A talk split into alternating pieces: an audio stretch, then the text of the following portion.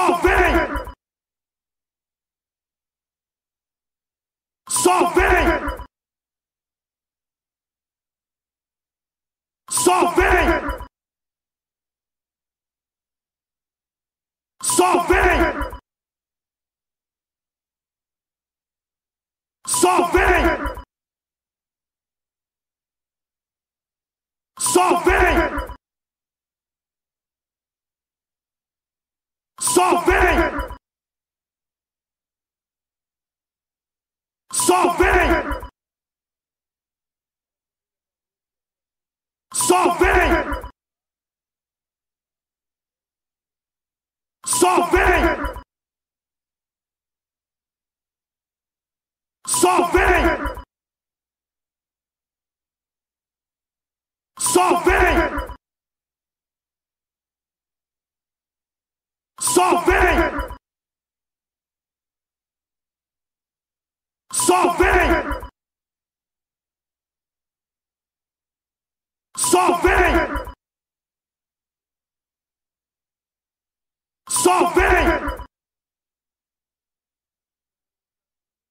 Só vem!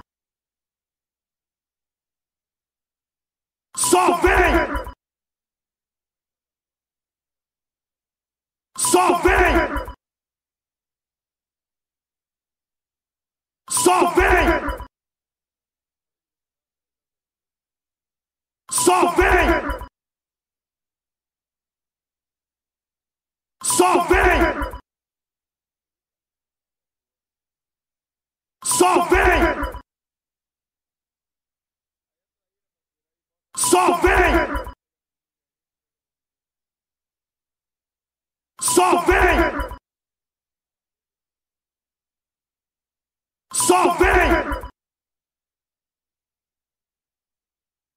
Something! Something! Something! Something! Só vem! Só vem! Só vem! Só vem! Só vem! Só vem! Só vem! Só vem! Só vem! Só vem! Só vem!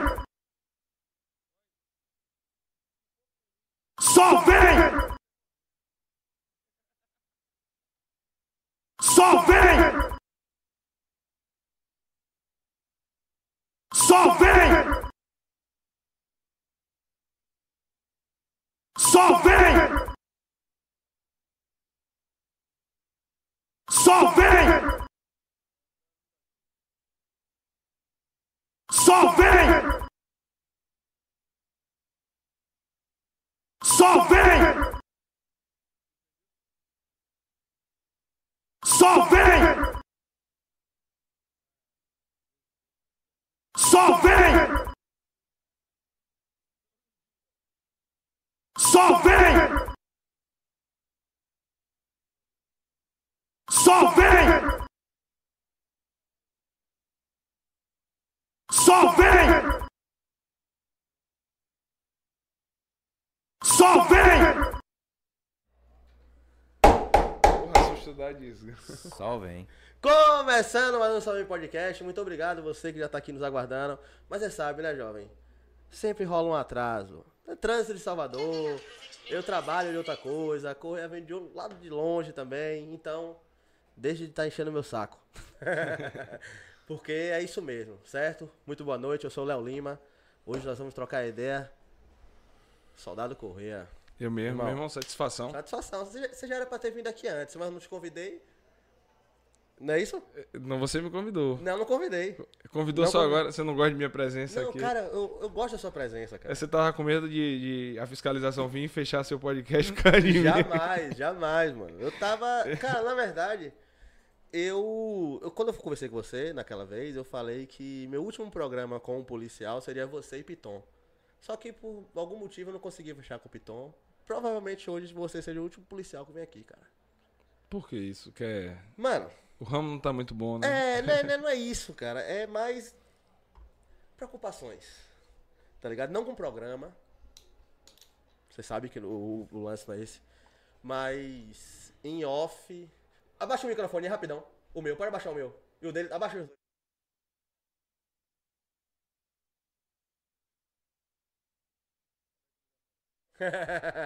Segredo de Estado aqui, tá ligado? Nenhuma novidade. Tá ligado, mano? Se, se eu tivesse em outro lugar, talvez, quem sabe. Mas e aí, mano?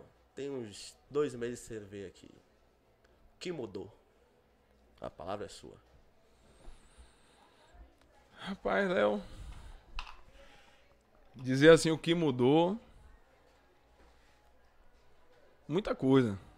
Muita coisa mudou. Eu. Responder de uma maneira bem simples, né?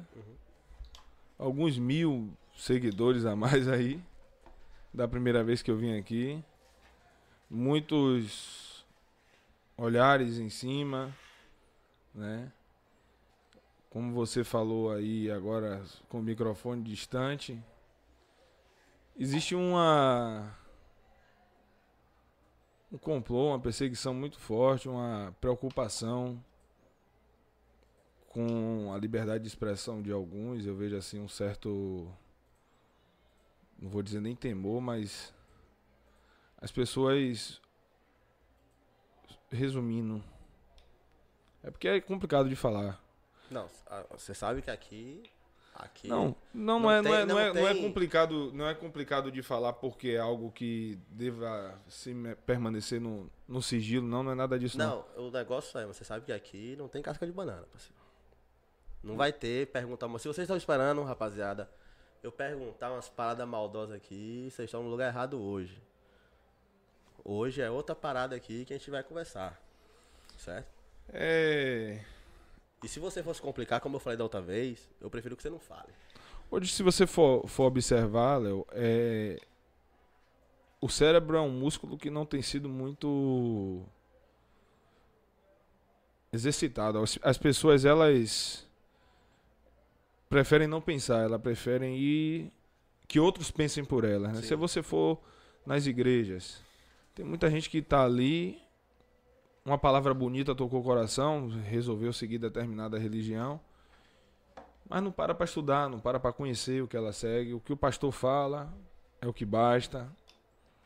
Muitas pessoas ouvem o que a mídia fala, né? As pessoas elas seguem um, um rebanho, seguem um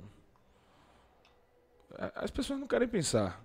E hoje a gente vê assim um um entusiasmo muito grande em acusar, uma motivação muito grande em apontar, né? É, muita gente não faz e não quer que outros façam. A sociedade, você vê muito aquela pessoa que está do seu lado ali batendo palma para você, mas não quer ver você melhor que ela. Quer ver você abaixo. Né? Eu tenho percebido um poder muito ofensivo nas redes sociais e não me machuca muito o que eu vejo, não. Me machu machuca mais as pessoas que me amam. Vejo minha mãe sendo afetada, né, por ver alguns comentários de pessoas que não me conhecem. E eu tento, como, como eu aprendi, né, na, uma profissão nova, polícia, e você vai engateando, você vai crescendo a cada dia. A rede social é um mundo novo para mim. Eu estou tentando todo dia engateando e aprendendo a lidar. Mas as pessoas próximas a mim têm muita dificuldade, se ofendem mais do que eu. Minha mãe ontem me ligou de noite chateada com um vídeo que ela viu, uma- um bafafá que tá rolando aí. E o que eu vejo é um, um complô muito grande de pessoas querendo denegrir a minha imagem. A gente tá vendo a eleição próxima aí. Acho que muita gente pensa que eu posso ser uma ameaça política, né? Eu vejo muita força, muita, muito, muita gente querendo deturpar, querendo fazer fofoca, denegrir a imagem. A gente olha para o que é, tem alimentado as pessoas. As pessoas se, se, se alimentam com. Quando você vê aquela briga na escola, né? Você vê a galera gritando, vai, pega! A galera gosta de ver a agonia, gosta de ver. Se alimenta com isso. E o que mudou foi isso. Eu tô aprendendo muito a lidar com as críticas, a trabalhar o meu eu. Que às vezes a vontade que eu tenho é de chutar o pau da barraca e mandar todo mundo pra casa da. Todo mundo que eu falo, não os que me apoiam, os que estão do meu lado, não, mas aqueles que vêm só querendo fazer uma guerra informacional. Tô acostumado mais com a guerra ao vivo, tete a tete. Essa, essa, eu tô aprendendo e isso mudou muito. Eu era um, um correia e hoje eu tenho lapidado muita coisa em mim, aprendido a engolir mais sapo, ouvir certas coisas e, e às vezes tentando me fazer de surdo. É. Eu espero que um dia a sociedade mude, né? Acorde que vale a pena alguns sacrifícios que são feitos. É, é isso. Cara, assim, ó, eu acompanho você antes de você vir aqui e a gente se conhecer e, e, assim. Mano, toda vez que você fala de mim em algum podcast, o pessoal me liga. Você viu, vai? Correia falou de você. Eu falo sempre. Eu acompanho também. E eu fico muito. Eu fico feliz que, que a gente acabou virando. Né? Gerando essa amizade. Então. Eu que inclusive, cara, Deixa eu voltar que eu pedi pra você fazer um favor. Uma pessoa pediu pra você mandar um abraço pra ela e é uma pessoa maravilhosa e merece. Vamos lá, vou mandar. Aí. É... E eu, eu, eu acompanhando, mano, você nessa, nessa guerra. Cara, seu irmão. Eu fico tão chateado quando você, quanto você quando eu vou nas redes sociais ler os comentários, tá ligado? Por isso que eu, por isso que eu tô meio que me desapegando. Meio que desapegando de rede social e tal. Mas assim, é, é, muito ruim você ver uma pessoa que você tem uma, um certo apreço por, por, por ela, passando por que você tá passando, sendo que a única coisa que você fez foi falar. Bateu no robô. No, no, no... O, tudo que você fez foi dentro da lei, tudo que você faz até hoje foi dentro da lei. Então a gente tem que. Por isso que eu falo, cara. Cuida você já conversou com minha mãe, pô. Minha mãe fala, cuidado. É, uma, é o que dá pra gente pedir a você nesses, nesses momentos. É cuidado. Quando você me falou. É porque o pessoal, a gente se fala. Eu prefiro não falar. Fora do, do, isso, do, isso. Fora do ao vivo a gente conversa. A gente mano. conversa. E aí, eu não vou nem explanar aqui o que a gente conversa fora. Mas, cara, eu imagino o quanto esteja difícil para você. E minha pergunta é, cara, como é que você tá conseguindo suportar esse, esse momento, cara? Tem que perguntar a Tatiane como é que ela tá conseguindo me suportar. Hoje minha comadre tá aqui. É. Tá? Tem que perguntar a ela como é que ela tá conseguindo me suportar, Léo. Eu... Não, não é, não é ela te suportar, é você super, suportar isso que tá acontecendo, esse momento da sua vida, cara. É, mas é meu, minha base e ela sabe que. Irmão, às vezes eu, eu, eu falei aqui, eu, eu gosto de ser muito transparente, eu falei aqui antes de, do programa começar, a gente estava conversando, se eu pudesse voltar atrás, eu, não, eu continuaria no anonimato, né? Mas aconteceram coisas que não estão no meu controle, fogem do meu controle e eu atribuí e atribuo tudo na minha vida a Deus.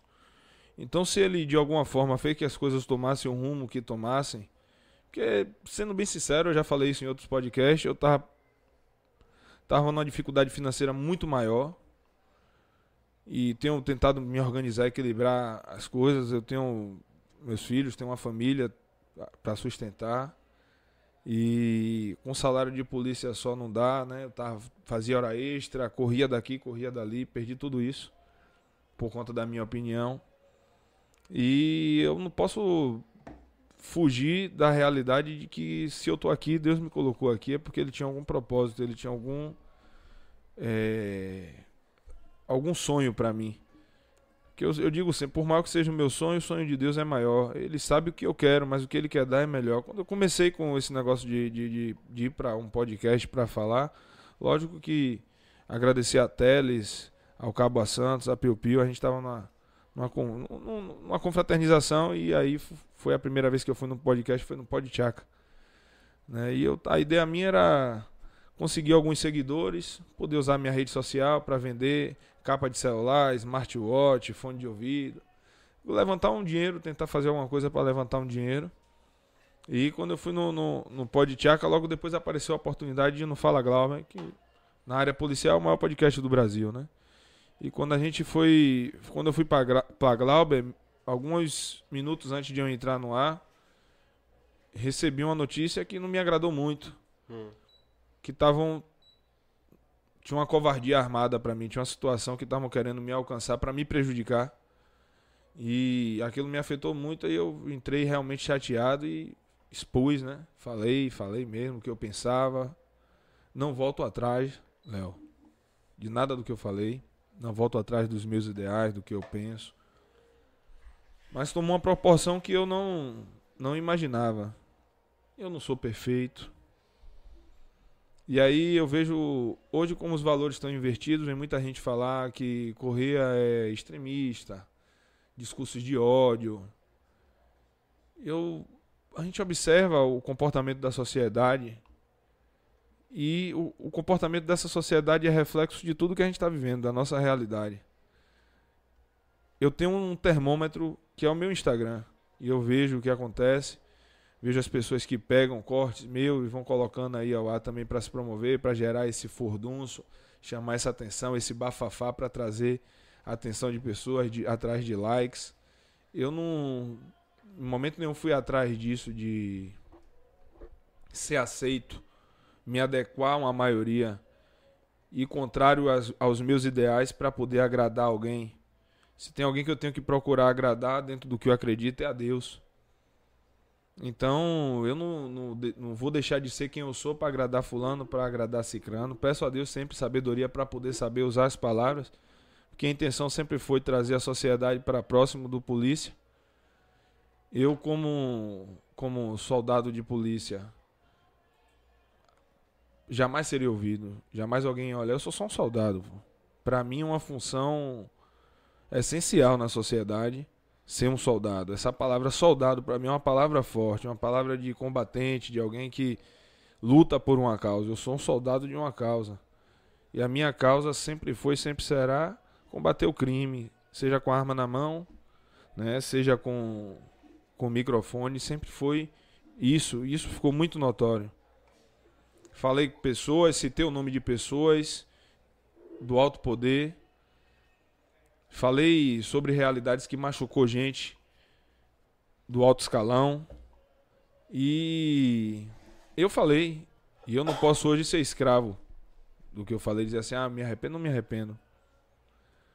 O que eu acho interessante é que nesse contexto todo as pessoas não, não pararam para observar de fato o que eu falei e o efeito que causou. Eu falo isso, Léo, porque assim, como você disse agora, o que foi que eu falei de errado? Você falou, basicamente o que você falou é meio que é o que todo brasileiro tem vontade de falar, mas não tem a oportunidade de estar aqui, ou de estar em um Glauber, ou de estar num Podchaca pra falar. Você, em um, em um determinado momento, e na, na cabeça de muita gente, você, você hoje. Você hoje é nosso herói nacional, tá ligado? Porque assim, ó, as redes sociais tá tóxica. Mas assim, eu, eu aposto com você que mais de 95% são excelentes comentários, correto? Ou até mais. São excelentes comentários. Então, cara, você é um cara que meio que. Você mudou, literalmente, a visão de muita gente com sua fala. Entendeu? Então, assim, quando você fala pra mim que, pô, eu iria ficar no anonimato, eu meio que não acredito que isso seria possível de acontecer porque é você. É seu jeito. Não é um personagem. Como eu falei aí antes, a gente conversa fora. A gente tro- tro- troca umas ideias fora do, do- do- das, das câmeras. Então o, o pessoal pode achar que você é aqui na frente das câmeras de um jeito e fora das câmeras outro. Não é você.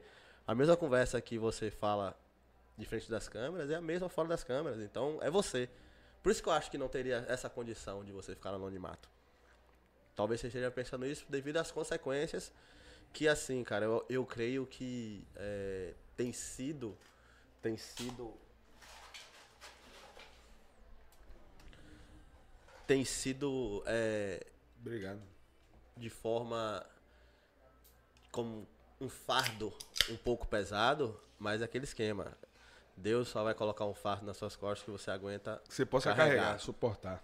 certo? Então, mano, eu não vejo essa possibilidade de você ter ficado no anonimato. É, você fala em 95%, Léo, no meio que a gente vive, há uma separação do joio e do trigo. Eu não tô me qualificando como joio, como trigo, como. Já dizer, ah, eu me considero trigo, me considero uma parte boa, não. Não, na minha visão, as escolhas que eu tomo é porque eu acredito ser correto. Dentro da minha criação, da educação que eu tive, né?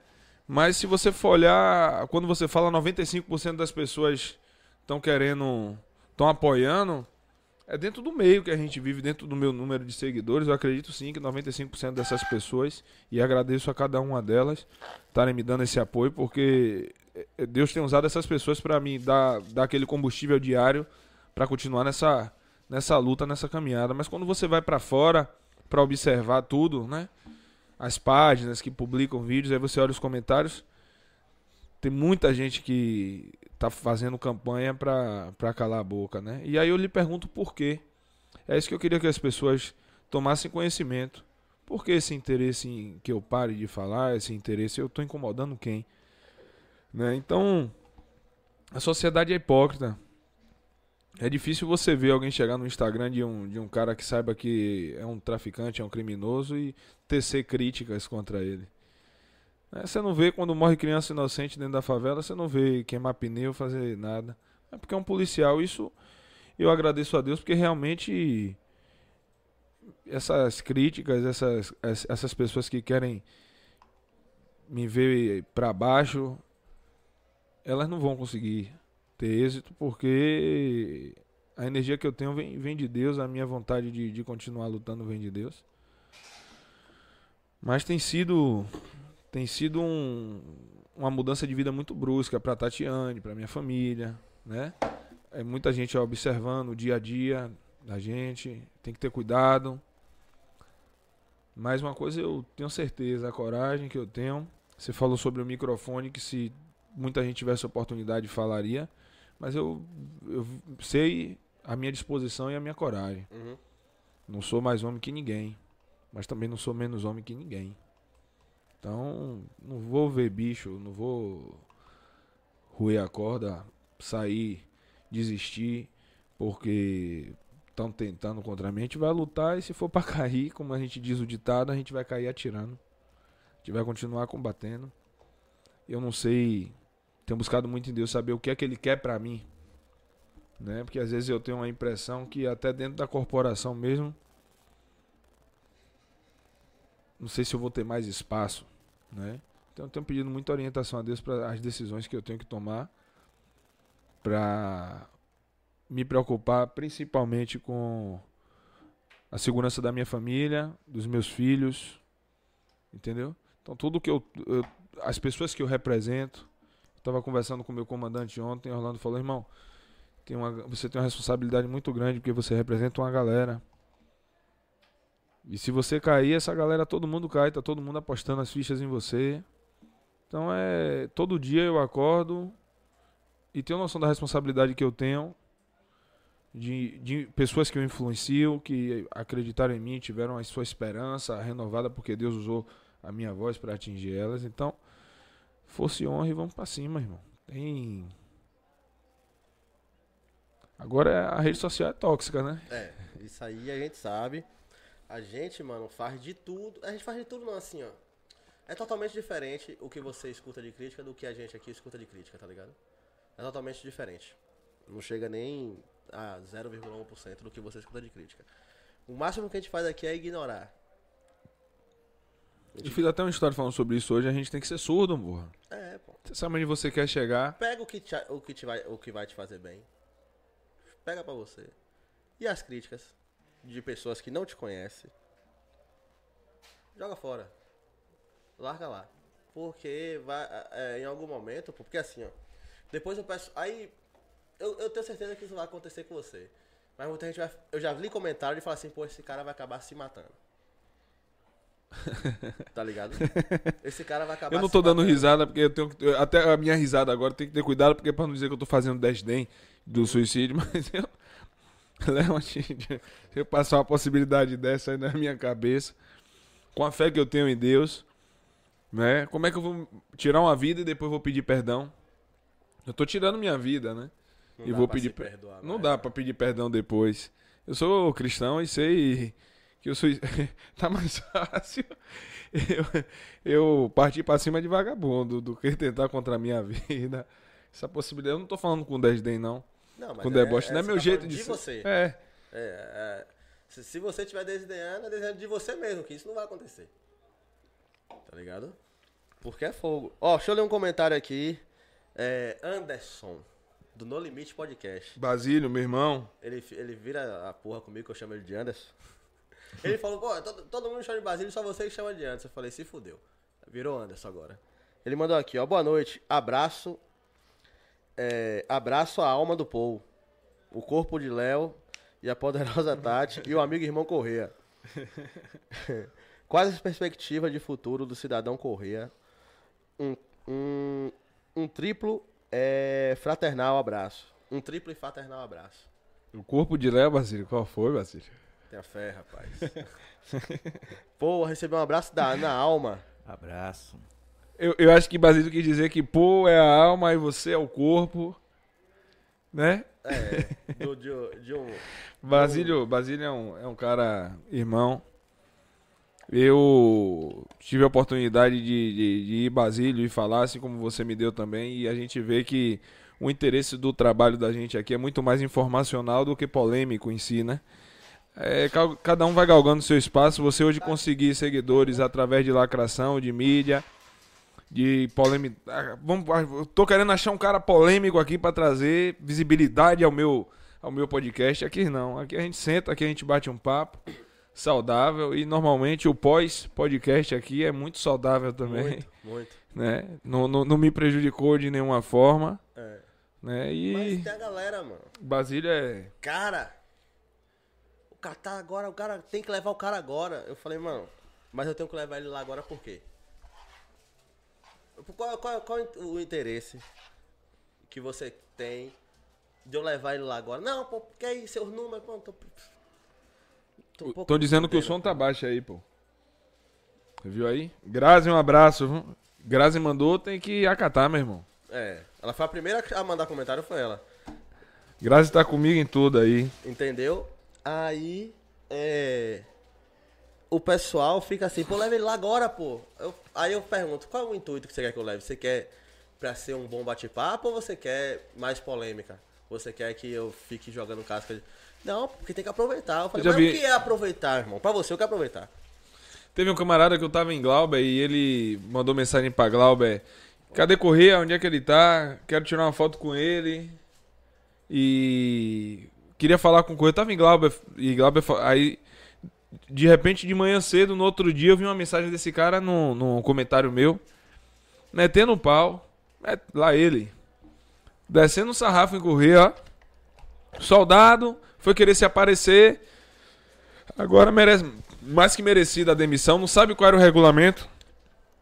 Aí eu respondi ele. Respondi ele. E. Respondi ele.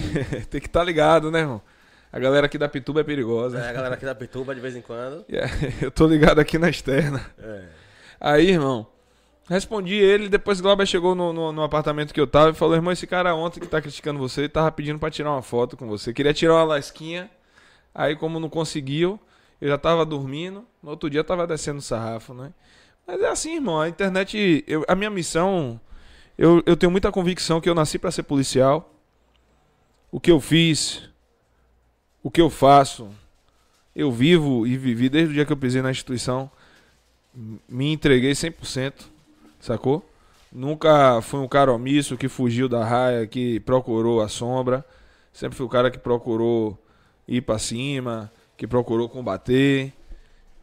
Tô tendo. Pra, pra eu estar aqui botando minha cara na a, a tapa é porque eu não vejo bicho com ninguém, porque eu confio em Deus, que eu sei que nenhuma folha cai de uma árvore se não for do consentimento de Deus. E hoje não, não é de se surpreender, né? Hoje a gente vive um mundo, eu falo isso sempre. É o que as pessoas, ela, ela, eu não longe de mim me, me querer comparar a Cristo, mas você lembra que Cristo, a galera ficou solta, solta Barrabás e, e manda Jesus pra cruz, né? A sociedade não mudou. A sociedade gosta do errado e torce pra ver quem tá do lado certo cair pra poder apontar e falar assim, ó, tá vendo aí? Aquele cara com cara de nerd, que estuda, que vai pra escola, todo mundo fala, ah, esse cara é muito certinho. A gente gosta do errado, errado, irmão. A gente é. gosta do, do- do- da sacanagem, a gente gosta do, do erro, sacou? Então, assim, é, haters aí, pessoas que ficam à sombra, outras pessoas que. O, o, que tá muito em cima aí, que a galera tá batendo em mim, usando pra me bater, é uma, uma ocorrência, uma história que teve de uma ocorrência em que um sargento de polícia, um sargento reformado, né? Pra, tem, o cara que vai pra reserva, né? Ele aposentado por idade ou reformado por problema psicológico que for, tem essas opções. Quem quiser se basear mais aí, procurar. Quem está estudando para concurso sabe o que eu estou falando e quem é militar sabe, né? Você pode ir para reserva remunerada, ser reformado por algum problema de saúde, junta médica, enfim. E aí eu tive uma ocorrência com o sargento que essa ocorrência eu tive que partir para cima. E agora estão tentando pegar falas minhas que eu também não vou ficar passando no pano, eu falei. Um, um tiro dado, um tapa dado, uma palavra dita, não volta atrás. E se você me perguntasse, corria hoje, se você tivesse na ocorrência, você agiria de que forma? Da mesma forma. Sempre agir buscando bom senso. Sempre. E pelo meu perfil, é muito notório que eu não sou muito de levar desaforo para casa. Eu não procuro. Mas se procurarem, eu não tenho a sabedoria pra dizer não a uma guerra, sabe? E o camarada veio pra cima pra poder desacatar a guarnição, pra poder desrespeitar, né? Quem trabalha no Nordeste sabe, quem mora no Nordeste sabe de quem é que eu tô falando. Querendo ganhar moral, no meio do, do tráfico, né? De que botou a polícia no lugar. Uma ocorrência, a gente parou a viatura, já tá até cansativo falar disso, mas é o que estão falando muito aí. E essa semana o Coronel Esturaram, um coronel que eu tenho muito respeito, veio falar da opinião dele, veio expor a opinião dele. E eu respeito sempre a opinião de cada um. Né, ele não sabia, eu imaginei isso, que ele não sabia do que se tratava, mas o que a maioria das pessoas estão falando foi que eu falei em tom de deboche. Eu saio de casa e vou trabalhar e eu, se o dia for em paz, tá tranquilo. Se for guerra, a gente tá preparado para ter.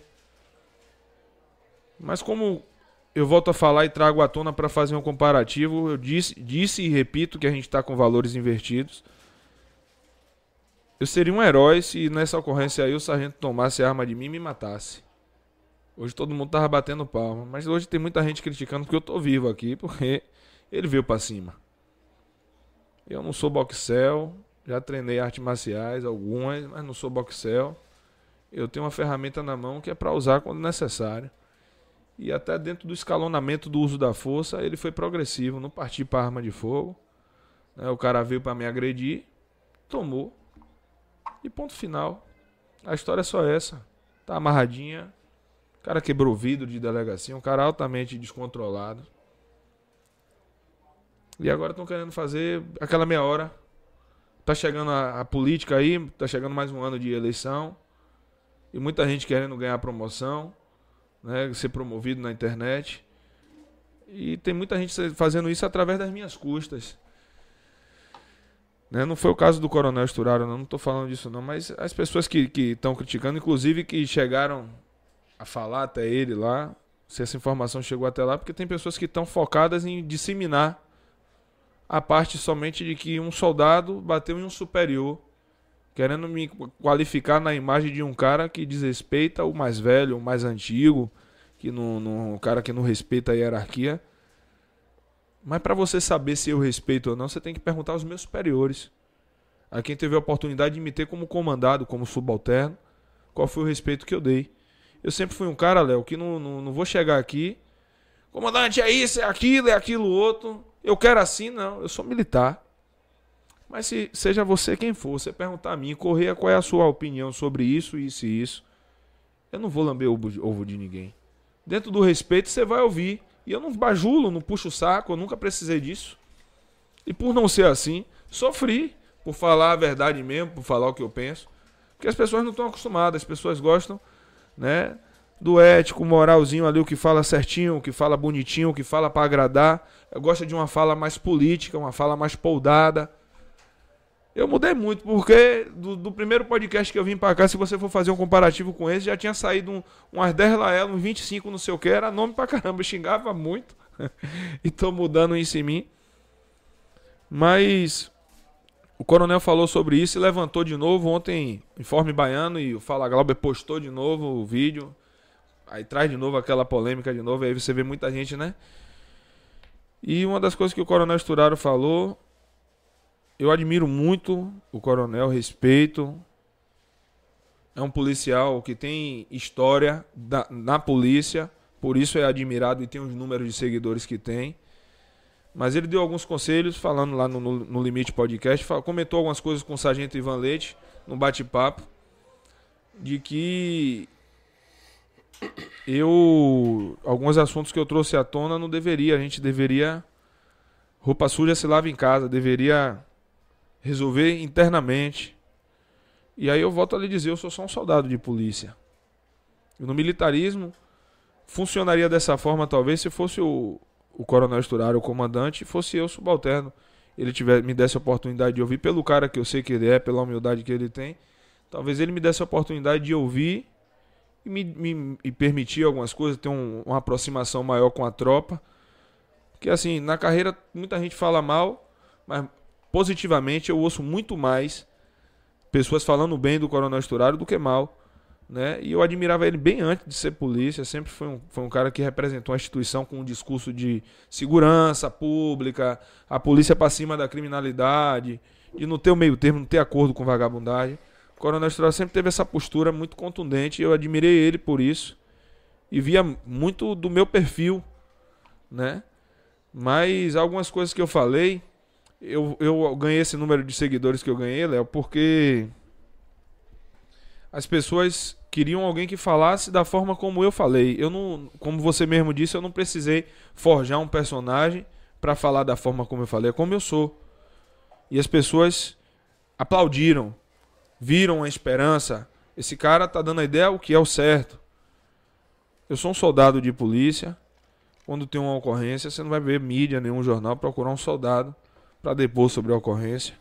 Sempre vai procurar um oficial. oficial. Mas na maioria das vezes é o soldado que estava na ocorrência.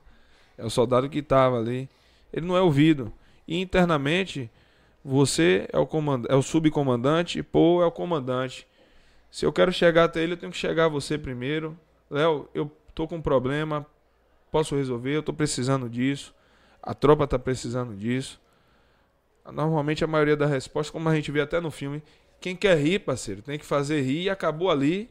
E o soldado volte para casa com o seu não e acabou. Não são todos comandantes que são líderes. Muitos são chefes. Muitos são pessoas que veem um subalterno como qualquer coisa, menos ser humano. Então, eu ganhei esse, essa, essa notoriedade foi pela sociedade.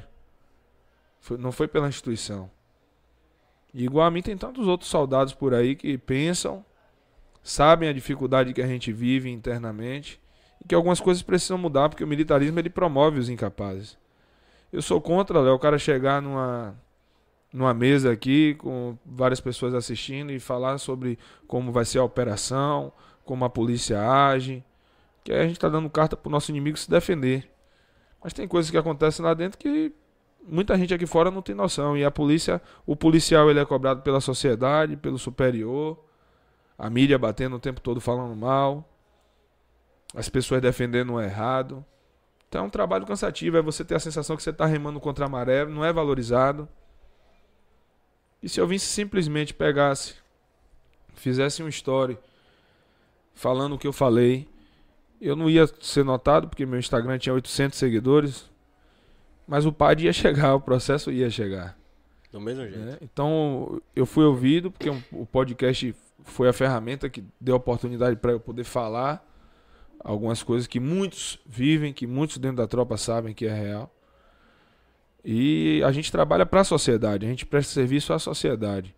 A gente é cobrado pela sociedade e a sociedade cobrar uma melhora na segurança pública.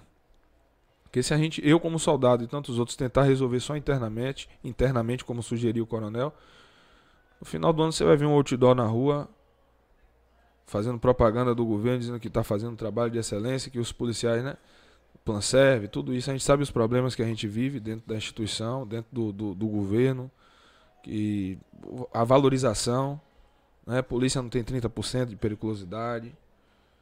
Você está exigindo de um ser humano que vá, se sacrifique, sacrifique numa ocorrência, sacrifique a família dele, a vida dele, e a gente vai com muita vontade, com muito amor, né, com a intenção de trazer justiça, aí é vaiado. Tudo isso é, é, é, é o contexto do, do trabalho policial. Mas é uma missão. Uma missão que vale a pena para quem ama ser polícia, né? Mas a realidade é que isso só vai mudar se a sociedade souber. A gente precisa ter empatia por parte da sociedade para poder enxergar que de fato o polícia ele faz um trabalho que vai muito além de qualquer outro.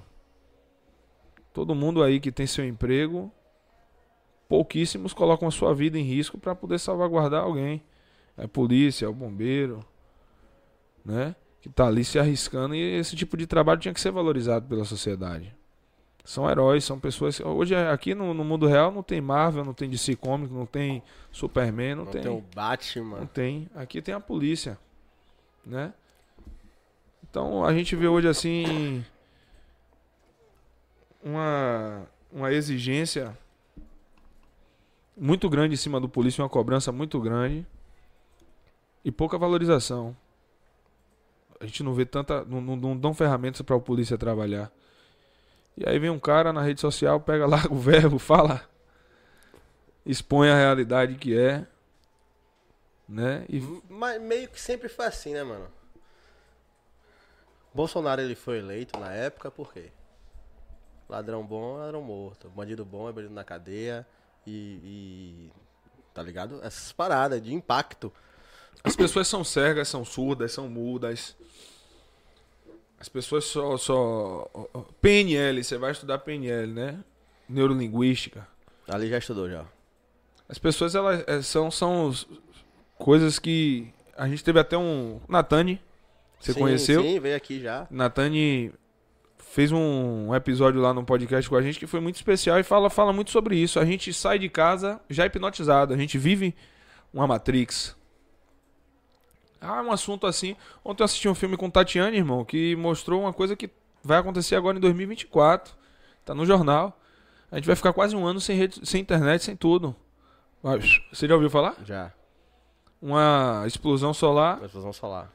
vai afetar o eixo magnético. Você é cientista? Eu não. Você sabe se o que estão falando é verdade? Não. Mas eu já tô aqui propagando com você que vai acontecer isso aí.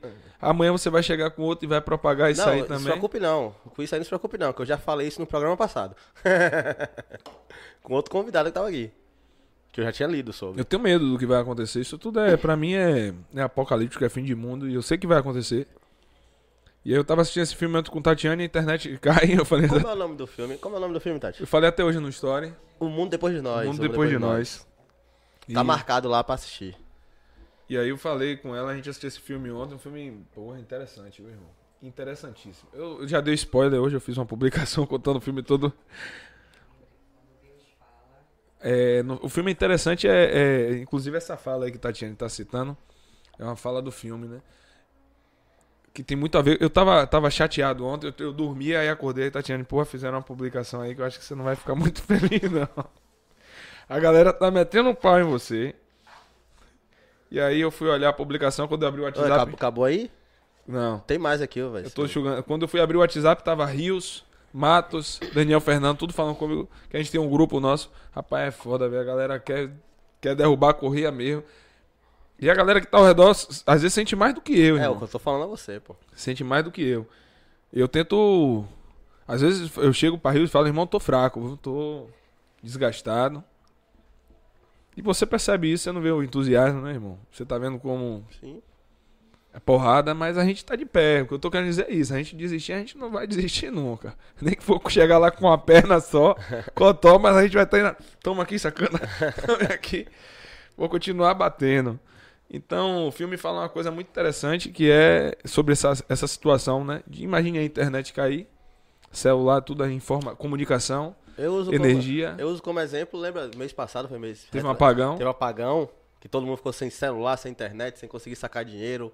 Uber não funcionava, você não conseguia fazer um Falei a Pix, Tatiane, a gente tem que começar a juntar dinheiro Deixar dinheiro debaixo do colchão. debaixo do colchão. Falei o quê? Colchão não, cara, os pitbull comem. Não, se comer lá. Eu... Ele nem. nem com- não come dinheiro, não. Mas aí eu lembro daquele dia ali, pô. Eu trabalho. eh, Todo mundo sabe onde eu trabalho, na secretaria. Parou. Aí, não, vou chamar Uber. Que Uber? Ô, meu chama, me deu um picolé aí. Que Parou que tudo, meu irmão. Então fica bilhões e bilhões e bilhões de dinheiro assim, ó. Foi um apagão nacional, não Foi foi? nacional. Foi nacional. Então fica o dinheiro todo parado aqui, ó. Sabe? E aí? E agora? Eu vou E pra aí? onde? Tá ligado? E aí o mais importante que isso não é só o dinheiro, não é só o celular, não. Sim. Tudo hoje. Tudo. A gente vivia sem energia elétrica. Era luz de vela, era carroça. Lampião. Ô, Lampião é, não, lampião que eu cortei lampião. Você Como é que chama? sabe que foi eu cortei lampião? Foi você? Como é o nome, pô? Que, que ele bota gás embaixo? não sei, irmão. Não me desconcentre. Por favor. Você tá me desconcentrando. Vai, vai, vai. Mas é sério. O, o filme. O filme fala exatamente sobre, sobre o efeito, né? Tudo funciona com a internet hoje, irmão. E eu falei, rapaz, um apagão desse, Tatiana, a gente tem que juntar dinheiro, a gente tem que ter logo o nosso sítio com, com arsenal de armamento. Porque nesse dia, com certeza, vão tentar me matar. Depois, quando voltar à internet, soldado Correia sumiu, nunca mais vi ele. Tá minha família lá no Campo Grande, lá no. Procura. procura Bahia. Bahia meio-dia. Falei, ó, essa- esse, esse. Muita coisa vai acontecer quando essa internet falhar no que vem. É, é. Porque, meu irmão, é. Eu fa- falei aqui no último programa também que antigamente a gente entrava na internet, né? Chegava em casa, entra- depois de meia-noite, aquela internet de um pulso só e tal. Antigamente a gente entrava na internet na Lan House. A gente entrava na internet na escola, quando tinha. Hoje não, hoje a gente tá. Hoje a gente é a internet. Não, não existe alguém sem internet que esteja assim no. no, no- no- Você chega no Detran, vai na autoescola, tá fazendo teste todo dia, você tem que botar Exato, tem que botar o dedinho. a sinaleira GPS. reconectada, as câmeras de reconhecimento facial, né? Tudo. A, Celular ca- a hoje. catraca daqui, que pra entrar aqui no shopping aqui, no shopping Taigara, essa, essa catraca aqui, Sim. né? Ela é conectada. Conectado. Todo mundo hoje é conectado, Exato. né? O seu próprio celular, pô, como é que desbloqueia o celular? As pessoas que estudam. É, eu- eu tava falando, falando, o comunismo, né? Candeeiro. Candeeiro, já mandaram aí. né? já mandaram aqui já. Paulo Pauleta. Paulo Pauleta. O comunismo. Quais são os países comunistas? China, Cuba. China, Cuba, Vietnã, Vietnã. Coreia do Norte, É... Venezuela. Venezuela. E aí, quer ir pra algum desses? Eu não, perdi nada. Quer viver lá? Mas estão querendo torcendo aí. E- e a coisa tá se arquitetando, meu irmão. Tá, pô. E tá rápido, viu? O, o, o, o Passaram oito anos treinando. o homem, o homem que, eu, que eu falei aí mal dele e tô respondendo meu pai de agora é quase o dono da zorra toda. Então, As coisas estão se arquitetando e a coisa vai ficar feia. Não é pra causar pânico na população, não. Mas não tem nada vindo de bom aí. As pessoas parassem para raciocinar um pouquinho. O planeta que a gente vive, a ciência fala que nos próximos 50 anos vão faltar recursos como água, petróleo, né? A camada de ozônio, o efeito estufa, a temperatura solar, vai faltar água potável. Imagine a guerra que vai ser por água. As pessoas vivem hoje e a gente ainda não acordou para a realidade do que está por vir. É interessante para muitos, muitos aí um controle populacional, diminuir em massa a população, doenças, epidemias. Tudo isso é um- são coisas que não são à toa. Entendeu? Tudo isso tem uma lógica por trás. E as pessoas ainda não se acordaram. E aqui no Brasil a gente está aí. Um presidente fala com veemência de que agora temos um ministro do Supremo Tribunal Federal. Ele fala com muito entusiasmo que é comunista. Você coloca no Google aí, pesquisa, pô, um pouquinho o que é o comunismo. É tirar o poder do Estado, um Estado sem lei. Né? Você se acabar de trabalhar e ganhar a mesma coisa do que o, vagabundo que fica coçando o saco no sofá. Que todo mundo ganha igual, Uhum. né? Então a gente, a gente ainda não se atentou para onde a gente está indo. O buraco que a gente tá. Talvez entrando. A sociedade, ela é detentora do poder. A maioria é quem manda. Só que conseguiram colocar coleira em muita gente, fazer com que as pessoas se tornem mudas, surdas, cegas e não consigam enxergar. Eu sou um soldado, pô, de polícia. E eu me permaneço firme de pé nessa luta, acreditando em Deus, Léo, porque justamente eu sou só um soldado não teria algo de grandioso e enxergar um camarada que é grande, cheio de conceito, com palavras bonitas e falar. Eu falei de forma como cidadão, como a maioria das pessoas pensam, a população pobre, a gente que vive o dia a dia a dificuldade. Eu não vejo um futuro promissor para o Brasil. Mas não, não vou perder a motivação, a vontade de lutar, não. Mas você para pra fazer uma, uma análise, né? E as pessoas, elas ainda não acordaram. E eu tenho certeza que quando acordar vai ser Vai tarde. ser tarde. Meio que acordaram em 2018, mas parece que voltaram a dormir de novo. Tá ligado? Eu não falo só. Eu, eu, eu não, não, não vou aqui abrir a boca pra dizer que eu sou bolsonarista. Uhum. Eu sou brasileiro. Amo o meu país. E se você for olhar, até a bandeira do Brasil ficou proibida nas eleições porque simbolizava um, um candidato. Candidato. É uma, uma briga muito grande para quem vai estar lá em cima no poder, porque o povo aqui ele já, já ficou muito claro para eles que o povo é uma massa de manobra e vai continuar sendo.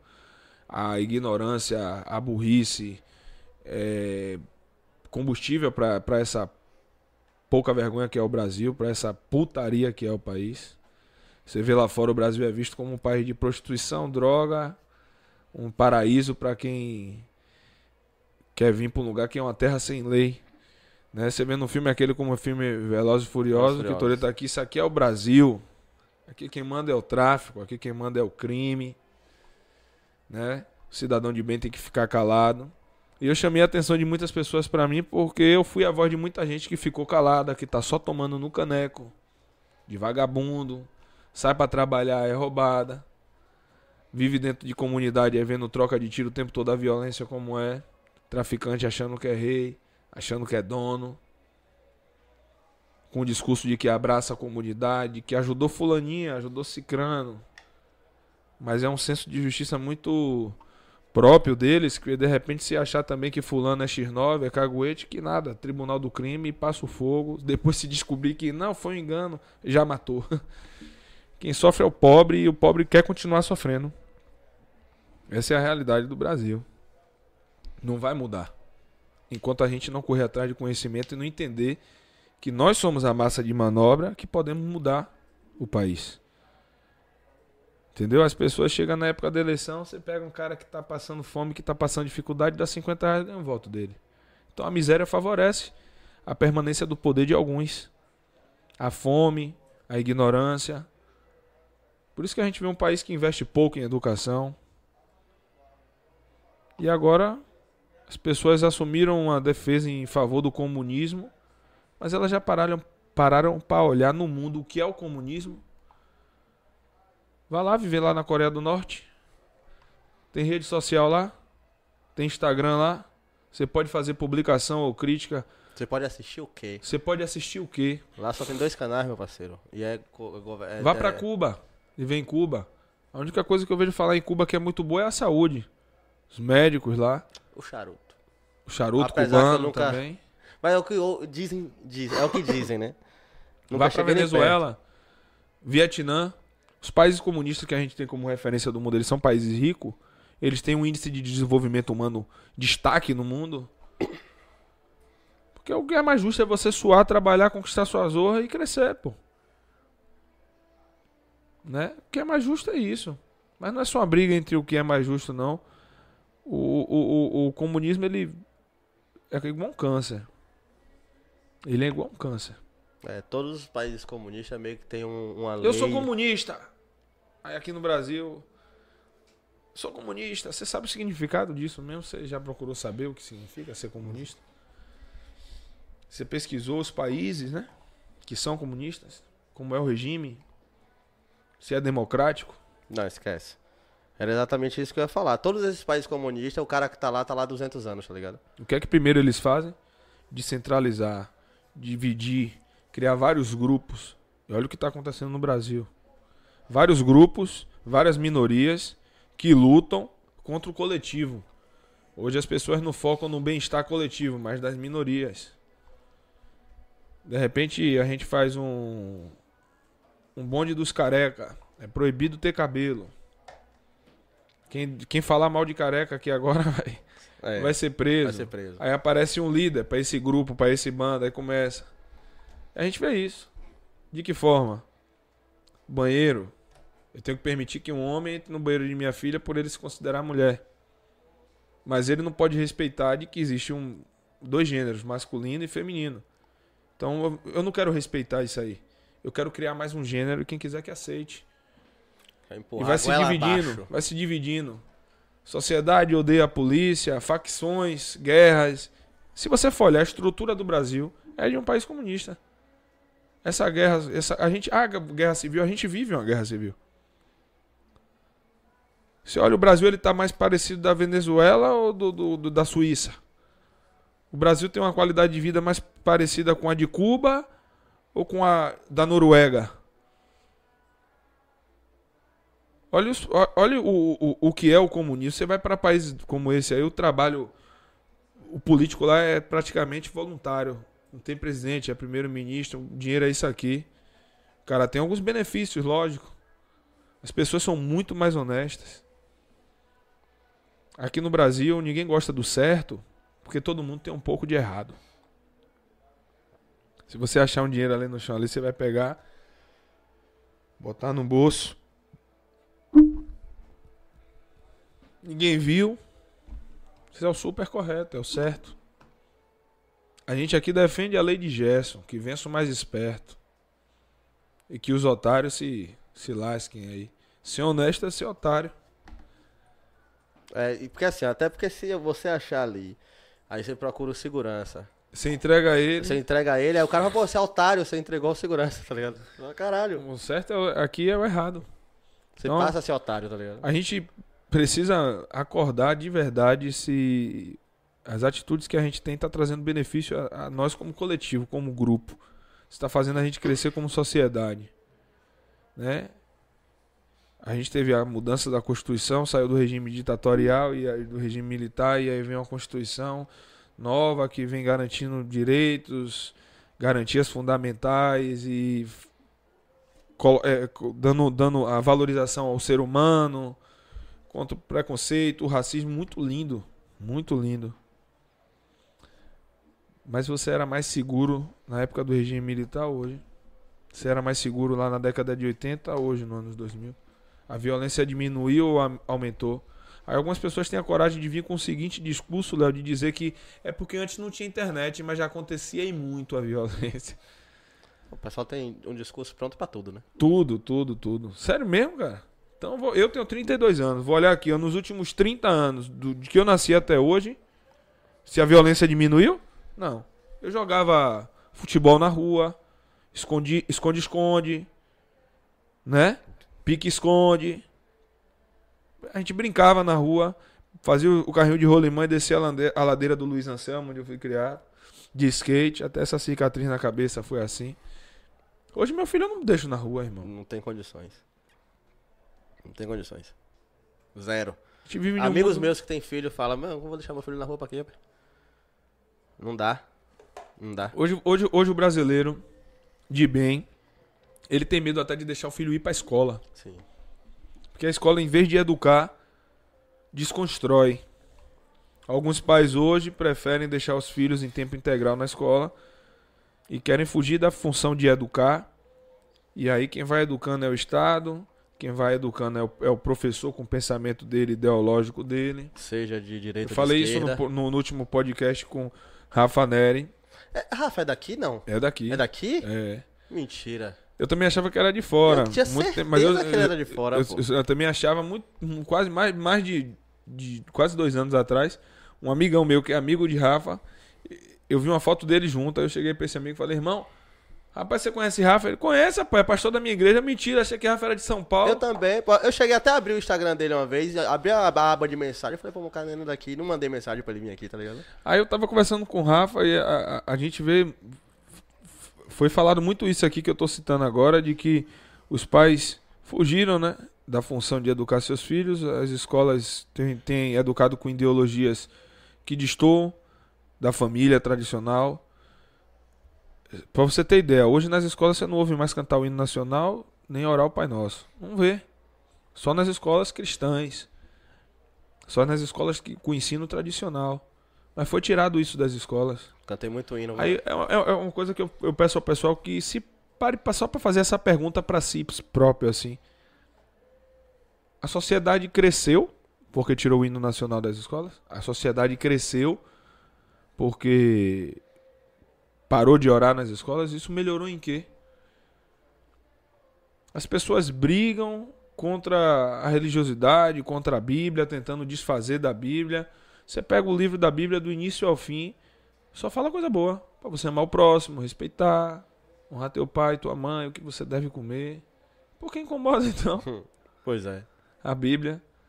Entendeu? O certo incomoda, irmão. Que as pessoas, quando elas começam, a, elas sabem o que é certo, quando elas come- cometem o errado, a própria consciência julga elas. Você, você começa a se auto-julgar. Você sabe que o que você está fazendo é errado. Você tem dois braços, duas pernas. Você saiu de casa hoje não para trabalhar, mas para tirar de alguém que está se lascando trabalhando. Aí você bota uma arma na cara, toma, mata, destrói uma família, porque você tirou a vida de uma vítima ali, mas toda aquela família morreu junto. Um pai, um filho. Nunca mais a vida desse pessoal vai ser o mesmo. E aí você tem um presidente eleito em um país que fala que está cansado de ver jovem de 15, 16 anos ser morto pela polícia. Porque roubou um celularzinho. Quantos mataram inocentes por causa de um celular? Mas o discurso da polícia, o discurso da gente que defende o certo, o certo, é um discurso extremista. Mas o ladrão não é extremista. O ladrão é brother, sabe por quê? Porque ele erra igual a mim, que sou errado. Então as pessoas veem assim, dessa forma. Pô, o cara rouba, mas chega aqui na comunidade, bota um uísque na comunidade e traz os produtos roubados pra cá. Independente dos meios. O cara é brother, o cara é gente boa. O traficante chega aqui fala comigo, velho. O cara não encurrala a gente, eu vou lá comprar minha droga, os caras apertam minha mão, a gente fuma um junto. E aí chegam uns caras de farda, troca tiro, velho. Pô, os caras, esses caras não prestam, só mata preto. A gente tem que fazer uma análise muito pessoal.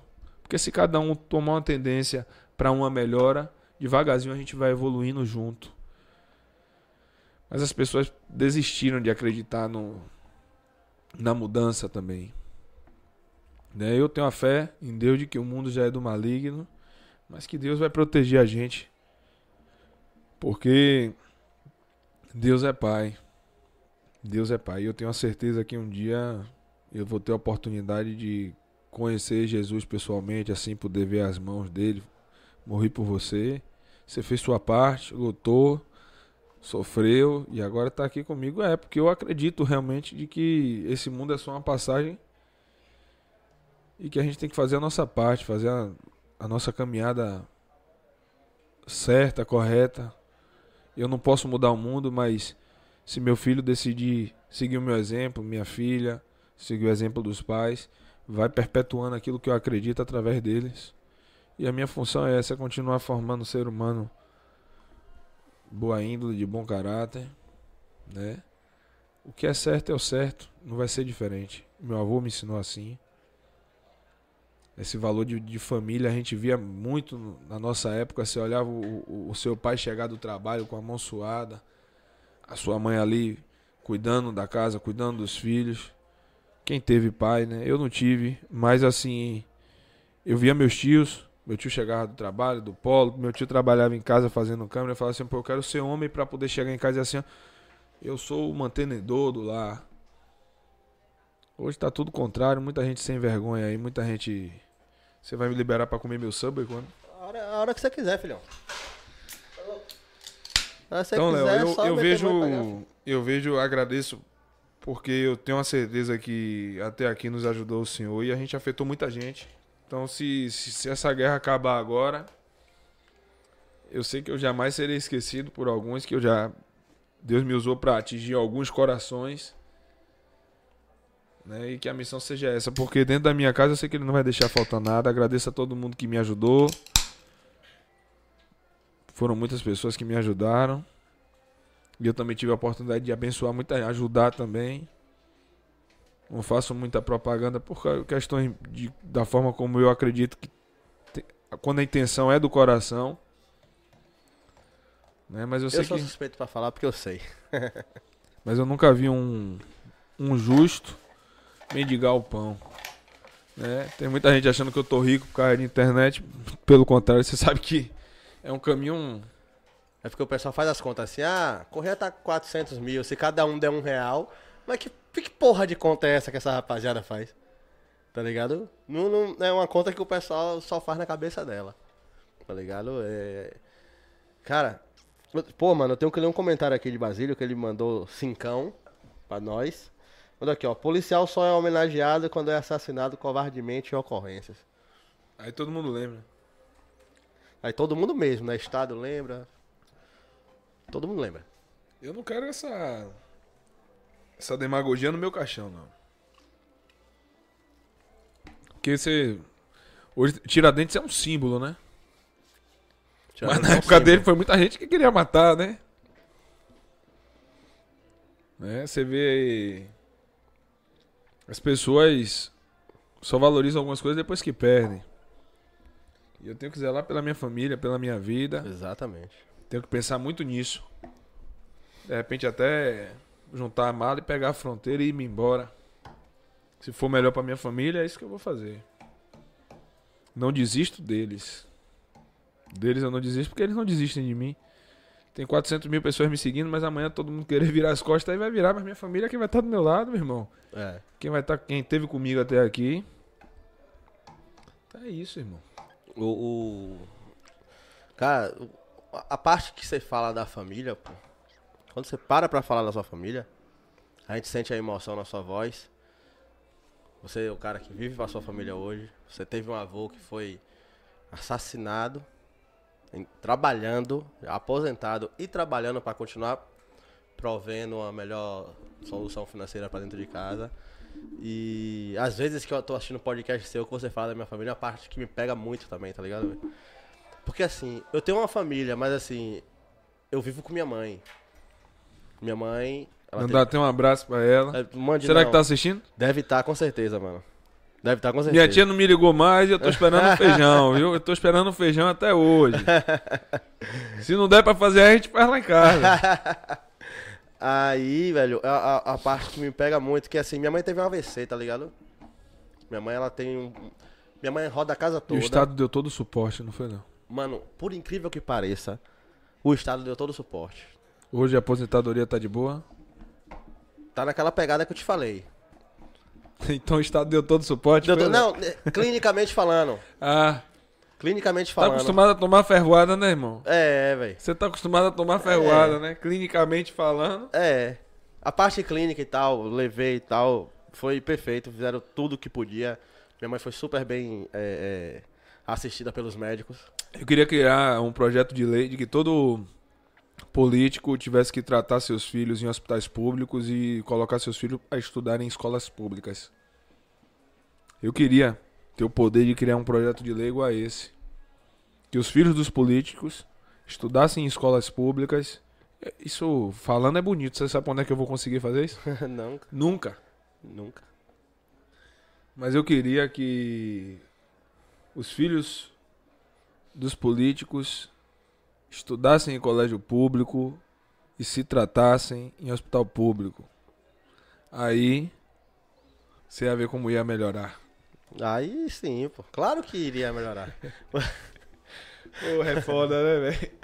Só vem em câmera lenta, assim. É, olhando tudo aqui dentro, e com a mão no bolso, meu irmão, eu tô desarmado, velho. Aí é barril, os caras meter a porra aí. Os caras passou olhando aí agora, eu fiquei assustado. Tô morrendo de medo. Ah, mas o problema é que a Pituba tem. A Pituba é ali perto de Amaralina e tal. Ah, não faz de minha favela, não. Meu Nordeste, meu Nordestão. Seu Nordestão? O melhor bairro pra morar em Salvador é o Nordeste de Amaralina. É, hoje. Eu queria morar lá, sabia? Só que se eu morasse lá, eu me matar. eu me pegar de noite na covardia. Ô índio! Apareça aí. Bote só a cabecinha. Eu botasse a cabecinha pra olhar, a chuva. Chuva. Mas é o melhor bairro pra se morar, velho. Perto de tudo, perto da praia, perto de shopping, no centro ali. Se Tá não aqui fosse- do lado, pô. se não fosse o crime organizado, o tráfico, né, que ali tem. Mas eu tenho esperança que eu ainda vou. Eu já ouvi. Não posso falar, né? Mas de que vai mudar isso aí. Muita gente já saiu do crime ali, já chegou pra mim e falou, irmão, já saí por sua causa. Quando você ouve isso aí, o que, é que você sente, velho? Rapaz, é. Já chorei muito, velho. Não acredito. Falei, irmão, você quer saber como é que eu falei com o cara? Ainda bem, senão você ia virar menino de vó, sacana. Ainda bem que você saiu, não vote não, velho. Isso aí, Ia tocar a musiquinha de vó. fico feliz. Que você não cai em tentação, que você vai ver que vai ser o lado certo, vai vender uma água, vender uma paçoca, vai fazer corrida. O cara mostra todo dia, você vê vídeo na internet, tem um pivete aí que o pivete pega dois reais, compra um negócio, vende, vem com cinco. Vem. Irmão, a gente precisa se mover, velho. Se mover pro, positivamente, sabe? Trabalhar de maneira correta, que mesmo esse país com tanta injustiça, o melhor caminho ainda é o trabalho, ainda é ser massacrado por esse governo, infelizmente, mas trabalhando, pagando o imposto que a gente paga e tentando lutar de maneira muito honesta. Porque se a gente fosse lutar de maneira desonesta, talvez até a gente conseguisse tomar o controle, né? Usasse uma revolução, alguma coisa assim, talvez fosse o caminho mais rápido. Mas não seria justo. Enquanto estiverem batendo na gente no microfone, a gente também vai bater de volta no microfone. Eu não quero iniciar guerra com ninguém, se vier pra cima é daquele jeito, mas eu não vou iniciar a partida. Eu, vou, eu sempre me defendi e vou continuar me defendendo. Né?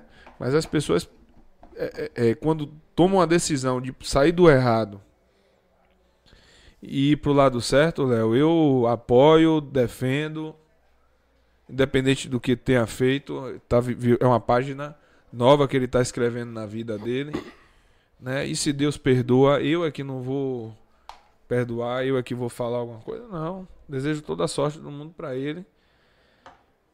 E para mim é, é muito bonito. É a parte mais recompensante, a, a maior recompensa desse trabalho aqui na internet é é quando a gente vê alguém deixa o crime para vir pro lado certo. Né? Quando eu coloco uma publicação de um livro que eu tô lendo, vem várias pessoas, irmão, eu acho esse livro aonde para eu poder ler também.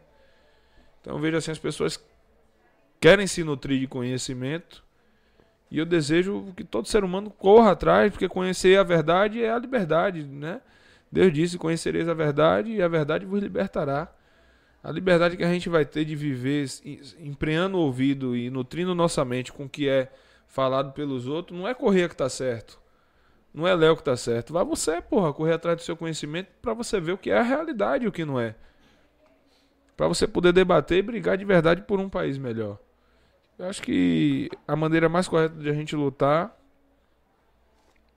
é adquirindo conhecimento, é a melhor arma pra essa guerra aí. Que as pessoas se mantendo na ignorância só favorece a corrupção. Só. Né? Só. Você Mas não é interesse do Estado que, o, que a pessoa tenha conhecimento, pô.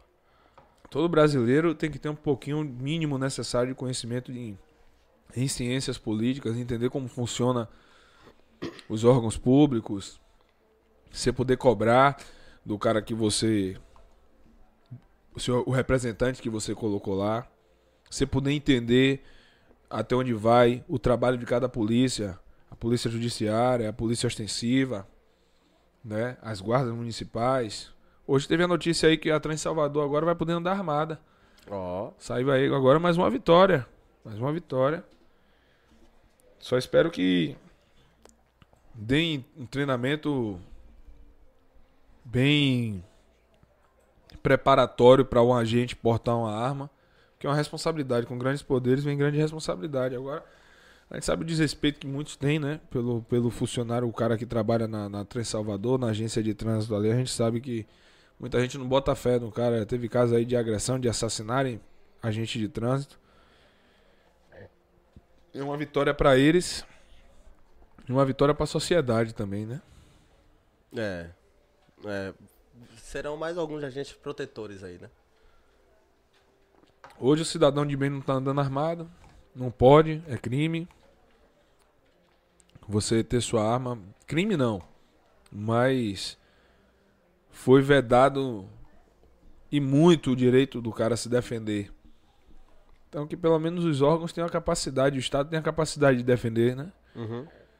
Que aumente o efetivo, para que tenha um polícia em cada esquina, em cada rua, para que o tempo de atendimento de uma ocorrência seja o mais breve possível, para não dar tempo do cara entrar na sua casa, fazer o que quiser com você e quando ele chegar lá só encontrar a bagaceira, né? Então, tô, tô sendo bem ético ao falar, você tá percebendo? Tô, mãe, irmão, você melhorou em 300%. Você é louco. É muita porra. Tá vivendo uma escola você, literalmente, aprendendo a, a cada dia que passa. Mas é, é, tudo, tudo vem pra um certo aprendizado, mano. Basta a pessoa querer. Tudo tá na nossa cabeça. Se a pessoa quiser trabalhar, ela vai trabalhar. Se ela quiser ir pro crime, ela vai pro crime. Ela sabe que é errado. Ninguém entra num crime achando que é certo. Isso é um, isso é um fato. Não tem um, um cidadão que agora, pô, essa parada aqui é certo. O que eu tô fazendo é certo, pô. Tô acordando cedo, com disposição, 5 horas da manhã, Pra ir roubar. Pra ir roubar. Isso é certo, pô. Eu não- Ele, ele pode. Ele, ele é burro, mas ele não pode ser desse jeito. Não, Se não existe. se- e, eu torço, né, para que ele saia pra roubar e consiga voltar pra casa bem, né? Que não encontre nenhum polícia pra fazer nenhum mal a ele, né? Eu torço. Hum. Tô seguindo a onda, né? Que é isso que, que querem. Ó, o, o pivete aí, não, aí. É. Tá todo se coçando ele. Aí, irmão, é, é brincadeira à parte que eu não torço não, que depender de mim, vagabundo tem que se lascar mesmo. Que eu não tenho pena de ladrão, não. Escolheu roubar, bala e fogo nele sempre. É o que merece. Mas você para pra analisar no Brasil hoje aqui os lugares que melhores para se viver, região centro-oeste, região sul, você vê que o conhecimento das pessoas, a educação tá lá em cima, tá Uhum. bem melhor que na Bahia, onde onde tem mais violência. É, sabe, sabe? O segurança já pegou a visão. Tô ligado aqui também, meu irmão. Aqui, aqui, só vem aqui é um vidro no shopping, né? Aqui, Shopping Taigara, quem quiser vir, é só entrar no shopping, fica à É, vontade. fica à vontade. Acho que essa hora o shopping já tá fechado já. Já fechou. Já, então Já. ele tá querendo o que aqui, velho? Eu vou lá, velho. Aí no ao vivo aí, pô, que vai rolar Alguém- onda aí Alguém agora. já foi lá, alguém já foi lá. Então você vê, irmão, os estados onde tem mais violência, onde tem mais problemas sociais, tráfico de drogas, são os locais também onde tem menos educação. Né? Onde tem mais corrupção, onde tem menos educação. Isso tudo tá, tá interligado. E as pessoas preferem continuar do jeito que estão. Uhum. As pessoas pediram pra gente ter um. Isso aqui, o, o resultado do Brasil de hoje, ele vem sendo construído desde a época da colonização. É o resultado do, que somos vendo os nossos ancestrais, né? Entraram aqui dando espelho e pegando nossas índias e e aí começou a misturar tudo. Era uma sacanagem os índios andando pelado e os portugueses atrás. Toma um espelho e Madeira. madeira. e aí hoje aí você vê aí depois, né? Vem os escravos, é, o processo todo de, de como foi as capitanias hereditárias, como foi a colonização do nosso país, hoje tá aí, pô. O resultado tá aí hoje. Não é, não é, não se, não se esperava que fosse Foi criado isso desde lá do foi, começo. sim. Você vê a história dos Estados Unidos, houve escravidão, colonização, se eu não me engano, pelos espanhóis, não, não- tenho certeza eu não estar falando merda. Mas olha o que é o Estado americano hoje. Você olha pro Japão, teve a bomba lá de, de Hiroshima, né, e Nagasaki, não é isso? Isso. Que mo- morreram milhões, as pessoas se alimentaram com carne de cachorro. Olha o que o Japão se tornou hoje, né? O, a porrada, às vezes, a- as consequências de algumas coisas que a gente vive traz o retrato bem do que do Brasil que a gente tá tá tendo hoje. Então o brasileiro tem que mudar, irmão. O problema não tá no político. Entendeu? O problema não tá no lá em cima, não. O problema tá aqui embaixo. A gente ainda não entendeu. QAP, QAP.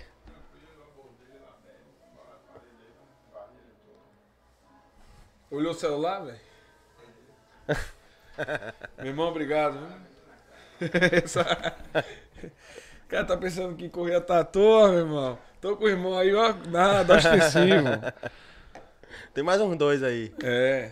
Aí, é, essa, essa, a gente vê o Como é Brasil viver assim, mano? o tempo todo O tempo todo assim, velho. cansativo, mas assim, assim como você malha e ganha um condicionamento físico, você prepara o seu psicológico pra isso, o seu cérebro cria um condicionamento pra isso, você vive o tempo todo em estado de alerta. Tem quantos dias que eu não durmo, filha? Não dormi. Tá sem dormir aqui, mano? É, vou o tempo todo pra minha varanda falar, os caras vão vir fazer alguma arte comigo.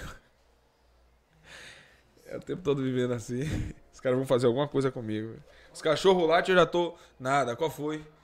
Assim que eu falo, mas é só com o dedo mesmo. Se tem arma na mão que eu tô desarmado, aí. Desarmado é foda. né? Qual foi? Se bota a cara aí, eu vou, vou dar com o dedo. viu? Já comprou uns badog, não uns estilingue? Não, eu botei. Brita. Eu Já- botei, fiz umas bombas caseiras lá em casa. Assim, entrar e pisar no piso errado, vai. vai se lascar. Brincadeira, viu? Brincadeira, deixa eu te falar, mano. Vamos mudar aqui. Como é que tá a vida de. de... Quando... Quando ele veio aqui, pô, ele já era apresentador de- do, do podcast Já. lá de A. Já. Como eu... O que é que mudou? O pessoal falou lá que você fala demais. É. Mas você fala demais? Nem tô percebendo, pô, hoje. Hoje a gente tá conseguindo dividir o tempo aqui. Tem uma hora você falando e, e eu tenho dois minutos de fala. Meu irmão, ó. Você me chamar pra vir pra aqui de novo, manda uma notícia antes, assim, uma notícia ruim, falando de bandido, enaltecendo bandido. Que eu, eu entro aqui com raiva, parceiro. Aí o programa vai ser daquele jeitão. Porque quando eu tô com raiva dessa vagabundagem aí. eu venho com. É, eu venho, com saudade de estar na área, meu irmão. Tô com saudade de estar na área. Pegando correndo atrás dos meninos de vó. Tô com saudade, saudade demais que dá. Mas agora o momento tá sendo até melhor, sabia, meu irmão? Eu Claro. tenho percebido que eu tenho feito uma higienização, Um detox. um detox. Mas você precisa dormir, velho. É. Eu sei que não é fácil. Eu sei por saber que você vive isso. Mas. Tá dormindo de manhã, velho? De dia? De vez em quando. é tiro uns cochilos no carro mesmo. Vou pra garagem, me tranco no. é brincadeira. Tiro o cochilo mais de tarde. A rua tá movimentada. Tipo, Durante a noite eu fico mais ligado. Os parceiros. Sempre tá. Apoio, apoio é uma coisa que eu nunca, nunca faltou, não. Os irmãos estão aí. E. Inclusive informei quando tava vindo pra cá. Ficar ligado aí, velho, nos entornos aí. Porque todo mundo sabe onde é que eu tô. Na hora que eu sair aí, pode rolar uma covardia. Por isso, por isso que aqui no Itaigara tá. Se passa, passa, passa Viatura com viatura pra porra. É por causa de correr. Aí daqui a pouco o comando liga aí, tira a viatura da área aí. não fique dando ousadia, não. Tem uma pessoa que botou aqui, ó. Cuidado correndo, fica falando só, só, só localização. É, A gente vê bicho com alguma coisa? A gente Você quem? tem um Léo e pô, E, aqui pô, de é, escudo, Ainda pô. tem lá fora. Ainda tem lá fora. a gente não tá à toa, não, minha amiga. Informação enquanto informação. A gente fala que tá no Itaigara, mas na verdade a gente tá em Barueri. Exato, é. Na Grande São Paulo. E se falar mais um pouco, vai descobrir que não tá nem em Barueri, tá lá em Porto Alegre quase. Talvez em Fernando de Noronha. Exato. Mas o Shopping Taigara é um ótimo shopping. Venha, me aguarde. Daqui a pouco eu tô saindo na frente do Daqui a shopping. aí. pouquinho, quem quiser aguardar aí. Tá na internet, se botar só vem podcast, dá o endereço? Eu acho que não. Aí você me lascou e manda agora, né? Não, mas assim. Dá a não? Não, pô, mas é só. O Shopping Taigara tá. Ah, Essa hora o Shopping Taigara já fechou já. Aonde estamos? Shopping Taigara. Com quem estamos? Com da... Amanhã. Não só vem podcast. o pessoal fica aí imaginando onde é que Correia tá falando. a- A irmã comentou aí, Correia, não fica falando não. É, pois é. A gente nem- tá em vários lugares. Ao mesmo tempo. Ao mesmo Nossos tempo. olhos. Esse estúdio aqui é itinerante, pô. A gente É, carrega ele. Na verdade, você falou até comigo que queria mudar o nome do Só Vem Podcast, né? É. Pra Podcast Nômade. Nômade. Isso. É um circo. É um tá? Amanhã. Circus Podcast. Amanhã, amanhã o podcast, o, o, o, o Só Vem vai estar lá na Pituba. Hoje tá aqui no Itaigara, que é pertinho da Pituba, né? É. Depois de amanhã, lá em Castelo Branco. E assim a gente vai fazendo um programa itinerante. Itinerante. Cara, quatro vezes em Glauber, mano. Qual foram as lições que você tirou, velho? Glauber veio pra cá, vocês levaram ele pro jogo do Bahia. Mó pé frio, velho. Você já viu aquele um vídeo que tem Thiago Ventura que ele, ele usa uma, o, o filme Esparta fala, aí fala é, com Digas. Fala 300. São 30, viu? Ô, Leônidas, não começa as guerras não, Leônidas. São 30 mil contra 300, Leônidas. É mais ou menos isso. Eu fui... Ai, desse jeito. Eu fui lá pra Glauber e aí depois cumpri uma guerra.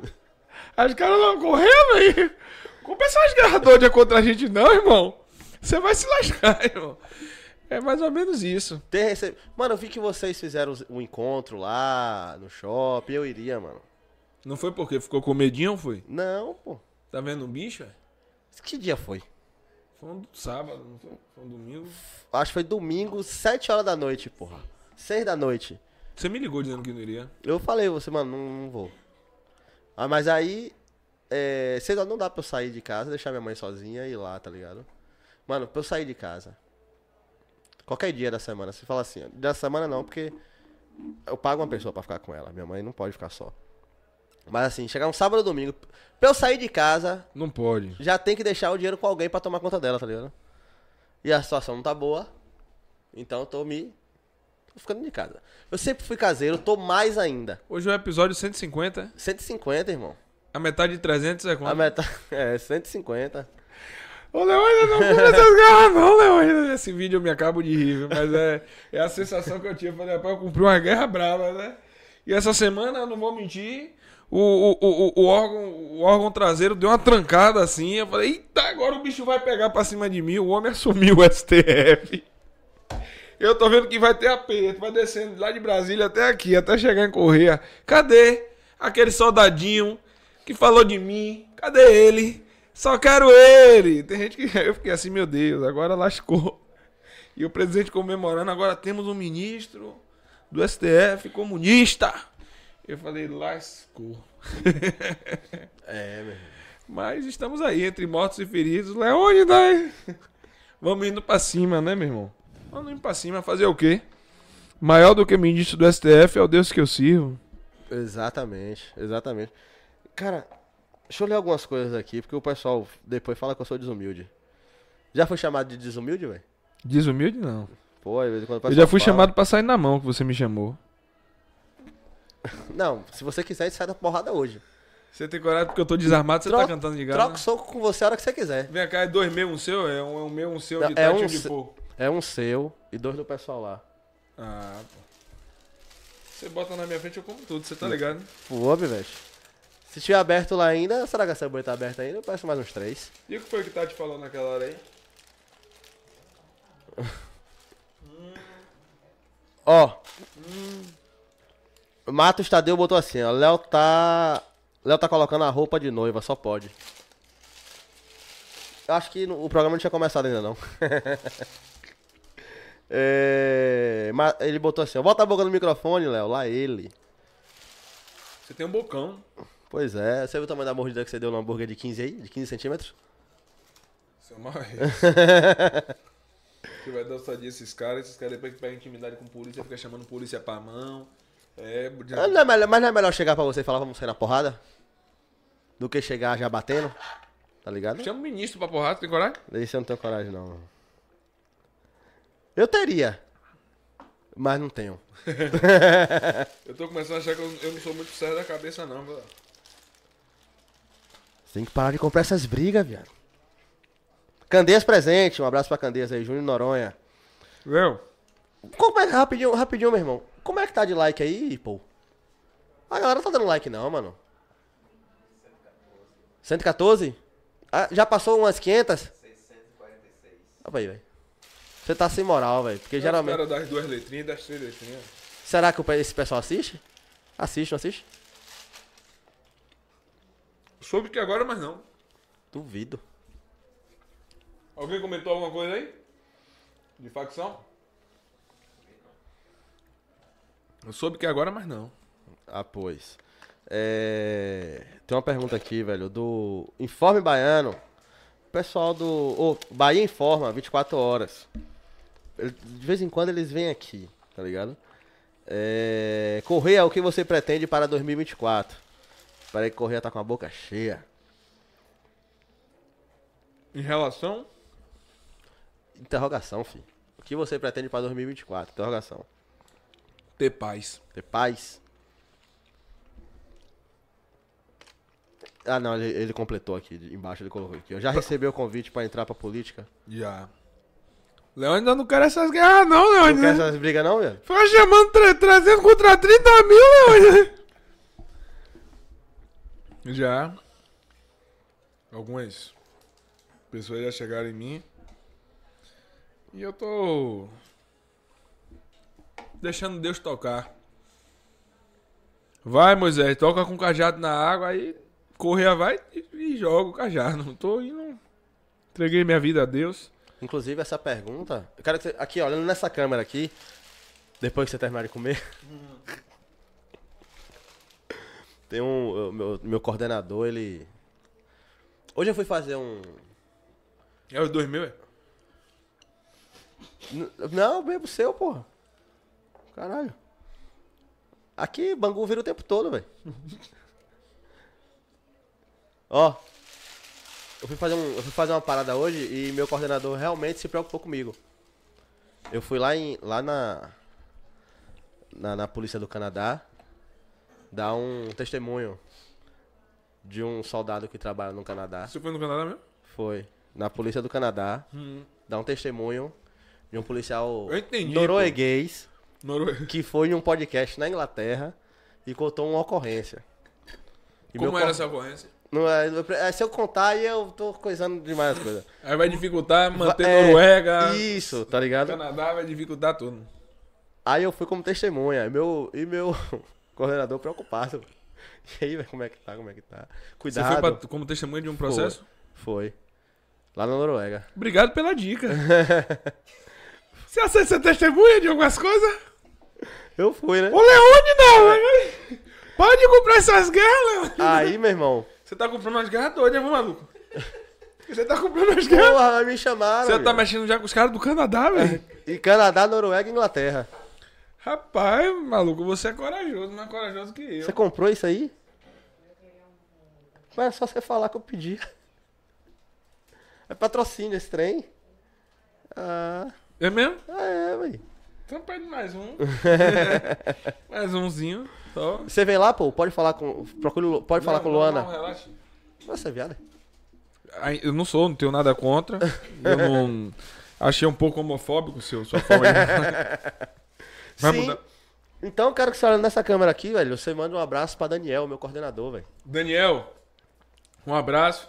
E no que depender de mim agora que ele falou, ele vai continuar testemunhando na polícia do Canadá, Noruega e Inglaterra. Noruega e Inglaterra, viu? Você foi falar? Agora eu vou jogar. Agora sim, tem que pagar passagem e tal, é em euro. Pá, essas paradas, velho. Tá me cobrando, é, pra ir lá no Canadá? Mas como é que eu vou sair daqui pra lá? Tá ligado? Eu venho lhe buscar, pô, pra gente ir pro Canadá junto. Tá Na ligado? corregedoria do canto. Tá comprando umas guerras doidas, viu, maluco? São 30 mil que eu tô trazendo, né? É. Mas a história de, de, de Jericó é essa aí. Deus mandou pra Josué ir lá. Né? E Josué venceu sem pegar na espada. Foi só com trombeta. Sete voltas. Hum, estudou, né, filho? Mano, eu Parabéns. fiquei, na eu fiquei dentro de uma igreja há 11 anos, velho. E você saiu por quê? Me expulsaram de lá. Que tipo de ser humano é esse que é expulso da igreja? O que, é que que você tipo de ser humano é que expulsa alguém da igreja? Porque eu me divorciei. Me tiraram de lá por isso. Nada é tirado. Passaram a me ignorar. Uma igreja de 10 mil membros. 15 hoje, sei lá. Tá ligado? Que tipo de ser humano? Você só pega umas guerras pesadas, né? É. Agora tá ligado? indo E, é, muito, por- durante muito tempo eu não, não- não quis comentar isso, não. Mas aí. Às vezes dá vontade de falar, tá ligado?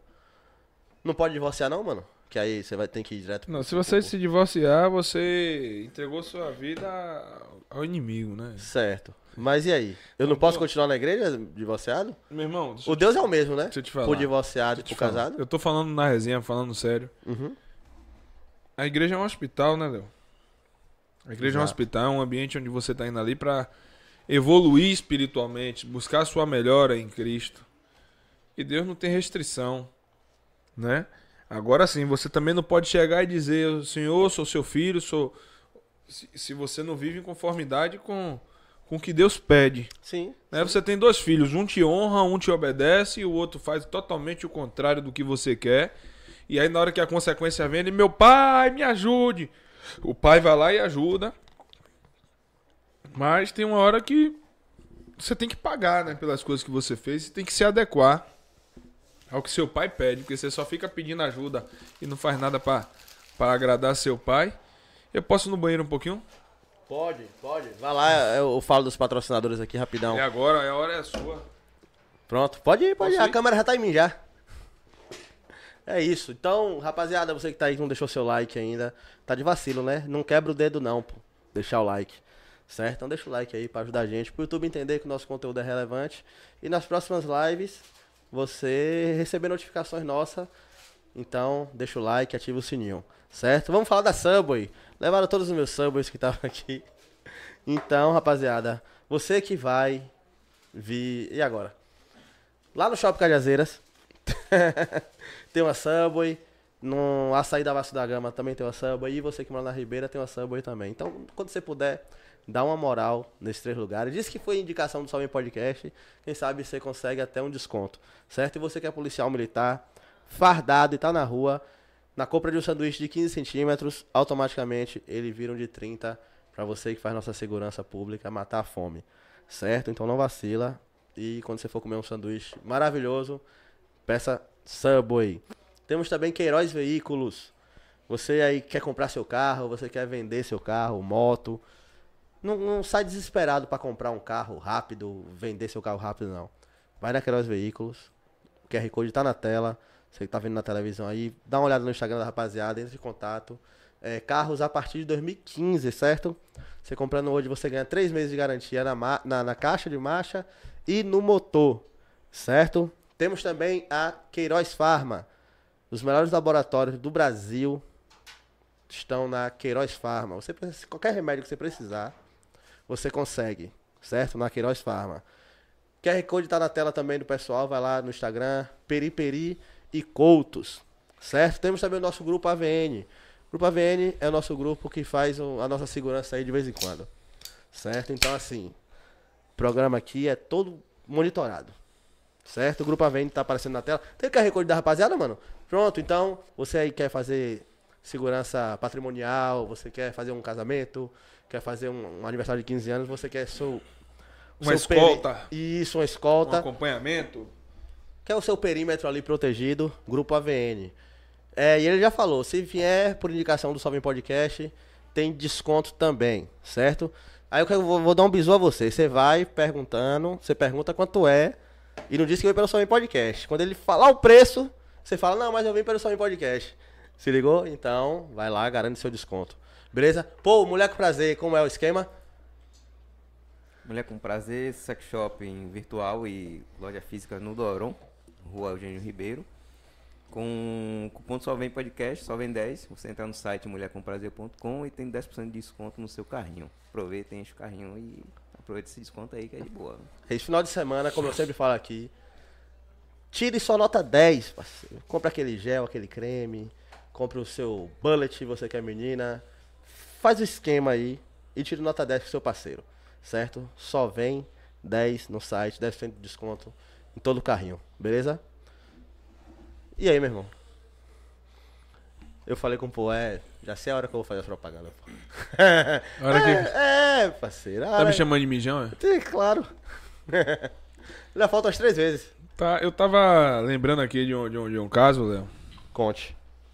E ontem um camarada perguntou a mim aí, cê, cê, o Bahia Informe perguntou, não foi qual é a minha pretensão pra 2024. Aí você depois falou que ele completou.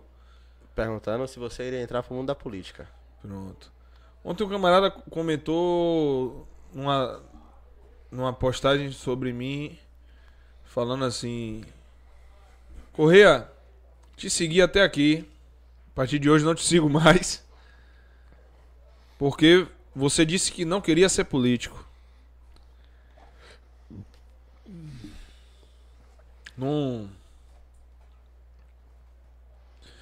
Minha forma de pensar, né? Independente de minha escolha ou não, eu, eu fiquei pensando assim: o cara quer o ladrão lá, né? Ele quer o vagabundo lá dentro da política, né? De repente, se eu decidisse partir pra política, não prestaria mais. Mas eu respeito a opinião dele porque eu já pensei muito assim. De olhar e falar assim: o cara que escolhe ser político, meu irmão, tem que gostar do que é errado. Porque. Tem que ter paciência pra andar no meio de vagabundo e eu não tenho. Mas pode ser isso aí, velho. O pensamento do cara ser que. Tipo eu. Eu conheço o cara, o cara é brother. O cara quer virar político. Hum, tá atrás de dinheiro. É o primeiro pensamento que, que vem minha mente. Eu não, não, não vejo como o cara vai fazer algo de bom pela pessoa. tá É isso aí. Essa Aí, aí eu concordo com você, eu também tenho essa impressão, pô. Mas aí eu digo, então quem tá lá já não presta, então é melhor que continue lá o errado. Não, não é isso. pra é, gente é poder porque, mudar, a assim, gente tem que é- apostar em alguém novo indo pra Exato, lá. Mas assim, quando chega alguém novo. é- é- a parada tá tão enraizada que quando chega alguém novo, você desacredita até de quem tá querendo chegar lá pra mudar, tá ligado? Você já acha que o novo já tá querendo chegar lá pra se misturar com Pra entrar lá tem que ter um Exato, pré-requisito. Exato. Quase isso. É, eu também É concordo. 100%. eu concordo com você. Não, não é 100%. Mas a gente tá desacreditado, velho. Eu ainda acredito em alguns, alguns políticos aí. Eu tenho um exemplo aí, Diego Castro. que Vai pessoas vir que, aqui. Tá pra vir que, eu, aqui. que, eu, que eu confio, né? O, o Nicolas, o senador Cleitinho. Não endeuso eles, nem homem nenhum, porque amanhã depois, se tiver uma decepção, ah, esses caras estão envolvidos em um escândalo aí. Rapidinho. é você- Vai entretendo a rapaziada aí. Quem vai no banheiro agora sou eu. É hora da gente chamar a propaganda, né? Então, assim, é... muita gente tem vindo con- conversar comigo e eu tenho que aprender a ouvir e pedir a Deus qual, qual era, qual é o interesse dele, porque volto a repetir, no começo, quando eu tava falando aqui com vocês hoje, quando eu entrei, fui partir para rede social, que eu fui em um podcast para falar de polícia, falar sobre minha história. A minha intenção era uma. E as coisas tomaram proporções que eu não imaginei. E eu não descarto nem, nem fechei nada em relação à política, porque eu tenho ouvido muita gente que está perto de mim, que me acompanha, a equipe do Alfa 11, as pessoas falando, irmão, fulano quer falar com você, de repente é um caminho.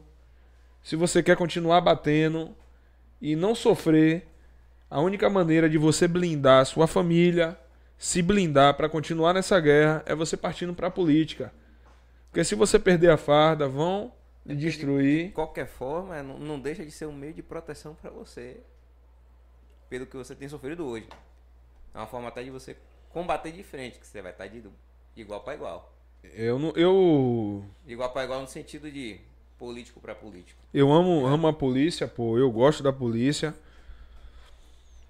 É, eu eu não sei pessoas, eu, eu não consigo viver assim, mas tem pessoas que vivem num mundo de mentira. Eu não conseguiria ser esse cara aqui no podcast e dizer que foi um policial que foi atuante, que sou um policial atuante, que fui pra cima da criminalidade, que vivi ocorrências sinistras mesmo de troca de tiro, que essa foi a minha realidade dentro da polícia. Chega aqui dá uma de, de um bom policial que vai pra cima do crime, que não tem medo, que não vê bicho com marginal. E em casa, minha mulher, meus filhos, minha mãe olhar pra mim e falar assim: Ih, rapaz, você é um covarde, um mentiroso. Eu realmente fui assim.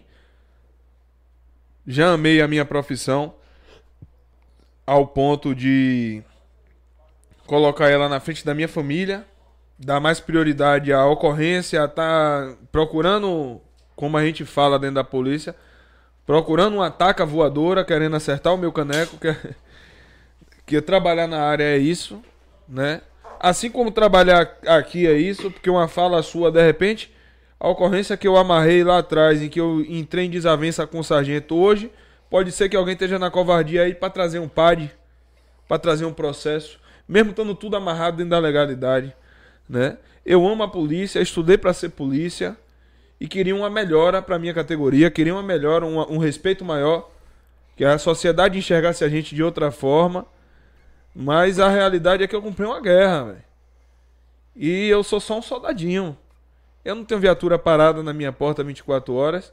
Então eu tenho que analisar friamente tudo que eu posso fazer, né? Se eu puder continuar na polícia, ninguém me tirar de lá e a gente continuar de maneira não, não, não é suave para não parecer covardia, mas até a guerra a guerra ela cansa. Esse, esse Correia que chegou aqui, que, tava, que tá revoltado com esse sistema, que tem marcas, mágoas dentro de si. Se eu não me policiar na minha forma de falar, logo mais eu serei calado. Não vou conseguir manter um discurso desse de bater no sistema há muito tempo. Porque vão me calar, a realidade é essa. Vai passar de repente um carro me fechar. Vai acontecer isso. Então eu tenho, eu ando preparado para isso. Mas e minha família, que é quem eu amo, que é nosso ponto fraco. Então, algumas coisas de, de pessoas mais experientes que têm dito a mim, irmão, comece a analisar. Eu sei que é o que você não gosta. E por mais que pareça, eu não posso me preocupar, eu tenho que me fazer surdo. 400 mil seguidores não são 400 mil eleitores. Exatamente. Nem todo mundo que tá me seguindo diz assim, meu voto é seu.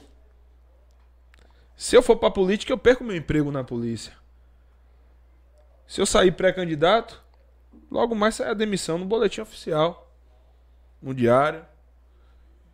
Então, eu tenho buscado muita orientação de Deus. Que o Senhor mantenha os seus anjos acampando ao redor da minha casa, ao redor de meus filhos.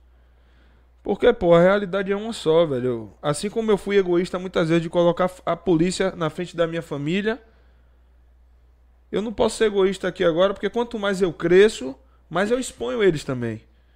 Porque as pessoas sabem quem são os filhos de Correia, quem é a mãe de Correia. As pessoas sabem, eu tenho que ter condições de dar segurança à minha família. Porque senão vai ser a maior tragédia que vai ter eu, eu, é eu falhar como protetor daqueles que eu amo. Quer dizer que os outros da rua eu tô protegendo, tô entrando em favela, trocando tiro, mas a minha família eu não consegui proteger? A motivação da minha vida é a minha família. A motivação para eu continuar de pé e tentando ser forte é a minha família. Deus em primeiro lugar é minha família. Porque a estrutura, a gente tá na pista, eu não, não quero morrer não, irmão. Eu não sou o tipo de homem que escolheu andar com arma na cintura, analisando a possibilidade de ser pego e se entregar. A rendição é algo que não entra no meu vocabulário. Se invadirem aqui, vão matar a gente, irmão. Pode ter certeza disso, negão. Se meterem a cara aqui, o pau vai quebrar, irmão. Que eu não vou. Não, irmão, perdi. Eles vão fazer o que eu sei que eles vão fazer. Então, a certeza que eu tenho é que eu também não vou me entregar. A gente vai até o, até o talo. Mas a função minha, como pai de família. Minha mãe não tem marido, ou minha mãe é casada hoje, mas eu tenho a, a obrigação de zelar pela segurança da minha mãe. Porque se acontecer alguma coisa com minha família e for em consequência a mim, vai ser um peso que eu não tenho disposição para carregar, não, parceiro. Então eu tenho que pensar direitinho em cada passo que eu tenho que tomar. De orientação para Deus, porque senão, de repente, meu irmão, tenho 400 mil seguidores, saio do país, vou tentar trabalhar lá como pedreiro, como na área de engenharia, na minha área de engenharia, projeto, e tentar reconstruir. Mas para eu sair do país hoje, eu teria que levar todos os meus filhos, porque eu não consigo viver distante deles. E eu não tenho filho com uma mulher só, então teria que ter um acordo, né? E eu tenho relacionamentos passados que não, não, não estão curados, tem pessoas que estão magoadas, né? Principalmente depois que eu cresci no- na rede social. Tinha- Tem muita gente que queria ser Tatiane. Tem muita gente que tá assim, esse filha da mãe me largou. Ó. É, mas esse filho da mãe me largou, começou a se cuidar, malhar, tá com a gatona do lado. Que minha mulher, ah, rapaz, aí, a carreta, governado. Você não diga que é, não, senão eu lhe, eu lhe quebro no pau.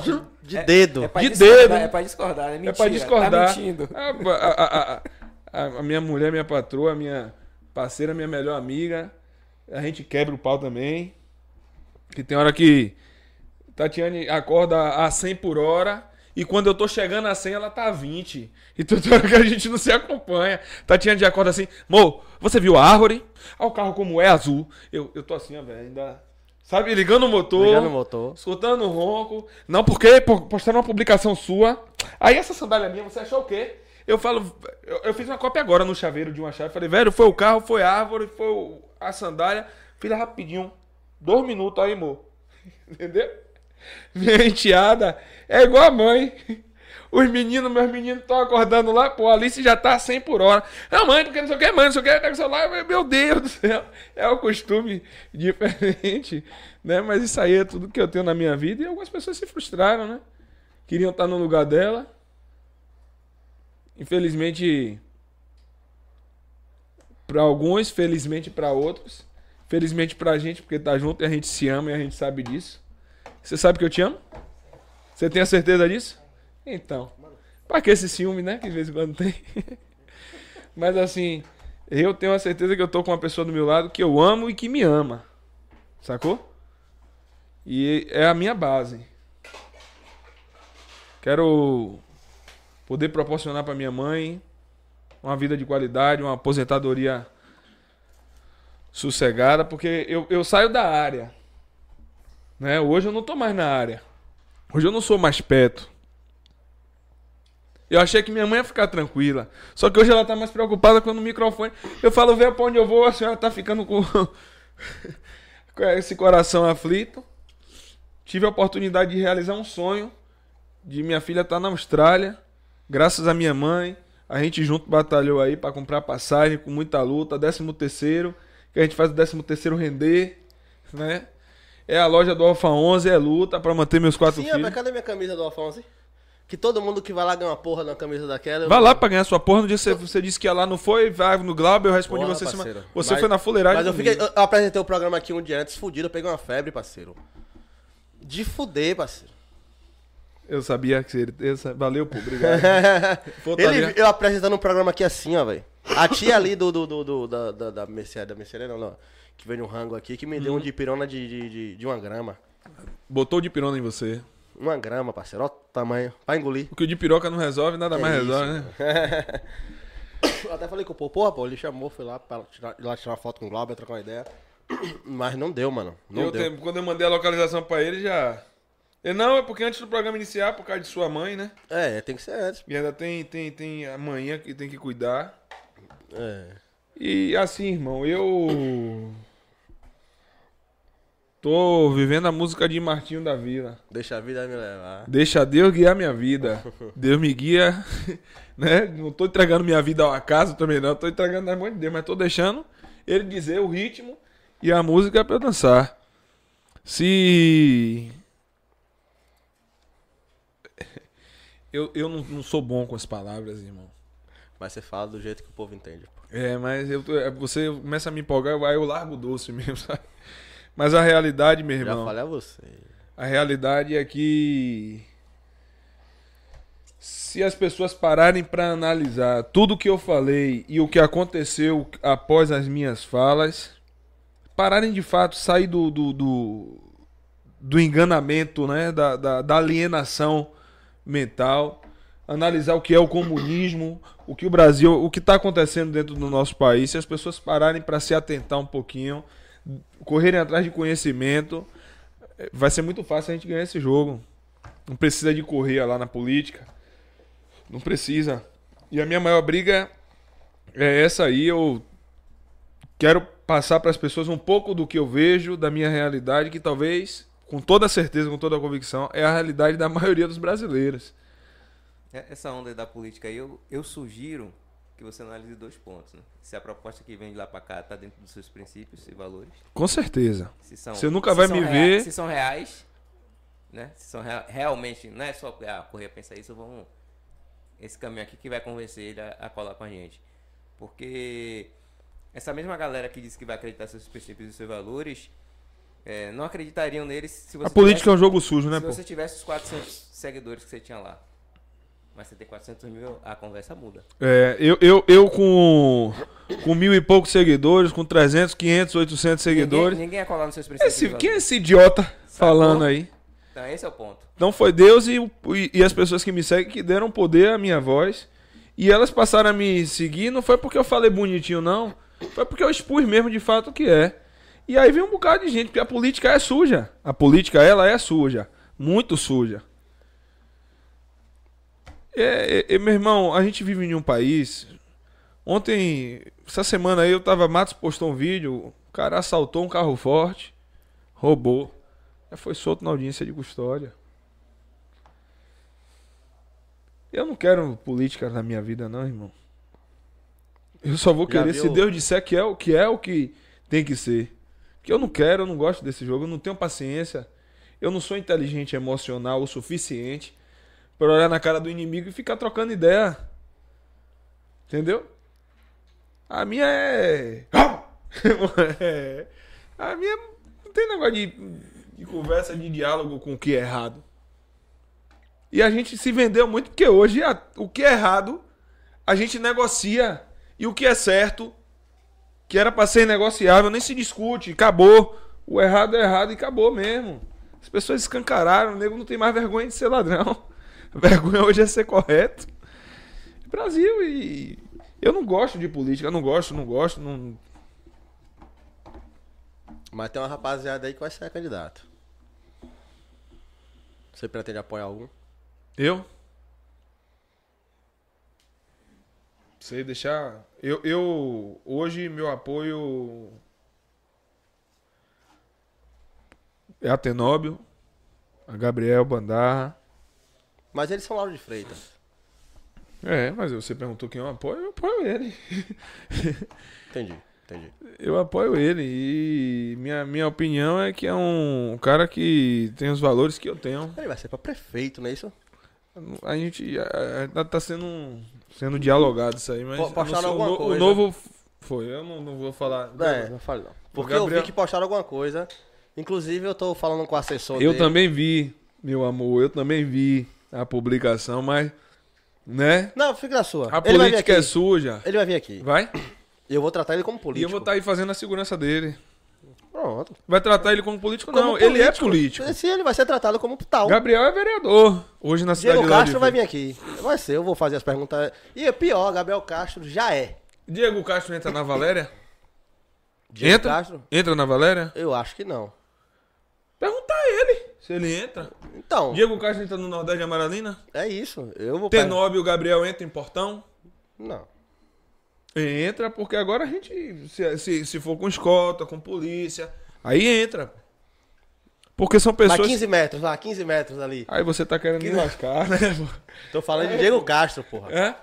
Não, Diego Castro não entra 15 metros, não. Se botar a cara, o Diego Castro é nobre, se botar a cara em um, lugar que é faccionado, o bicho pega, pô. Tem que entrar com apoio policial. Peraí, peraí, peraí. Peraí, pessoas peraí, são, peraí. são, são- Velho, o povo, grande maioria, as Peraí, pessoas peraí. são ignorantes, né?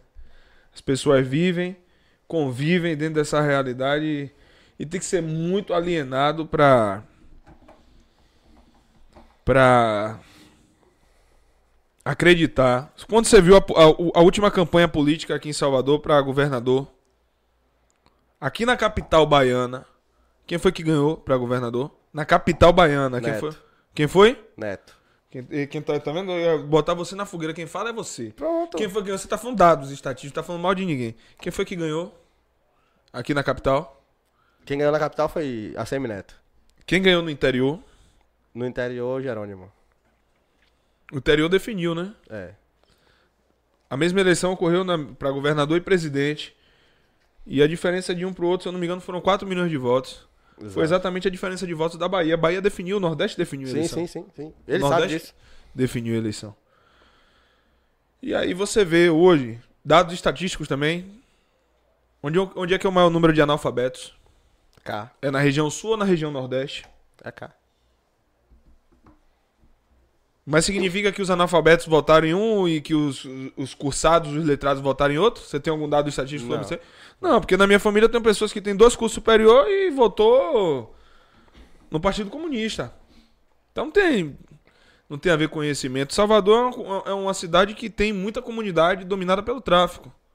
Mas as pessoas estão vivendo e vendo essa realidade aqui. O interior não vive. O interior o crime está crescendo. A galera às vezes tem problema com seca, com falta de água. Chega um político lá, leva água lá, meu irmão. Como é que o cara não vai ganhar eleição? Sacou? O cara, às vezes, o cara oferece. Se você oferecer migalha a quem não tem, você ganha eleição, pô. Essa porra aí mesmo. Entendeu? Então, irmão, aí, eu vou dizer assim. É, mas ele pelo menos olhou pra nós. Naquele pobres, dia. Naquele dia.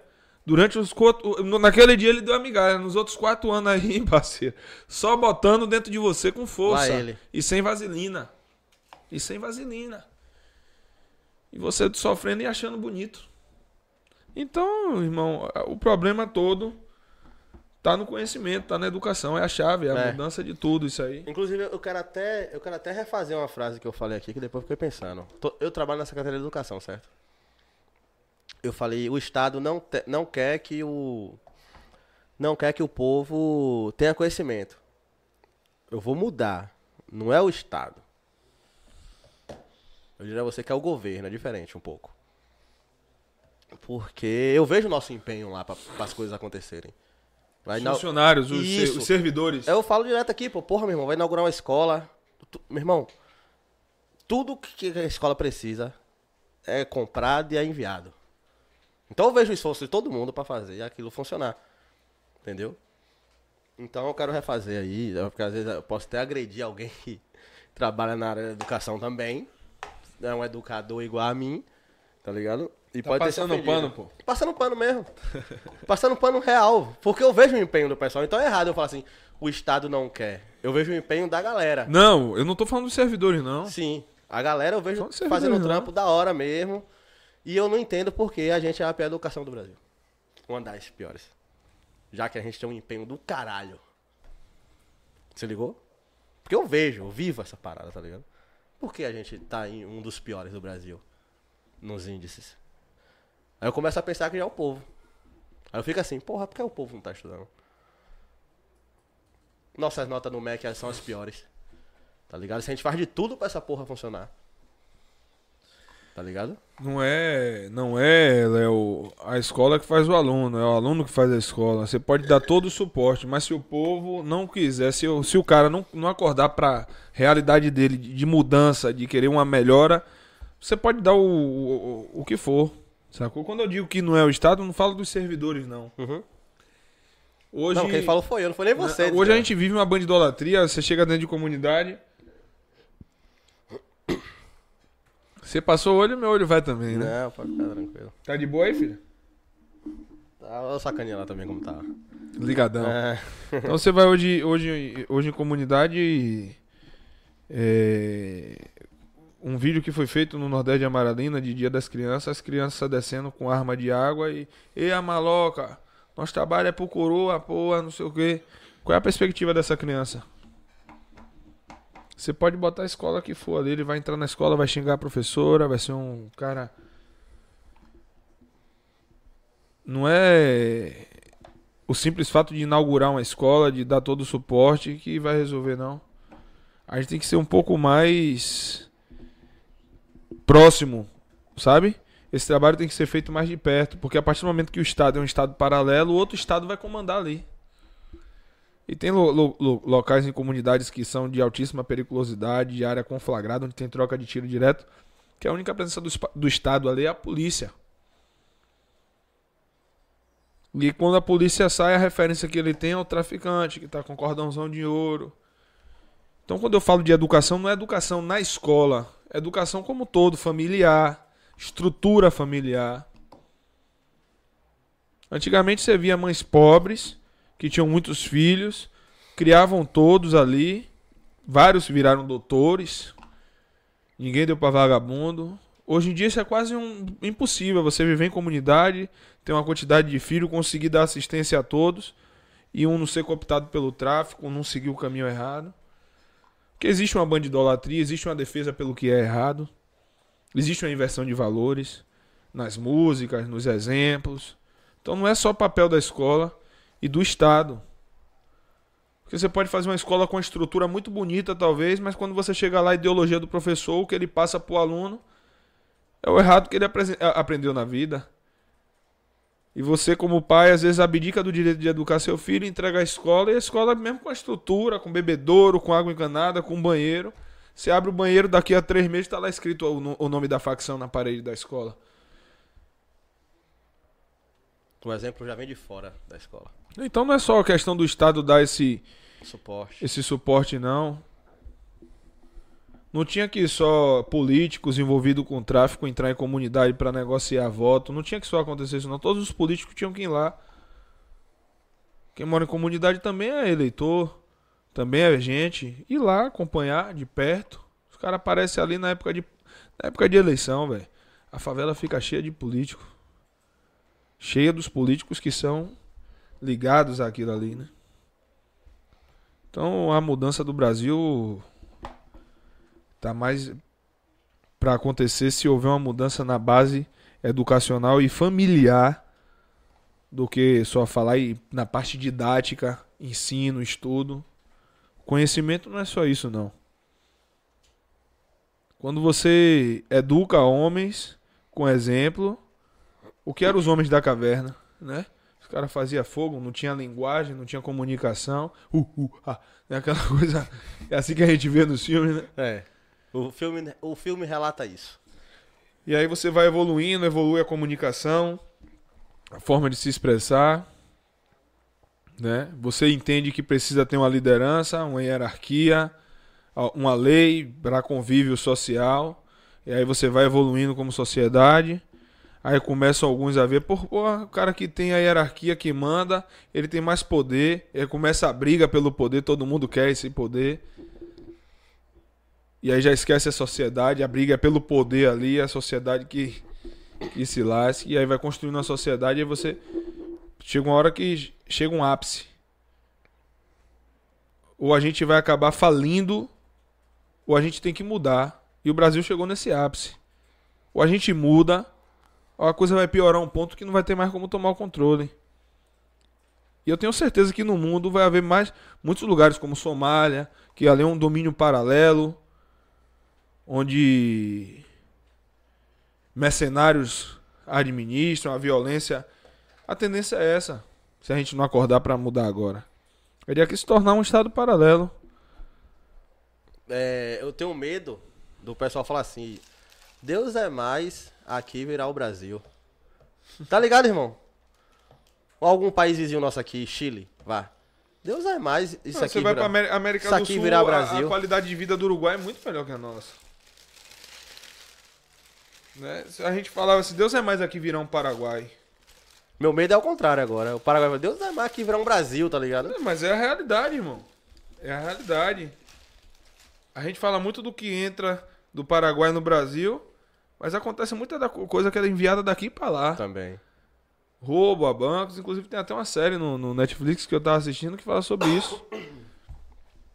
O, meu irmão, os exemplos maiores que a gente passa pra quem tá fora, pra quem vive em outro país, é que aqui é um país de caos, de vagabundagem, de descaração. Você é turista, você chega hoje no mercado modelo, você der um mole, parceiro. Esquece. Já foi, chega no Pelourinho, deu um mole, cordãozinho de ouro, lanceiro leva aquela agonia. O dali, o cara tava com pincel. No carnaval. O Ele cara, ele tem o uma cara de turista mesmo. o cara fez assim, ó. Passou no braço dele, cinco conto. Foi cinco, pô? Cinco conto. Pô, pagou? Pagou a porra. E aí? Meteu o pincel do, do, do Dolodum. Eu E sei. blau e cinco conto. Ou pagou o caralho que pagou. Você coloca. Não. Vai parar, então tiro. Não pedi. Aí olhou pra minha cara assim. Pronto, se picou. Que a gente tem cara de maluco também, viu? Não é mesmo? Você fica comprando as guerras dessas assim, Leônidas? Não compra essas guerras não, Leônidas. É, irmão. Se, se deixar o pessoal Vocês besta são mesmo. ousados, vocês são dos meus, né? Fica comprando umas brigas com os homens grandes você... Você bebe Coca Zero? Se não bebe, vai beber hoje. Você toma? Lá ele. Então, irmão, hoje... A gente tem que se preparar. Eu digo a todo mundo aí, a gente tem feito um trabalho que não é à toa no Alfa 11 Cast, Renato 38, Rafa Neren. A gente tá tentando conscientizar a população, acordar para o que vem por aí. Você lembra de Enéas? Lembra. Meu nome é Enéas. 56. Era um maluco ou um profeta? Hoje. Na- Hoje era um profeta. Mas naquela época a gente achava ele maluco. Ah, 38, uma cara de doido, né? Renato 38. 38, ele tem cara Renato de- Amoedo. Ele tem cara de meio louco mesmo, velho. Tem uns discursos meio assim. Sim. Você tem o controle do seu dinheiro? Se a internet cair agora, você consegue fazer o que mais? Nada. Então acorde, irmão. Acorde, porque as coisas que vão vir por aí não são, não são para amadores, não. A coisa vai piorar muito ainda. E a única forma de a gente adiar um pouco esse essa tribulação que vai vir diante da sociedade, a única forma é a gente se conscientizando, adquirindo conhecimento, estudando, pra gente poder se esquivar, conseguir sobreviver. Vai chegar uma hora que o conhecimento vai valer tanto que aí já vai ser tarde. As pessoas vão procurar e não vão achar. É, aquele. Que é Denzel Washington. que- oh. É Denzel? O livro de ali, O livro de ali, pronto, aquilo ali. eu assisto muito esses filmes. Você já viu quantos Os, filmes? fi- os filmes apocalípticos. Você já viu quantos filmes que aconteciam, falavam coisas, hoje a gente tá carro elétrico. Não, carro voador. Não, carro elétrico, irmão. Ah, Sim. Carro elétrico. E você, o carro estacionar sozinho. Você via em filme futurista, hoje você vê isso aí. Não, inclusive já viu. Carro voador? E não existe não? Se existe, ainda não vi. Na metrópole, como a gente achava que era, tá o quinto elemento, o quinto o quinto elemento? elemento dos carros. Pronto, pronto. A gente imaginava que, olha, aquele filme é 1995, tá ligado? Mas não dá ainda, né? A gente tá conseguindo se manter legal aqui no trânsito, no chão. Imagine botar esses caras tudo voando, bebo. Vai ter um... Eita porra, eu ia falar uma merda aqui. Mas vai ter uns prédios caindo direto aí, pô. Tá ligado? Os caras bebão, e do nada, o prédio lá da minha tia trabalhando. A galera vai viver, irmão. Até se assustar e ver assim. Merda. Os caras avisaram. É. É. Os caras avisaram, os caras falaram, os caras tentaram alertar. Tem muita gente aí correndo aí pra fazer dinheiro. Porque vai ter escassez de muita coisa. Esses filmes Teoria da Conspiração não é algo que assu- assustador não, pra querer assustar, pra querer causar alarde não, mas que você se conscientize, você acorde. Existe uma, uma guerra entre o bem e o mal, pô. Desde que o mundo é mundo. E essa luta vai continuar aí. Vai. Esse filme que eu assisti ontem, eu tava conversando com o Tatiane e 2024 tá aí. Imagina você passar um ano sem internet. O jornal impresso voltar a girar. A rádio funcionando. Hoje tem internet via rádio, mas o rádio vai, a rádio vai ficar fora do ar. Se você mudar o eixo magnético, você vai a rádio frequência, tudo vai Então Vai mudar. parar tudo, né? A gente vive Televisão, 50, 60 Hz, vai mudar tudo isso aí, pô. Mas, assim, ó, a gente aqui não é o. Não, não somos os propagadores do apocalipse. Mas assim, é. A possibilidade de ter essa explosão. Não é 100% de certeza, pelo menos. Não, ela vai acontecer. ela vai acontecer, Não é, não é 100% de certeza que vai afetar o data. bagulho Ela todo. já aconteceu. Já aconteceu, eu lembro. Só que ela leva milhões de anos luz pra chegar até aqui. Não, não, peraí. Peraí, calma. Esse sol daqui. Não, o sol da, É, daqui, ó. ó, milhões de anos luz não, é, não pode ser esse sol, porque Não, irmão, eu, tô, eu não sou técnico Eu pra falar. sei, tá- pô. eu sei que já aconteceu e tá vindo. A, Não. a radiação tá vindo, a explosão. Não, de lá pra cá são 8 minutos, pô. Esse sol daqui. Se esse sol explodir então não agora, aconteceu a explosão ainda não. né? É, é isso que eu tô falando. É, Essa, essa parada da ciência aí tem um gordão chamado Sérgio Sacani. Oito minutos pra que chegar aqui? Por exemplo, se o sol explodir, a Ah, gente só vai sim. ver, a gente só vai Não. ver que explodiu Não. daqui a 8 minutos. Você ligou? Pronto. Olhe bem. Aí eu vou partir pra elétrica, que é a minha área. Né? Sim. Que é a velocidade da luz. Sim, é 8 minutos luz de lá pra cá. Pronto. É a velocidade da luz. Nada é mais veloz do que a luz. Não. Acontecem explosões solares o tempo todo. Uhum. É, não é a velocidade da luz, mas da radiação. Aí é, o- é outro tempo. Entendeu? Não é a velocidade da luz. Bum, o sol explodiu. Ai, vem queimando todo mundo igual uma bomba atômica, não. Hum. É o efeito da explosão que acontece lá, que gera uma radiação. Eu não sou. É. Ó, ó, O na péssimo moral, cientista deve estar em casa se cortando assim agora, ó. É que esses malucos estão falando aí. O que importa é o seguinte, rapaziada. Ano que vem uma porra vai vir aí. É isso, tá ligado? Vai parar a internet, você aí o WhatsApp, você se fudeu. eu não sei se é ano que vem, não. Mas é o que disseram. Não, mas é o que disseram, é isso que eu tô falando. Pesquise na internet. É. Eu sei de uma coisa que vai acontecer. Os caras vão tomar o controle de tudo. Olha o dia do apagão. Sim. Você sabe qual foi o motivo daquele apagão? Eu não, eu não, não me recordo. Você lembra, pô, qual foi o motivo do apagão? Eu não sei qual foi a desculpa que deram. Não sei qual foi. Você Ninguém sabe, se, sabe se teve uma explosão solar mesmo? E a gente não sabe. Você sabe? Já Não. veio, já veio em 2023, Você sabe não se não sabe. tem algo planejado por trás disso aí? Estão dizendo que é uma explosão solar? A gente não sabe, pô. Mas vai, vai ser um bagulho mundial, não vai eu ser tenho só que no estudar, Brasil. ter tá conhecimento pra poder discutir isso aí. Eu não tenho esse conhecimento. Mas o que eu li vai ser uma explosão no mundo inteiro, não vai ser só aqui no Brasil. Vai ser um bagulho global. Global. E não tem nada a ver com o canal 11, viu, rapaziada? Você aí. Não tem nada a ver com o canal. Com o canal 11, é. Tá ligado?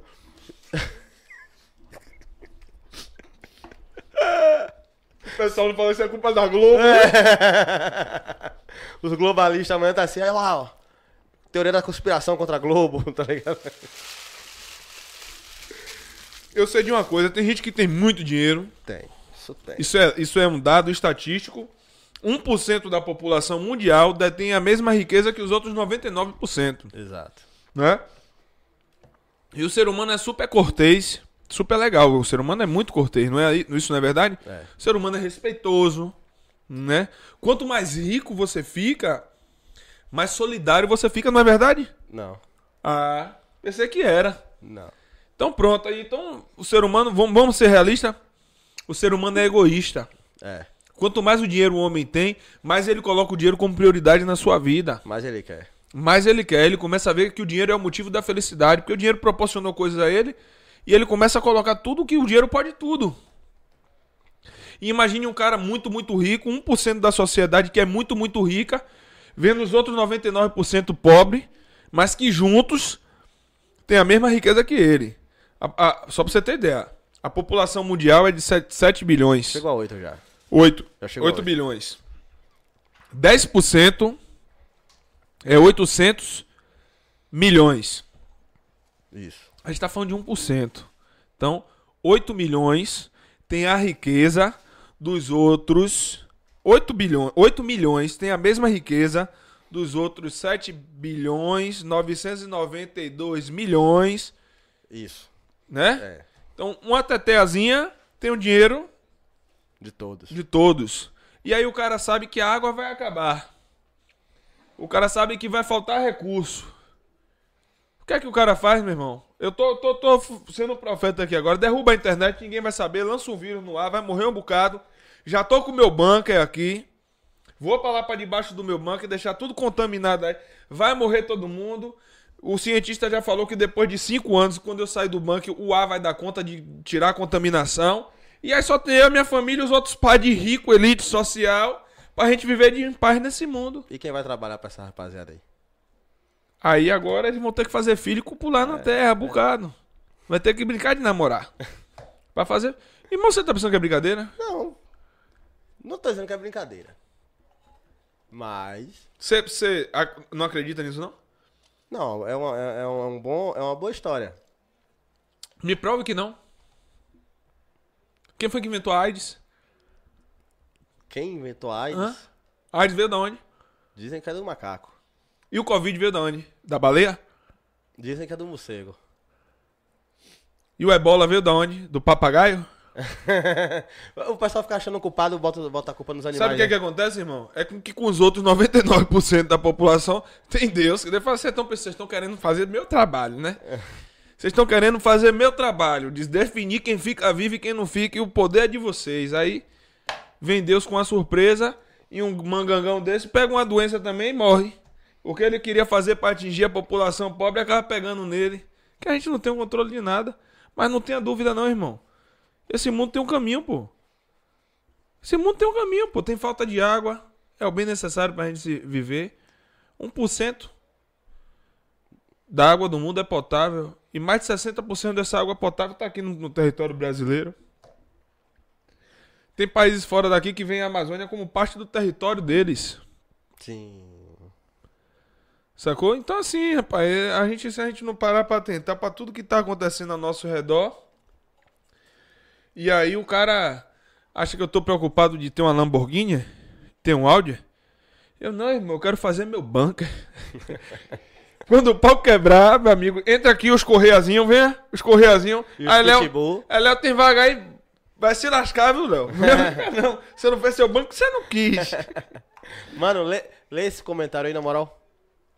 Esse, o rapaz, teve um brother nosso, um brother aí que mandou 27,90.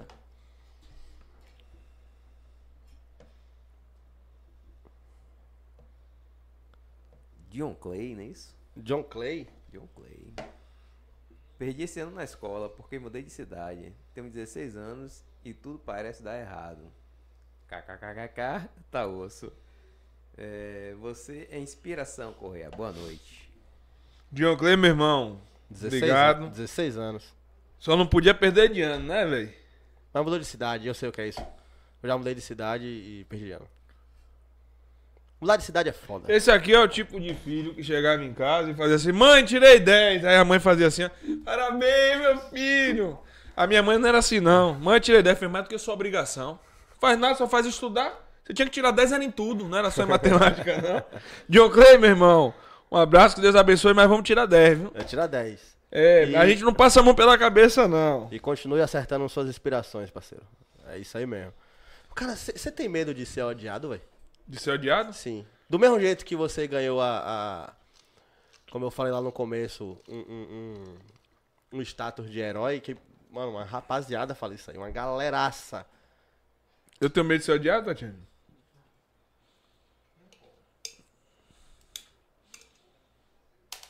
Eu... Qual é o seu maior medo, Cunha?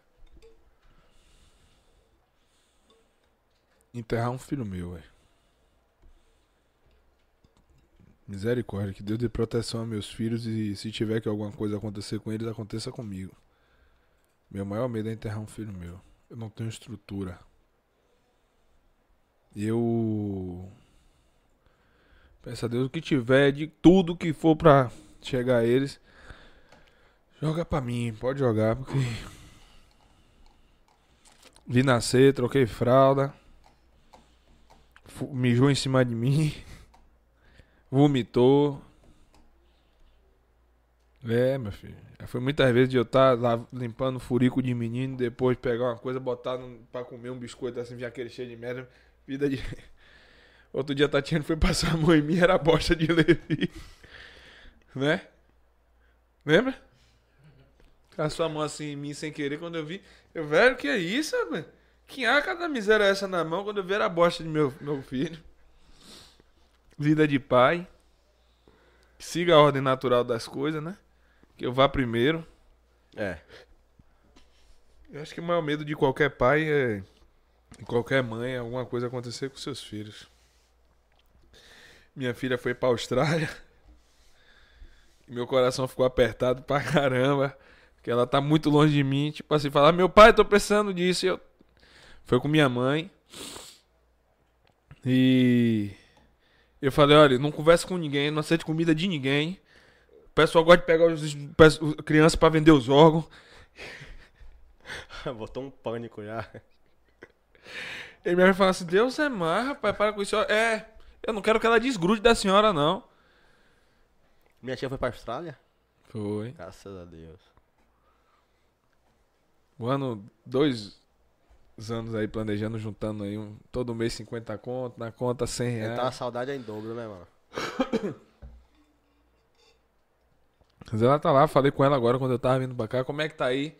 De 0 a 10, que eu faço assim com ela, né? Ela manda lá um 14. Eu É, não, ia é um antes, Duda? Duda faz assim, 9,9. eu falei, é. Era pra eu ter ido, né? Se eu fosse, estaria 10. Aí tá se acabando aqui, porque é um sonho você realizar assim. Eu não fui, mas botei uma filha minha pra pisar no estrangeiro. Pronto. Ela tá lá andando na rua e tá ouvindo How are you? I'm fine. And you? Pô, seu inglês tá top, viado. É, tá, ela tá na rua e tá ouvindo isso. É? I want to, I, I, I agree, I agree, aquela, né? Ah, yellow, Imagine, yellow. imagine quando, quando ela voltar pra te visitar, ela vai assistir filme legendado e você vai ficar assim, caralho, bota a legenda. Ela não, pai. Aonde, meu filho? Eu arranho, viu? Esse, sou- esse aí desinstalou o Duolingo. Desinstalou, velho. Desinstalou o Duolingo, velho. Minha irmã tem muitos anos lá já. Foi bem novinha. Minha irmã acho que tá com 26 anos, foi, já tem mais de 8 anos. Voltou, foi de novo. Mas eu tenho uma irmã lá que também foi caixa de supermercado, garçonete, a zorra toda. Só que você vê a diferença, é um país onde o garçom ganha igual engenheiro no Brasil. Sacou, meu irmão? Minha irmã com um mês de salário comprou um Honda Fit, pô. Sacou? Ah, Você vê a diferença? É pouca. Ela só falta querer abrir minha mente assim falar assim: acorda, rapaz. Vem pra cá. Venha pra cá, você tá aí nesse país aí se acabando. Eu digo, eu só não vou por causa de uma coisa. Teria que ir os seis, sete E os pitbull. e os pitbull. Porra, quando você falou que ia dar uma de John Wick, eu dei risada pra caralho, velho. Já achou John Wick, pô? O cara mata todo mundo porque alguém matou o cachorro dele, parceiro. A, a verdade é Não essa. tocar meus cachorros, não, velho. Eu, eu, eu, tô evitando falar que o pessoal tá achando que eu sou Naldo. Mas Naldo Canal, Não, Naldo, que Naldo é retirado Naldo da reta- Bene. É. Né, amor? O pessoal fala aí é Naldo, aí. Aí matou. Matou o Luiz Gonzaga, não, rapaz. Lampião.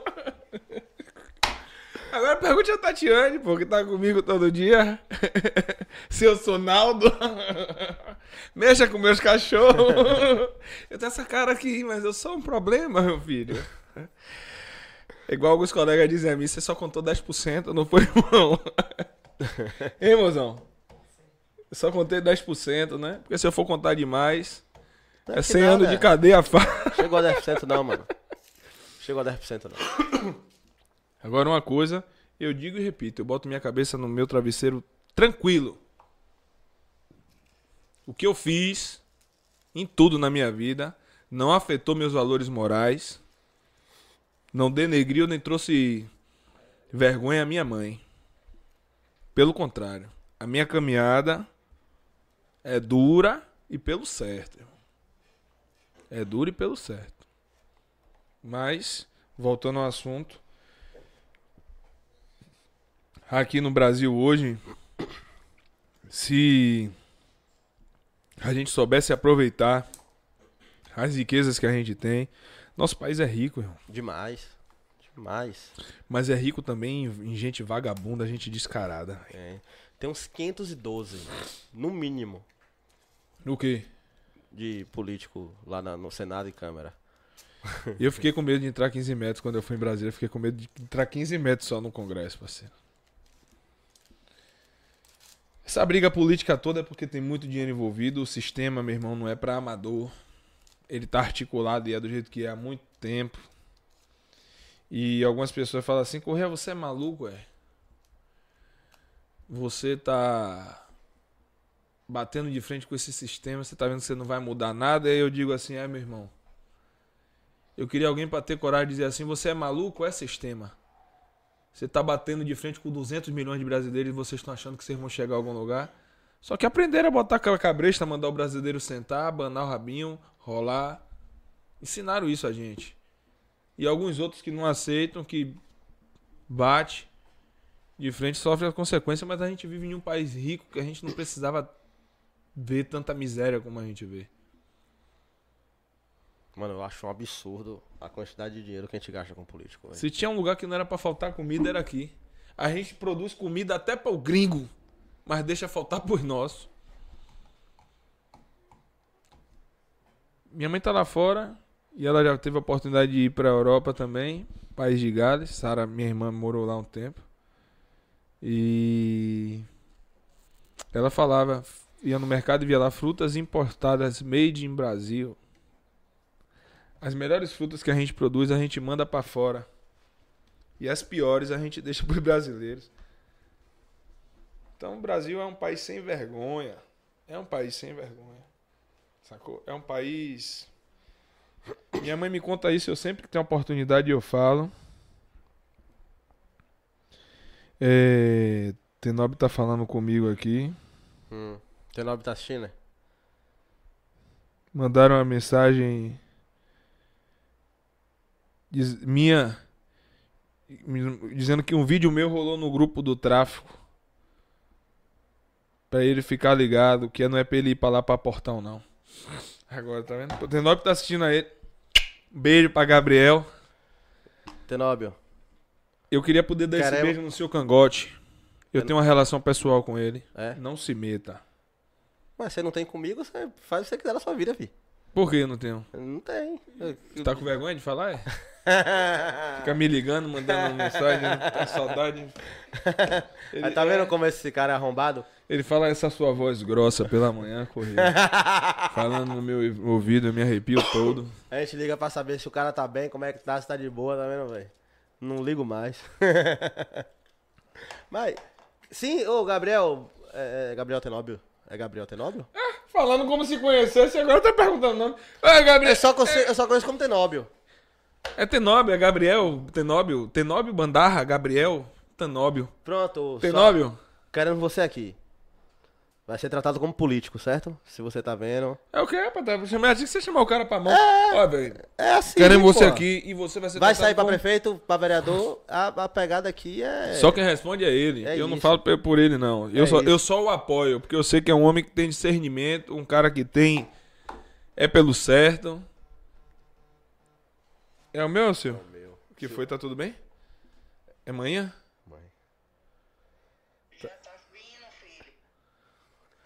Ele não vai agora não, minha tia. Ele não vai agora não, que eu tô deixando ele preso aqui ainda. Eu, já- eu- eu vou parar de conversar pra deixar ele ir. É Correia. Quem é que não vai agora não, seu Correia? Como é que tá a senhora? Filho, graças a Deus estou bem. Graças a Deus. como é que tá? A senhora tá me devendo um feijão, viu? Já falei a Léo. Já falei a Léo que a senhora tá me devendo um feijão, viu? E eu vou cobrar. Também não, é? Oi? A ligação tá cortando. E cadê os netos? Os netos estão em casa, deve estar comendo na casa. Eu espero poder voltar pra casa e achar pelo menos a cama pra dormir. Porque estão comendo tudo. Cadê Tati? Tati tá aqui, assistindo aqui. Tá mandando um beijo pra senhora. Ah, obrigada. Manda outro beijo pra ela também. Tá todo mundo no ao vivo ouvindo a senhora, viu? A senhora tá ao vivo agora no Só Vem. Ah, que bom. Um beijo, que Deus abençoe a senhora, viu? Vou passar pra seu filho, seu, esse, ele com essa cara dele de. de- dia, Amém. Amém. Um beijo, Deus abençoe. Aqui é, aqui é a minha vida inteira aqui, sabe? Você desligou, foi? Não, mãe. Oi, filho. Quando correr a deixar, eu vou embora. Daqui a uma hora. Quando correr a deixar, eu vou embora. Não entendi. Quando correr a deixar, eu vou embora. Quando correr deixar aí, você vem embora, É. ele vai te levar, é? Ah, vai me deixar aí de... Vai me deixar aí dentro do. Vai me deixar aí no segundo andar. Ah, Daqui a pouco eu tô chegando, mãe. Você- Ele gosta de uma vida com aventura. Deus, meu filho. Viu? Paz. Ele gosta de uma vida com aventura. Beijo, tchau. Aí agora você, porra, você me lasca, né? Também te amo. Você não precisava falar ao vivo que eu ia levar você em casa, que agora você não vou levar mais, parceiro. É, Vai me levar não, mas eu vou de Uber. Você já tá avisando a, a galera que eu tô chegando lá, daqui a pouco tá com a vaguinha lá armada, nada, e, vendeu. eu, e eu moro, eu moro no Itaigara. É. Eu vou de Uber. Tchau, mãe. Beijo. Esse bicho eu não sei não, velho. A gente tá até agora aqui jogando em serviço de inteligência aqui, se sai informação enquanto informação, aí ele avisa. Vou levar, Mas ninguém sabe onde eu moro. Mas quem- onde, você mora, sabe que você mora lá. Se mexer em Léo, a gente, porra, vou ter que descer com o meu bonde. e a gente vai gostosinho. Mas é isso, mano. Esse é meu medo, sabia, velho? De quê? Por isso que você vai parar de trazer polícia pra cá. Por isso, cara. Mas por chegar em você pra falar alguma coisa? Não, ninguém nunca falou não, velho. Mas eu tenho medo de chegar já chegando e, e, e- e me tirando da minha mãe, tá ligado, velho? Que essa rapaziada aí, ela não quer saber que minha mãe teve um AVC, Só caminhada pelo que eu certo. sou filho único, tá ligado? Eu tenho medo, pô. Como diz o ditado, bandido não tem coração, né? Pois é. Mas tem, pô. Os caras têm consciência. Os caras não fazem isso, não faz? Eu não sei, Os caras velho. não são covardes assim, não. Os caras têm coração. É isso. Tem uns aí que eu vejo aí, né? Matando idoso, matando criança, aluno na porta da escola. Mas os caras têm coração, né? Não? Quem não tem coração é a polícia, né? Raça ruim a gente é, né, velho? É, nessa inversão de valores eu fico meio em dúvida. Em saber se eu sou o herói ou se eu sou o vilão. Que Deus abençoe sua mãe, irmão. Eu me preocupo com você também. Mas tenho a certeza de uma coisa. Tenho a certeza de uma coisa. E você sabe. Eu sei. Eu não procuro uma briga, viu, Leônidas? Mas também não corro de uma, não. É isso. Se quer guerra, terá. Se quer paz, quer em dobro. É, eu, eu, eu fico meio pá, tá ligado, velho? Porque assim, ó. Pá?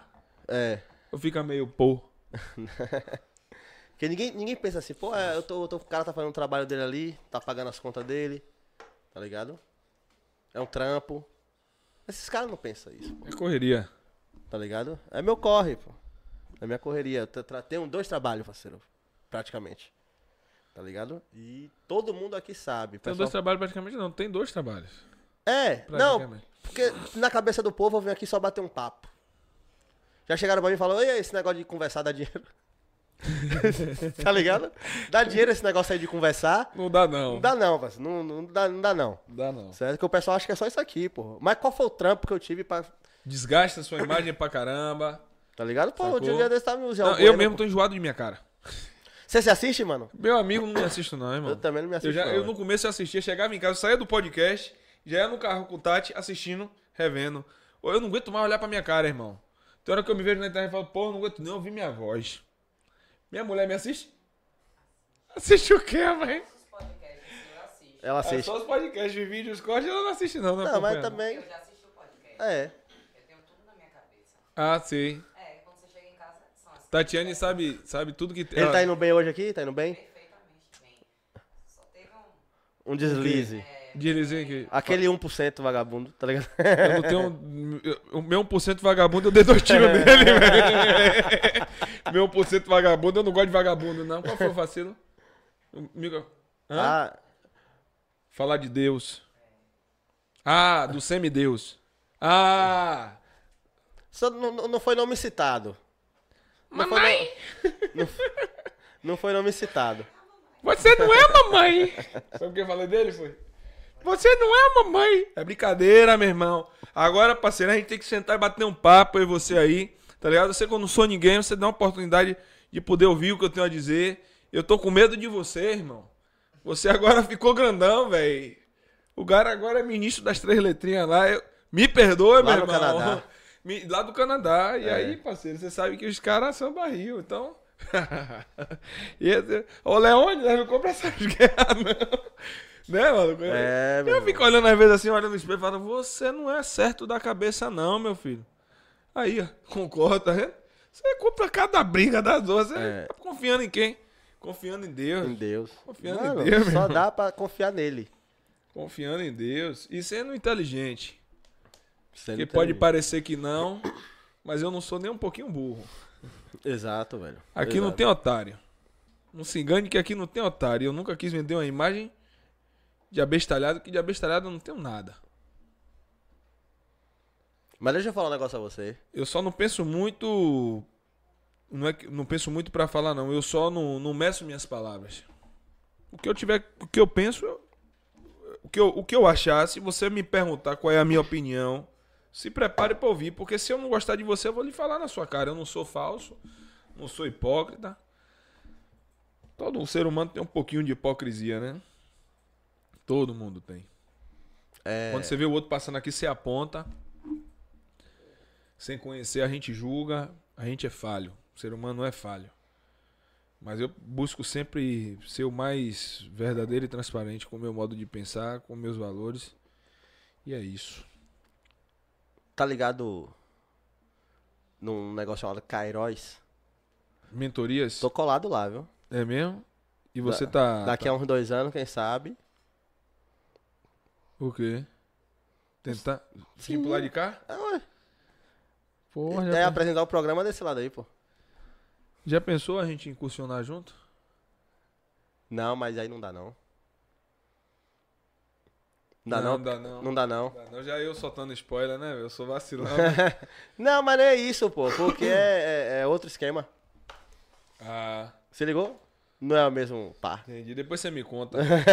que você tá todo Não é pai, é povo. Mas Kairos eu já me liguei. Já me liguei. Se ligou? Já. Ó, É... é essa parada é minha. Mas aí eu tô... Vai ganhar dinheiro, hein, ladrão? Terça-feira é o dia do CV. Quinta é o dia do BDM. Que é isso, rapaz? É. Deixa eu falar essas coisas aqui, não. Não. Essa vagabundagem tem... vai acabar quando você chegar lá, parceiro.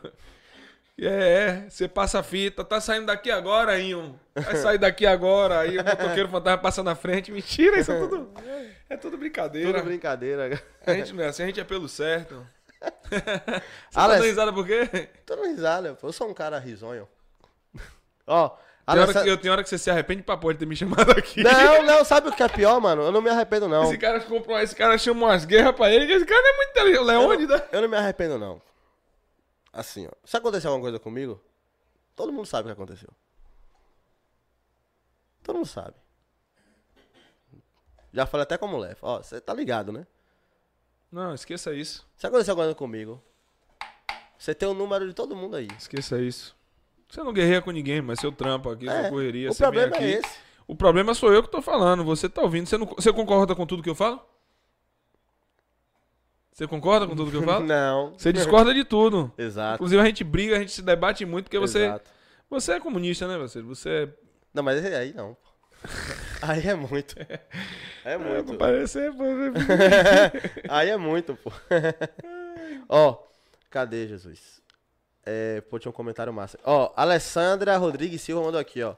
O Brasil só vai prestar quando os políticos usufruir da educação, da saúde e da segurança que eles Foi promovem. o que eu falei. Foi o que eu falei. Eu queria que existisse um projeto de lei que o filho do político ia estudar em colégio público. Mas não é no Cefete, não. É no Luiz Viana. Entendeu? É no Dionísio. Está no colégio público. Ser atendido em hospital público. Aí você ia ver rapidinho melhorar, meu irmão. Você duvida? Que iria melhorar do. Eu acredito que sim, mas eu duvido disso acontecer. Não vai acontecer. Eu também. Não vai acontecer. Mano, eu tenho uma raiva Você de já brincou político. disso aqui, velho? Já, pô. eu- Já. Sim, vai cadê aquela parada do paintball, pai? Que a gente ia trocar uns tiros de paintball? Tantas coisas mudaram, meu irmão. Inclusive eu tinha um projeto aí agora pro Natal de juntar o dinheiro pra doar lá no Nordeste e eu desisti. Não porque eu não quero ajudar, não, porque.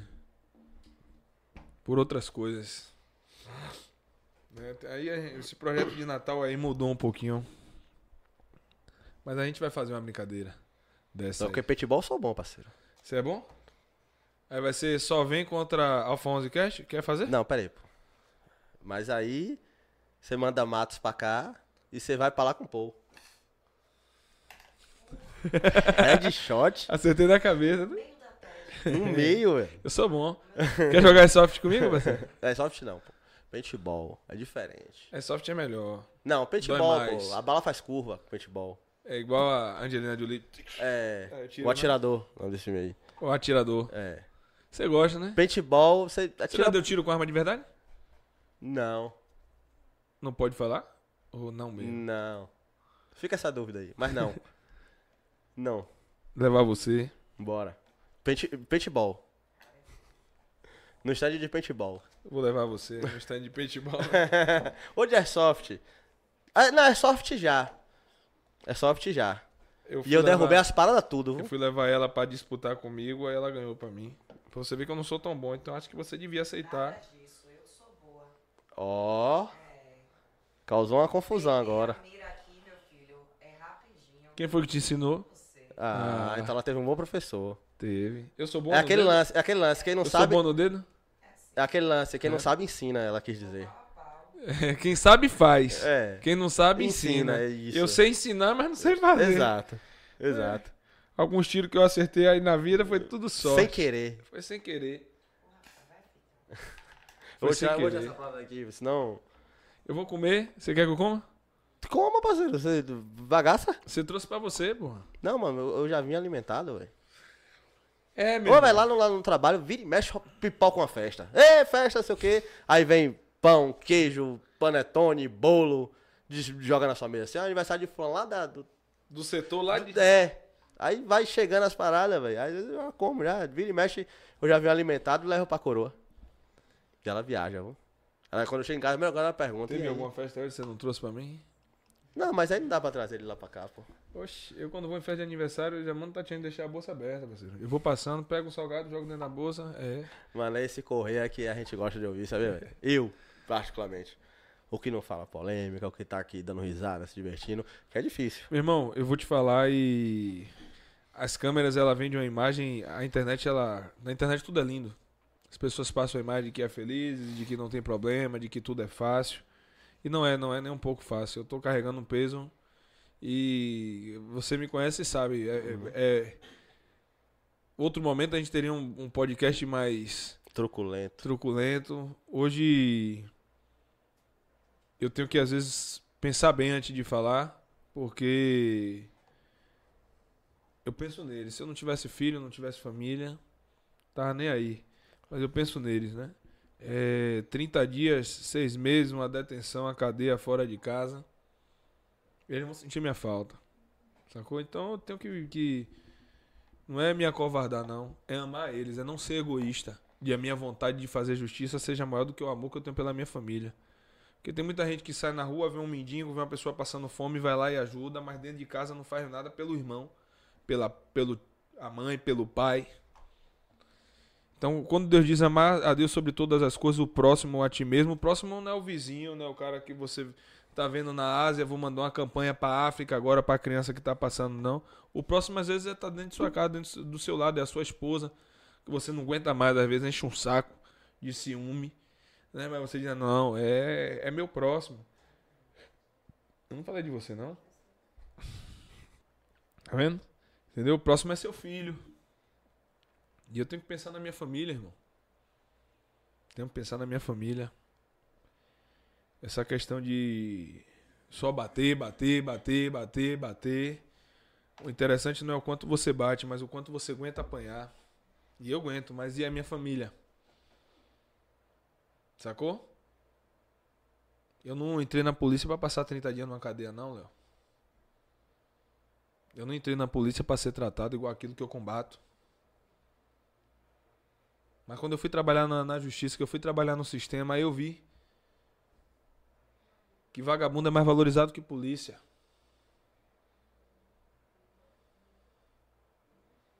O sistema da gente aqui é sujo, ele é imundo. É desembargador, é promotor, é juiz. Sabe? Político, os caras ganham bem pra caramba, irmão. Ganha bem pra caramba e os caras não tem escrúpulo. Os caras continuam roubando, matando, destruindo aí, desviando dinheiro de tudo quanto é lado aí. Enfiando em bolso, enfiando em paletó, enfiando em meia. A gente vê isso aí, porra. Os caras não tem escrúpulo. Os caras desses, se passasse fome, meu irmão, era capaz de botar arma na cabeça da mãe da gente, dos, das- dos filhos da gente, pra poder ter o dinheiro à força. Porque os caras, com o dinheiro todo que eles têm, com todas as vontades que eles têm, eles ainda fazem o que é errado. E o povo aqui embaixo só se lascando, só se lascando. Mas se eu for ficar nessa, irmão, de abrir a boca o tempo todo pra tá batendo, pra tá batendo, pra tá batendo. Quem vai sofrer a consequência é minha família, porra. Isso é verdade. E eu tenho acordado pra isso aí. Se quiserem me demitir da polícia hoje, vai ser a minha escolha ou a deles? A deles. Você tá entendendo? Então não é se, a, se acovardar, não. Pô. Eu muitas vezes, você sabe a história, o pessoal queria me ajudar com Pix e eu não queria aceitar. Você sabe de verdade, tá aqui atrás das câmeras. Você sabe. tá- Você tá ligado da colé. Tô ligado.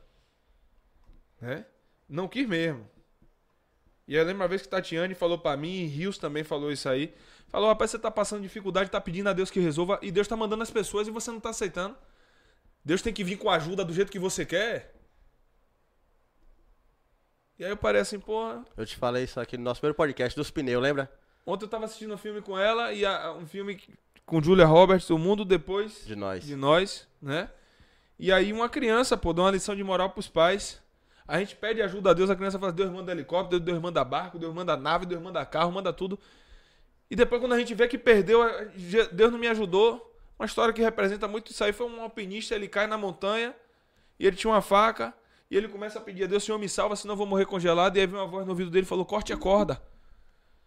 Ele falou, você é maluco, eu vou cortar a corda tudo escuro. No outro dia o cara tava congelado a meio metro do chão que ele não teve fé.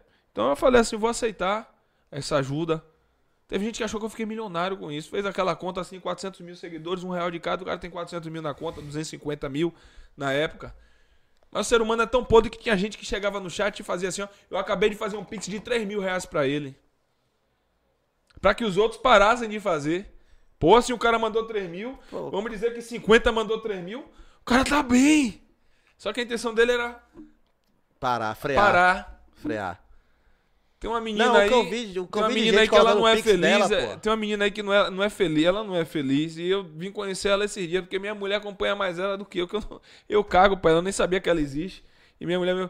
Ah, a menina fica. E aí, cadê o Pix? E aí, cadê o Pix? E ainda arro... marca o arroba da minha mulher?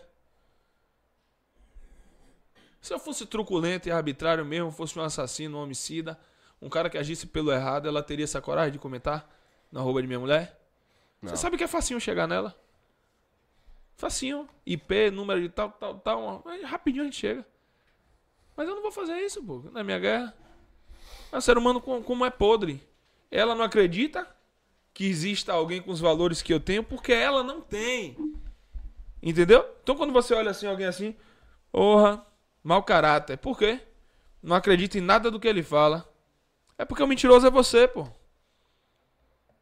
Se você não tem funda- fundamento pra descaracterizar o, o- o discurso de alguém, simplesmente, né? Você não olhou pra cara da pessoa, não gostou da pessoa por causa de intuição. Intuição é uma porra, intuição que se lasque. Isso é você que é assim.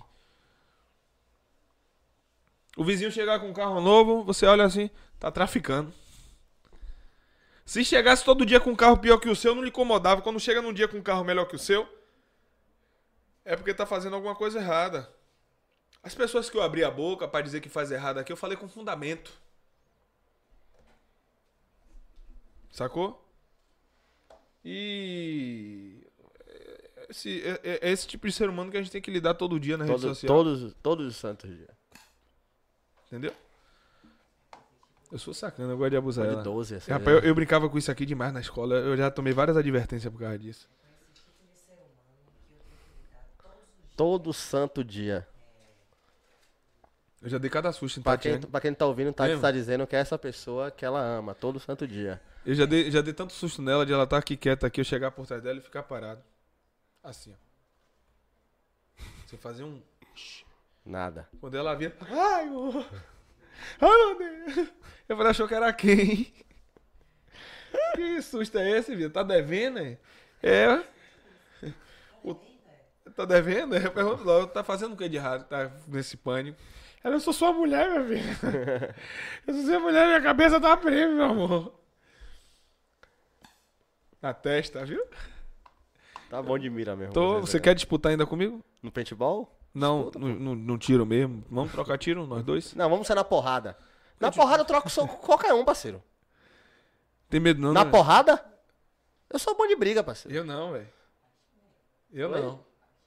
Não, mas aí a Nunca gente... bati em ninguém, você tá dizendo que eu bato bem?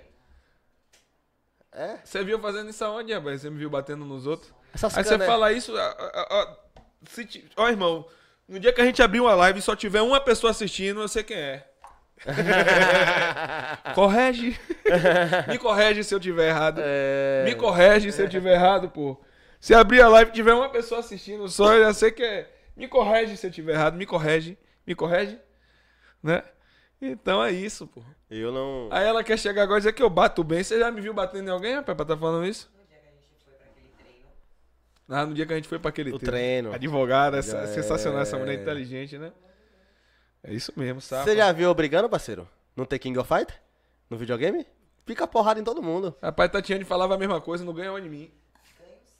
Eu tenho vídeo com você, que eu ganhei 10 vezes Você já sabia que ela é pedreiro? Amanhã eu vou postar um vídeo na internet, ela de pedreiro. Eu e ela batendo massa e levantando parede. É, Não, mas, é, é, isso é uma qualidade. a gente, a gente bota pra. Rapaz, a gente. a gente- ah. Radi, bateu massa, fez concreto. A gente errou na hora dos cálculos. Errou os cálculos, mano?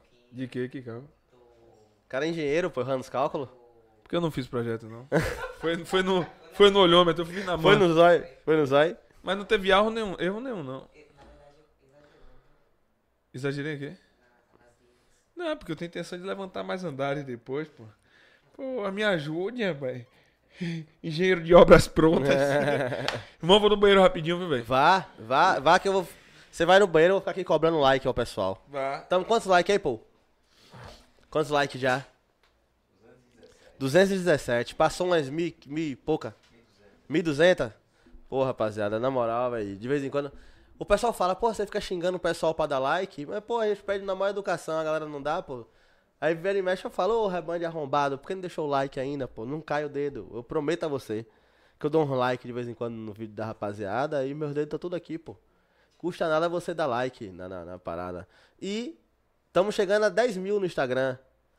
O QR Code do nosso Instagram de vez em quando passa na tela aí. Se você não segue a gente, aponta o, QR, o celular pro QR Code na tela. Vai lá, dá essa moral, vamos bater 10 mil até dezembro. Falta 150 pessoas, pô, mais ou menos. 150 pessoas. Já passaram 1.200 aqui. Então, dá pra chegar a 10 mil ainda hoje, se pá. Certo? E vocês precisam ajudar a gente. Certo? Eu preciso muito da ajuda de vocês, que eu quero me mudar de onde eu moro. No Instagram. No Instagram? É. Falta um, falta um pouquinho lá no Instagram. Então, a gente precisa chegar a 10 mil, que dizem que as portas começam a se abrir depois dos 10 mil. Certo? E é tudo muito orgânico. A gente não compra seguidor, é aqui nosso trabalho mesmo. Toda, toda semana estamos aqui às quartas e às sextas-feiras, fazendo trampo, que é pra poder é, ter um, um reconhecimento melhor. Certo? Qual foi, velho? O cara te enquadrou ali, foi? Foi, pediu pra fazer um vídeo, eu tô ao vivo ali agora. Um, um vídeo? Foi. Os caras. Pra algum amigo dele, pediu pra eu fazer um vídeo ao vivo ali pra algum amigo. Aí eu falei, Ah. eu tô no podcast ali, velho. Mas, mas é isso, irmão. A maioria dos, dos comentários aqui é que o Brasil tá uma merda mesmo. E é isso aí, velho. É? É. Então se a maioria dos comentários tá dizendo que o Brasil tá uma merda, o Brasil tá uma merda. Tá, eu só tenho a concordar. Não tô. Não... Cara, esperança ajuda? Porque a minha eu já perdi tem um tempo já, velho. Eu eu vou te falar uma coisa aqui. Hoje. Desde sempre, né? Você via, ia pros tempos medievais. É, media- não, não chega nem era medieval, mas. Tinha o, em Roma tinha aqueles. O Coliseu. os o Coliseu, que tinham os gladiadores. O povo gosta. O povo gosta. Da miséria, da agonia, da, A, da a guerra. realidade é que a Olha desgraça só, vende. como, olha só como é fácil você destruir a imagem de alguém. Eu vou falar algumas palavras aqui e depois eu vou lhe mostrar o porquê. Eu gosto muito de Coca-Cola. É, Você já reparou que eu matei a fome comendo Subway? Sim. Você não parece um cara legal. Fiz umas três frases aqui. Na primeira, eu falei eu, depois na segunda frase tem matei a fome, aí o cara pega a sua parte que eu matei você. é, monta um corte assim e joga na internet. Só de você falar que eu não sou um cara legal agora, amanhã pode aparecer assim no, em algum lugar. É, Correia, Correia disse que do Solvém não é um cara Isso, legal. Isso. É assim que acontece mesmo. Eu fui em vários podcasts, vivi momentos de, de emoção, onde eu pude falar da- do amor que eu tenho pela minha família, do amor que eu tenho pela polícia. Mas teve gente que só ficou esperando pedaços pra tentar mostrar uma imagem totalmente contrária. Correia bate no sargento da reserva, Correia tem problema psicológico, aí bota assim, ó. Eu fico olhando minhas fotos no corte, tá assim, ó. Eu falo, velho, eu olhando esse corte, eu tô olhando, esse cara não é certo cabeça, meu. Aí você vê o corte do cara, tá assim, ó. Entendeu, Léo? Aí você olha assim e fala, não, velho, porra. Mas o povo, é isso, pô. É o que eu falo, mano. A Tem gente que me liga e pergunta assim, irmão, Correia, eu faço o quê pra passar no concurso? Estuda. Mas o cara quer que eu dê o beabá assim, eu, eu- meu, não teve beabá pra mim. Se eu pudesse, eu te daria o beabá, mas não tem beabá, o beabá é sacrifício. O povo prefere ver um corte. Rapaz, esse maluco, o cara, o cara é assim, ó, vê um corte que ele gosta. Rapaz, é assim mesmo, irmão, desse jeito. O cara vê um corte meu que ele gosta. Rapaz, esse cara é retado, viu, velho? Esse cara é o brabo. Aí vem um outro corte. Naldo. Não matou ninguém. Aí olha assim, falastrão. Odeio, cancela ele. Aí depois vem um vídeo amanhã. Correia. Aí Correia sobe de novo na hype. Aí o cara nunca me assistiu. Correia, eu sou seu fã, irmão. Pô, velho. Você é barril, velho. Pode tirar uma foto? É assim, irmão. As pessoas são assim. As pessoas veem um corte. Se você for. Vocês sabem o que é isso. Eu tenho um podcast também. A visualização é muito maior depois, com o Depois. passar dos dias. Você chega lá, um vídeo lá, 20 mil visualizações. No ao vivo a gente tava com 100. 20 mil pessoas viram depois e não viram todas, foram pegando trecho. Tem gente que acorda todo dia pra buscar a falha no outro. No outro. É exatamente isso aí que acontece, irmão. Ele não acorda disposto a fazer um mundo melhor, mas quer destruir você porque você começou a incomodar ele. Você falou, você falou um negócio aí. Estudar, você quer passar na polícia, você faz o quê, velho? Tem que estudar. Estudar. É. Cairóis Mentorias. Cairós Mentoria. É, então, já sabe, né? Eu sei.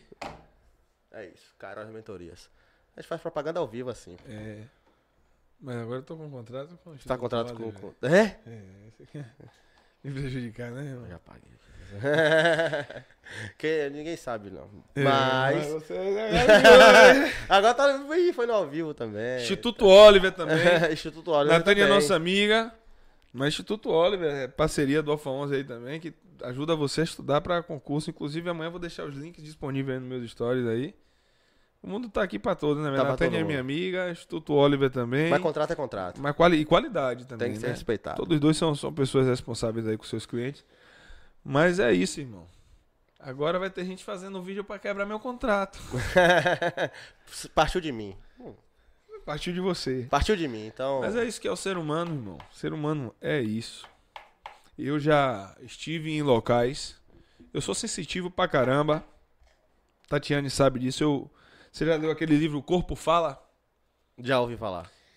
Eu sou um cara, Léo, que eu consigo fazer uma leitura muito precisa. Agora eu não tenho nada como provar.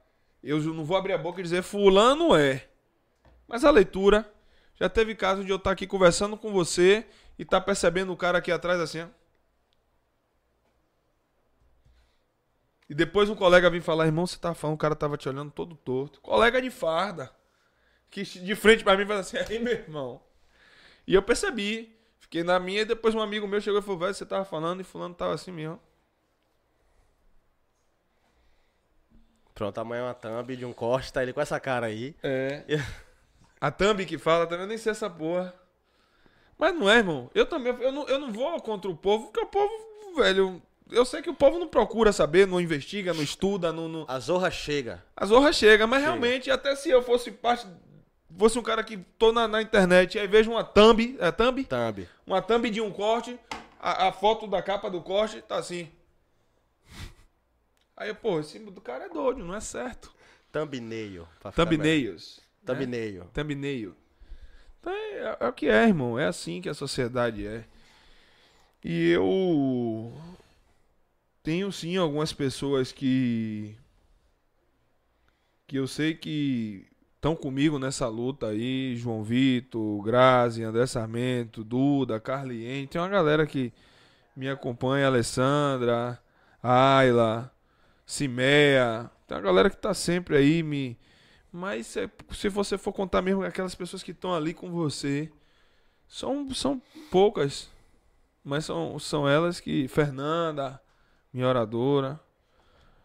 Também. Então são pessoas que estão ali todo dia ali motivando. Tiago, Tiago Ligel. Então tem uma- um punhado de gente, mas. Que diz a mim que eu tenho que partir pra política. Mas eu peço que essa galera reflita que.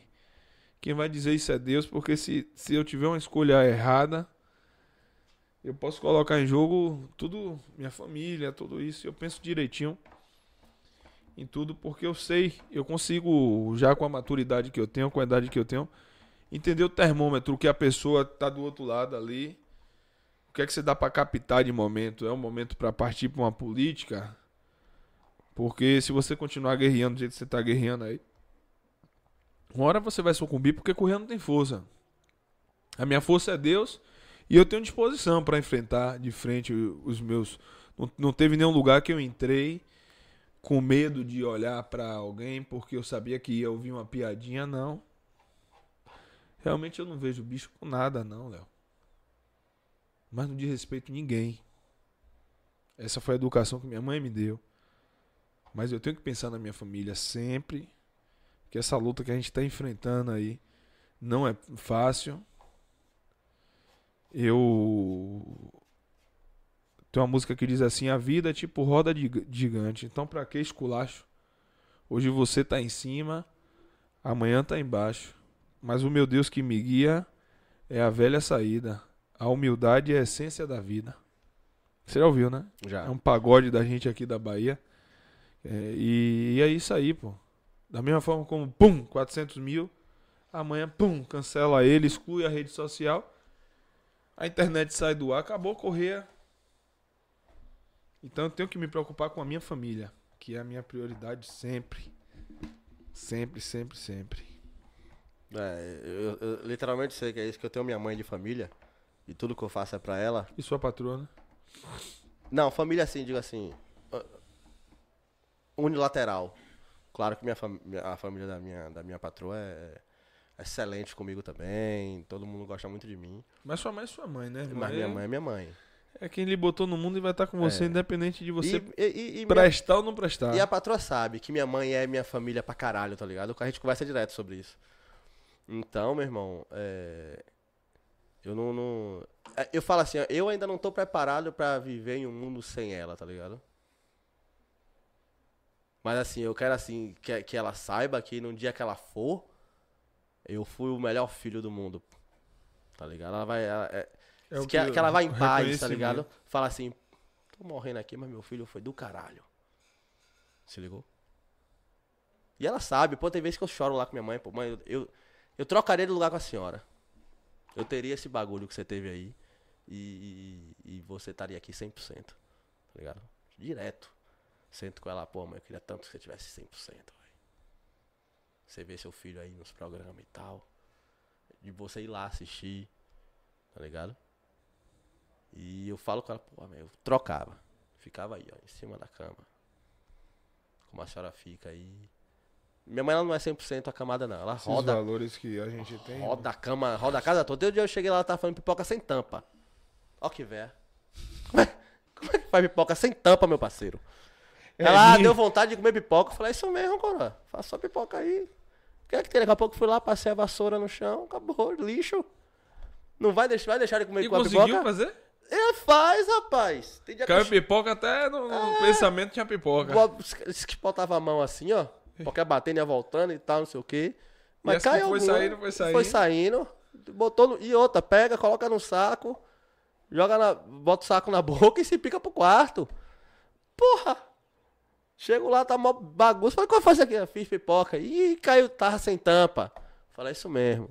Vai passar vontade com pipoca dentro de casa? É. Pipoca, óleo, panela, sabe ligar o fogão. Sal. Acabou, não, ela não bota sal não. Ela bota sal não. pressão, né? É. Não bota sal não, vai passar. Não, não vai, pô. Ela tá lá, tá, tá- tá, tá lá. Já deve ter feito um bocado de, de, de coisa de Esses valores que a gente tem, Tá irmão, hoje ainda muitas, muito poucas pessoas têm. 400 mil parece um número grande, mas se você for olhar a nível de Brasil, onde a gente tem 200 milhões de pessoas, 400 mil não é nada. É. Mas É eu, acredito, eu acredito nessa galera que, que, que me apoia aí. E. A gente já venceu, pô, essa guerra. É. A gente já venceu. Eu nunca imaginei eu, soldado de polícia. Recruta. De repente você vê um vídeo seu espalhar no mundo todo e pessoas do, de, do outro lado do mundo vêm falar que você é referência, exemplo de, de motivação. Eu digo, é meu irmão, onde Deus bota a mão, ninguém tira. Onde Deus bota a mão, ninguém tira. Essa, é isso aí mesmo.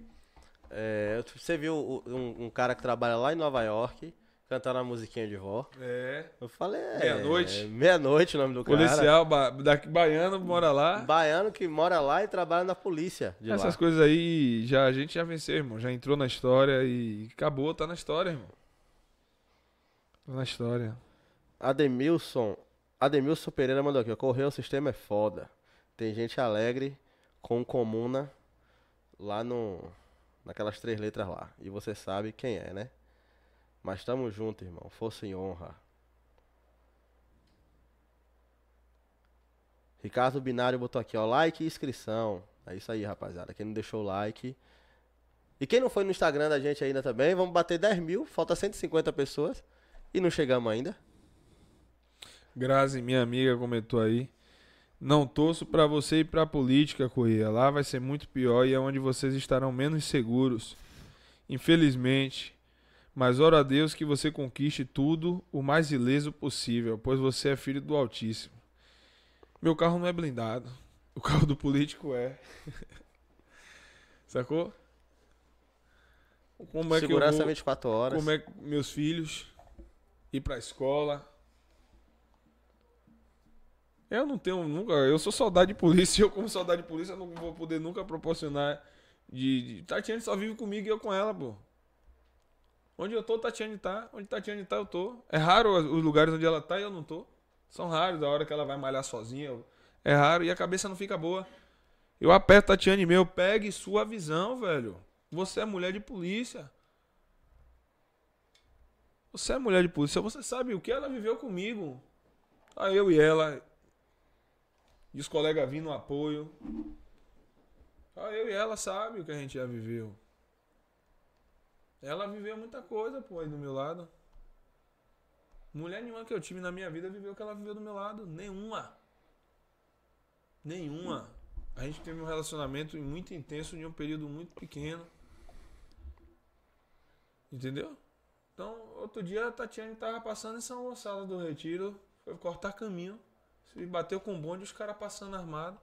Eu falei, acorde pra você não ser meu calcanhar de Aquiles. Acorde, porra. Então, eu- como é que eu vou ter, vou ter segurança?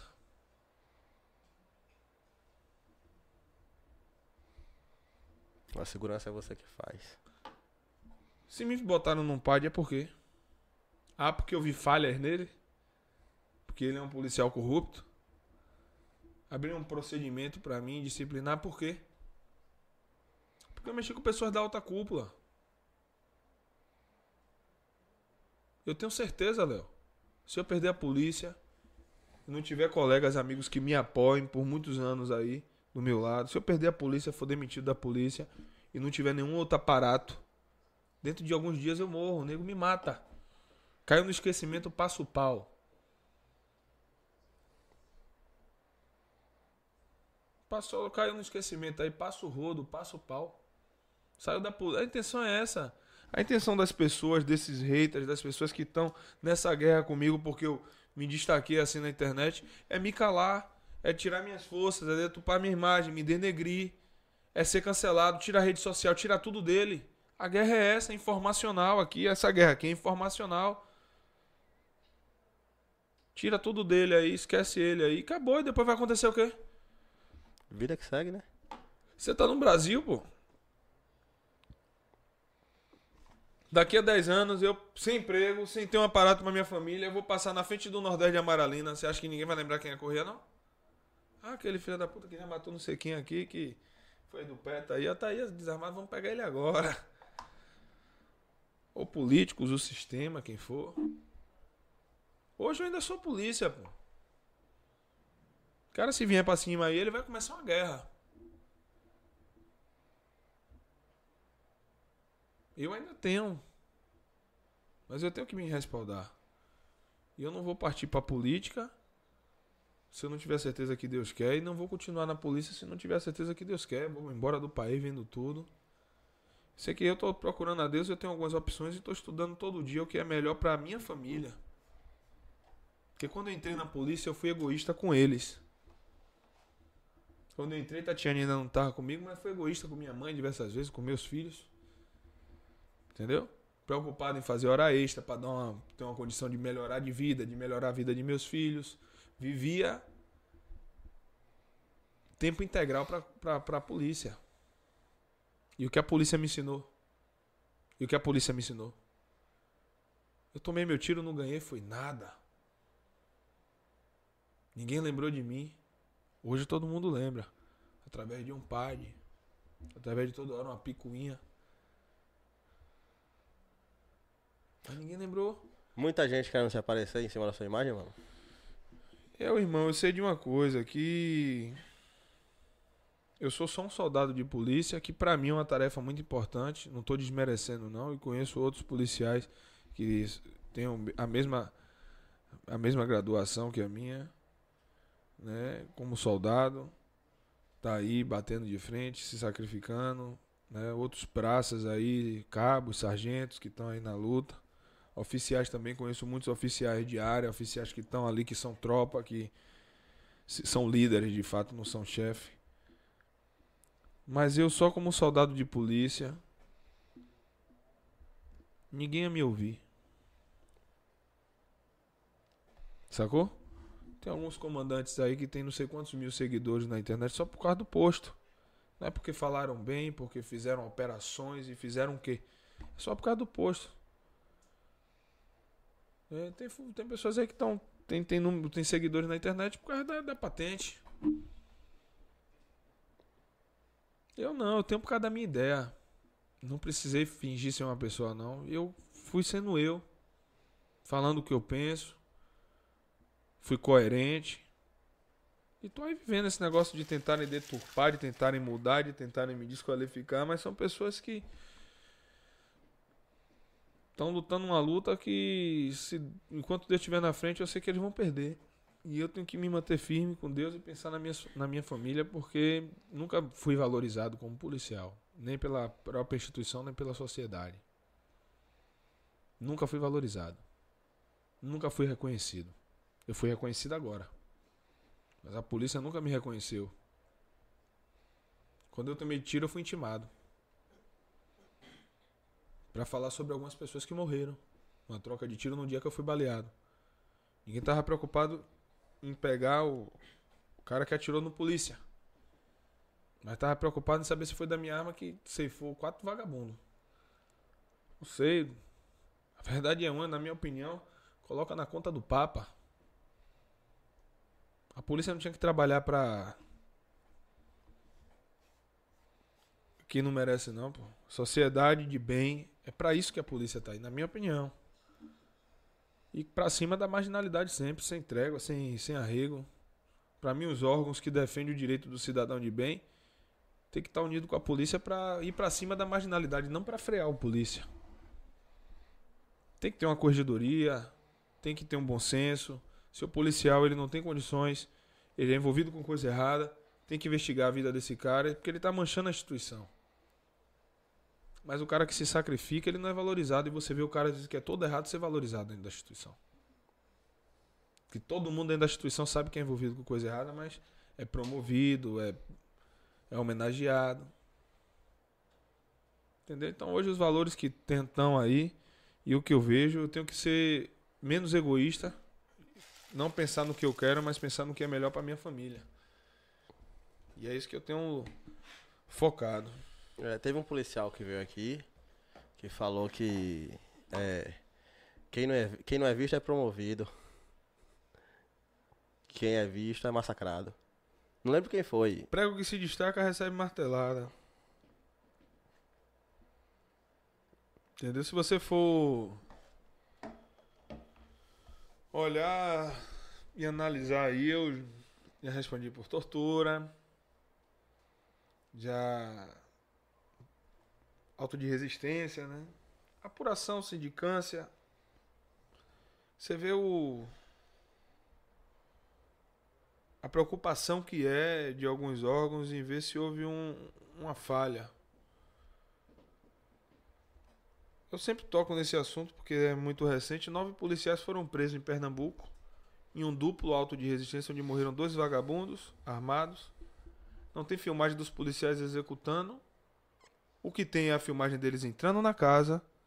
O que eu tenho, o que eu vi, foi os policiais entrando na casa, saindo com os vagabundos carregados para prestar o socorro. Se houve execução, qual é a prova? Não sei. Os policiais foram presos. Nove. Nove policiais. Você vê tanto crítico da polícia aí. Você acha que realmente mesmo não precisa da polícia na sociedade? Tira a polícia da rua pra você ver o que acontece. Tira a polícia da rua dois dias pra você ver o que acontece. Pra você ver o quão educadas são as pessoas que compõem essa nossa sociedade. Tira a polícia da rua aí, irmão. Dois diazinhos só. Pra você ver como as pessoas são. Como tem um caráter, um valor moral. Não vai haver ninguém invadindo loja pra saquear supermercado, ônibus. Não vai existir isso, não. A gente não precisa da polícia porque as pessoas são, são detentoras de valores morais elevadíssimos. De educação elevadíssima. Não precisa. Ninguém quer ser. E a pessoa que tem amor quer ser policial. Você olha aí, é todo o tempo todo recebendo porrada, porrada, porrada, porrada, porrada, porrada, porrada, porrada, porrada. Aí o cara vê, eu vejo lá, o cara comenta assim na, na, num, num comentário de um vídeo meu, uma coisa minha. Esse cara não tem estrutura psicológica. Se esse cara bateu num sargento, imagine um cidadão de bem. Esse tipo de cara aí é o que pegou o controle remoto do videogame, jogou no chão, bateu. Eu não aguento mais, eu vou me matar, não consegui zerar o jogo. Mas é esse tipo de cidadão que quer julgar minha estrutura psicológica e emocional. Uma sociedade hipócrita. Um cara se ele saiu da garagem. O carro teve um arranhãozinho, o mundo acabou. Ai, meu Deus, ai, meu carro, vou me matar. A realidade é essa. É esse cara que julga. Correr. Cara que já viu amigos, perdeu irmãos de farda, morreram do. Você vendo colegas morrerem do seu lado, ser baleado. Ver filhos, mães, amigos chorando no enterro de um colega. Quantos colegas, quantos enterros de polícia eu já fui? E mais que isso, quantas vezes eu fui pra cima também. Pra caçar e dar fim a vagabundo que matou policial. Quantos? Perdi as contas. Já fui chamado de ladrão. Então você tá entendendo? Tem que ter uma estrutura da porra, velho. E eu até me surpreendo às vezes comigo mesmo. E eu tenho que dizer que é só Deus mesmo que me dá essa força. Se você ser chamado de ladrão, os outros jogando conversa fora com seu nome, uma fofoca, todo mundo. Todo mundo não, né? Mas um, um número grande de pessoas que. Eu vi nesse pouco tempo aí de rede social. Pessoas que estavam do meu lado até ultrapassar elas em número de seguidores. Quando começaram a perceber que o foco, que todo dia se falava de correr, que todo dia era correr, começou a incomodar. Cara que tava ali do meu lado me apanhando, de repente olhou assim, se esse maluco sai candidato, que eu tô até agora respondendo a pergunta de graça, se esse maluco sai candidato aí eu tô lascado. Teve gente que foi assim. E aí, velho, você vai sair candidato preocupado? E aí, às vezes, sai disseminando informações, sai coisas assim, uma guerra que eu não. Então, eu quero é paz. E essa paz só em Cristo. E eu peço a Ele que me oriente e me dê muita sabedoria para que as minhas decisões sejam tomadas de acordo com a vontade dEle. Que precisa muita sabedoria para enxergar. Salomão pediu sabedoria a Deus e foi o homem mais rico da história desse mundo. chegam duas mulheres disputando uma criança. Durante a noite anterior, as duas tinham tido filhos, uma se debruçou e dormiu por cima do seu filho, ocasionando a morte. Ela viu que seu filho estava morto, ela foi até a, outra que estava próxima, que tinha tido bebê também, trocou o filho morto e pegou o filho da outra que estava vivo. No outro dia a outra percebe, esse aqui não é meu filho. Ela pegou meu filho, aí começa a briga, não, não vou devolver, é meu filho, é meu filho, é meu filho. E aí vai até Salomão. Se fosse no dia de hoje, Salomão ia ser crucificado. Salomão chega a olhar para um, olhar para outro. Assim, vocês estão brigando pelo filho? Fazer o seguinte, me dá a criança aí, centurião. Pega a espada aí e corta essa criança ao meio, dá metade para cada uma, que tá tudo certo. uma fez assim, beleza. Sabe quem é esse aí? É o invejoso. É invejoso. Se não é meu, ela também não vai ter. É. A mãe de verdade fez assim: pode deixar a criança com ela. Salomão falou assim: pegue teu filho e vá-se embora. Porque uma mãe jamais aceitaria partir seu Exato. filho. Ela prefere perder seu filho que ele vá vivo. E ali ele descobriu quem era a mãe verdadeira. Isso é sabedoria. Deus pediu, Salomão pediu a Deus sabedoria e se tornou o homem mais rico. Então, todas as decisões que vinham na minha vida daqui pra frente, Léo, eu quero que seja de acordo com a vontade de Deus. Que ele me dê discernimento. Porque só assim, meu irmão, a gente vai sair vitorioso. Me livre das tentações. Lembrar do que aconteceu com o Gabriel Monteiro? Lembra. Era um cara que se levantou pelo sistema, para lutar contra o sistema. Não sei na essência o caráter de Gabriel Monteiro. Como eu disse aqui desde o início, eu não tô aqui para julgar ninguém. Mas foi um cara que se levantou contra o sistema, começou a botar, expor a podridão que é o Colo- sistema. Começou a colocar o sistema em evidência. Colocar, falar que coronel tá, entrava dentro da maré sozinho, igual a ministro da Justiça. Aí o pessoal fez um comparativo muito grande. Correr é igual a Gabriel Monteiro 2, eu ouvi muito isso de alguns críticos. Eu não tô aqui seguindo um caminho que ninguém, que ninguém abriu. A caminhada é sua. A caminhada é minha. Também não tô aqui pra julgar o caráter de Gabriel. Mas o que eu digo, se você não tiver firme, não tiver um propósito, você cai. Sacou? É uma mulher, um rabo de saia, é dinheiro. O diabo vai lhe testar onde você é mais fraco. E onde eu sou mais fraco, eu quero que Deus seja a minha força. É ali onde ele vai entrar. E é isso que eu tenho pedido. Porque senão, irmão, vou cair também. Vou cair. Porque eu sou ser humano, eu sou pecador. Eu sou falho. Tudo que eu acredito, tudo que eu falei, tudo que eu penso, eu não volto atrás, são os meus ideais. Foi a educação que foi me passada de minha mãe pra mim, de meu avô, minha avó, meus tios. É quem eu sou. Tem muito meu também, da minha personalidade. Mas eu não vou mudar. Mas posso falhar. E falho todos os dias. Mas a questão principal é essa, né? É ter a certeza e a convicção de que é Deus que está na frente. E aí eu vou. Ele vai fazendo o caminho e eu vou trilhando. Onde Deus quiser me colocar é com Ele. Onde Deus quiser me colocar é com Ele. O que eu queria, sendo egoísta, queria estar na minha 40-30 agora, sextou no complexo. Né, filho? Dia de sexta e de sábado, quando eu caía de serviço, hein? No outro dia era. É, eu gostava. Vamos lá. Hoje os meninos estão ativados. O Peto também tem que estar. Se o crime tá na pista, o Peto também tem que estar. E era a noite toda correndo dentro da favela, parceiro. E isso me fazia alegre.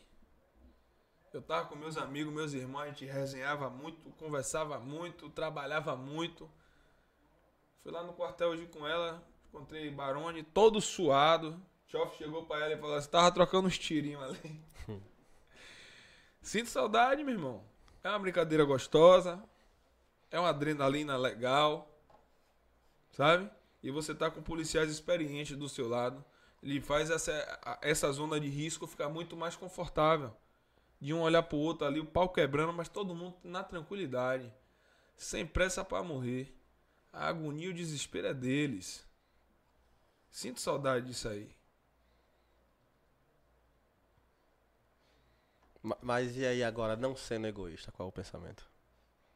É minha família, né, irmão? É da, trazer segurança pra eles. Porque quem tem o poder do papel e da caneta na mão pode, numa simples assinatura, fazer minha demissão. A minha demissão tem um processo que não sei o que mais lá, arbitrariedade, ou o direito à ampla defesa e o contraditório, não sei o que. Muito bonito.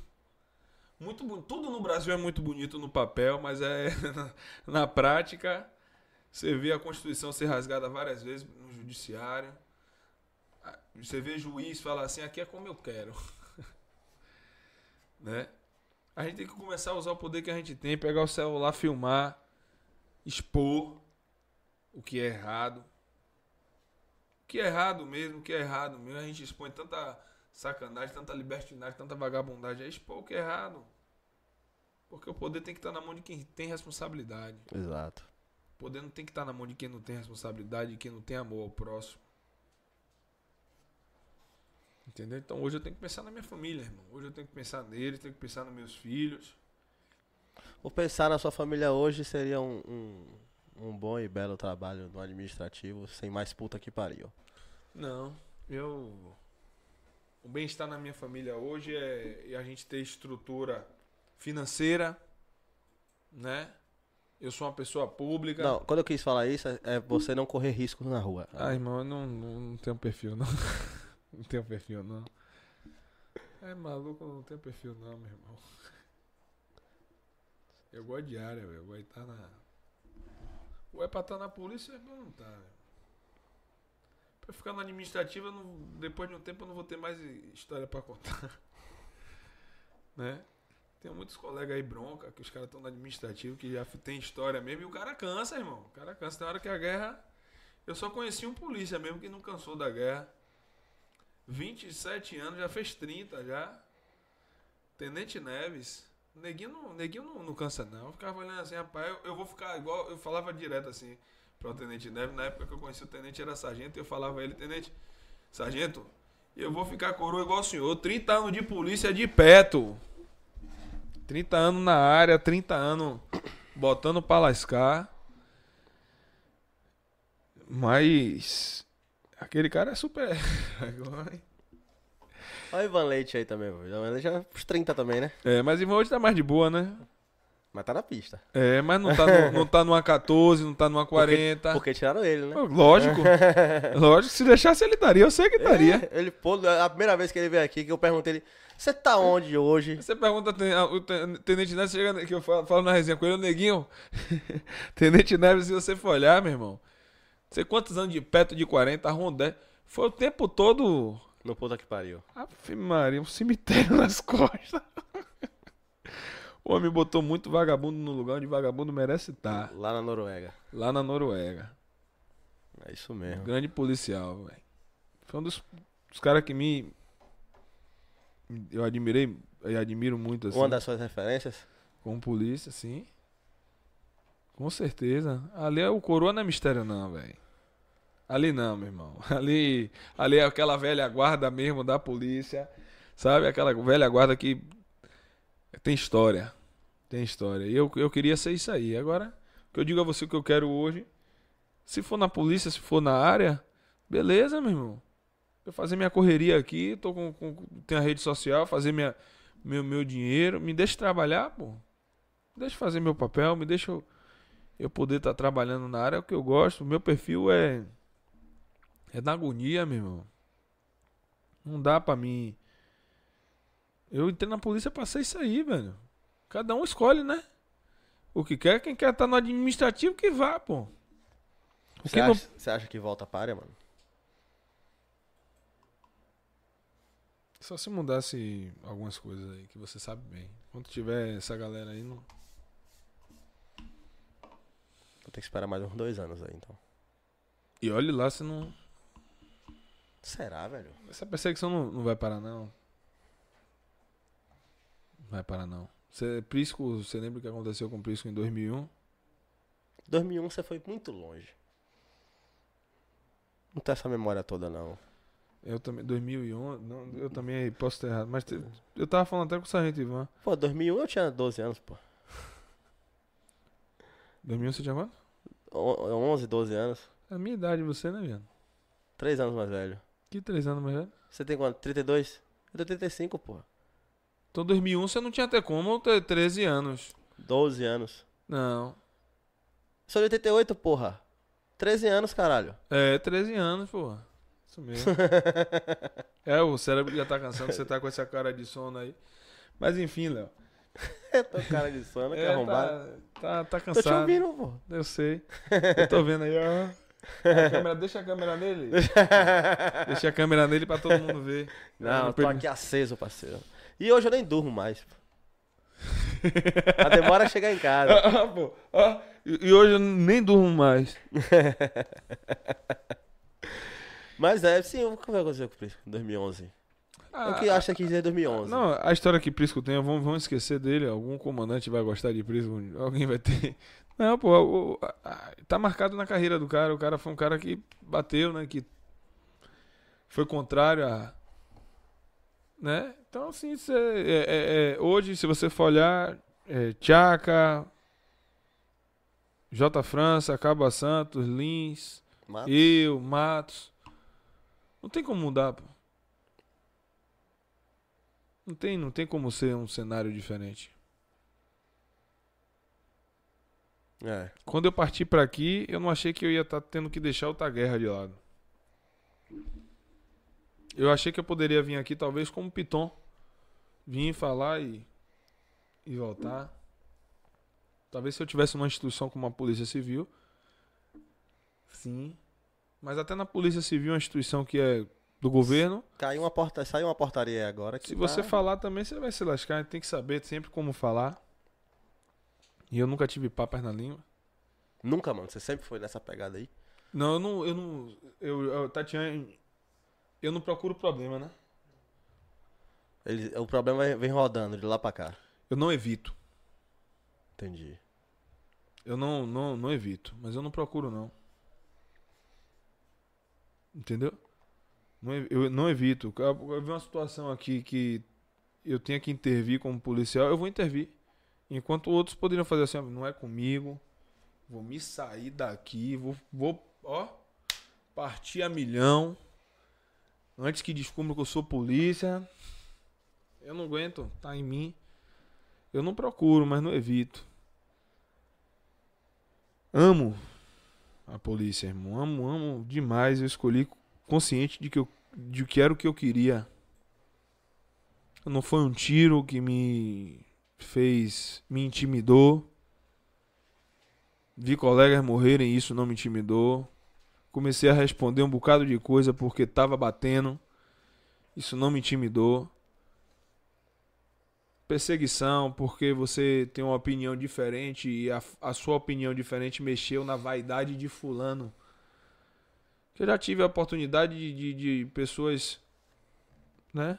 Oficiais superiores, chegar e. Não, dê sua opinião aí, de igual para igual aqui. Esqueça que tem um oficial aqui, dê sua opinião. E quando eu falei minha opinião, pediu para falar. E quando eu falei, ofendeu a vaidade. Disse uma coisa, falei assim: quando a gente acerta, quem é promovido é vocês. Quando a gente erra, quem responde é a gente. Só falei isso. Magoei. Me pediram pra falar igual pra igual, no outro dia meu nome já tava em outra escala, entendeu?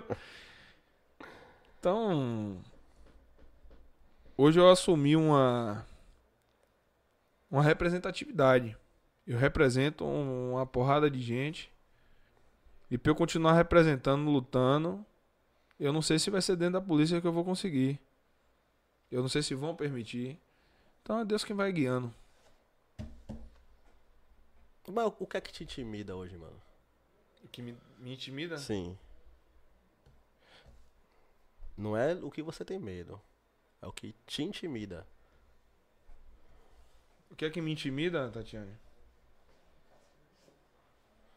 Eu tô tentando pensar aqui. hein? Minha família, né? Alguém mexer com minha família, eu tenho. Eu tenho se, eu- se alguém chegar pra mim e falar assim, ah. Léo, hoje eu tô, tô sempre pensativo, penso duas, três vezes antes É. de falar. Tô só de olho aqui. Mas se alguém chegar assim, ó, aqui, ó, eu sei que hora sai. Eu sei que hora chega. Tô todo ligado em você, botar umas fotos na mesa assim. Acredite pelo amor que eu tenho a meus filhos. Eu sei o que você vai falar. Eu vou dizer a ele mate. Mas mate mesmo. Você veio pra me intimidar com isso aí? Mate. Ô, minha namorada mandou aqui, ó. Tô com saudade. Você sabe que é mentira, tá vendo? Mas o primeiro recado que eu tenho pra lhe dar é esse aqui, ó. Pum! Na cara. É. Não, falando. Aqui. É, beleza. Faça aí o que você quiser. Eu disse a Tatiane, pare de andar em certo lugar, porque se eu receber uma chamada de vídeo assim, eu tô com ela, a minha resposta vai ser essa aqui. Se eu for aí, você vai matar dois, eu e ela. Que eu sei que ela já tá morta. Você tá tendo a oportunidade até eu chegar aí de você largar ela e deixar ela ir pra casa.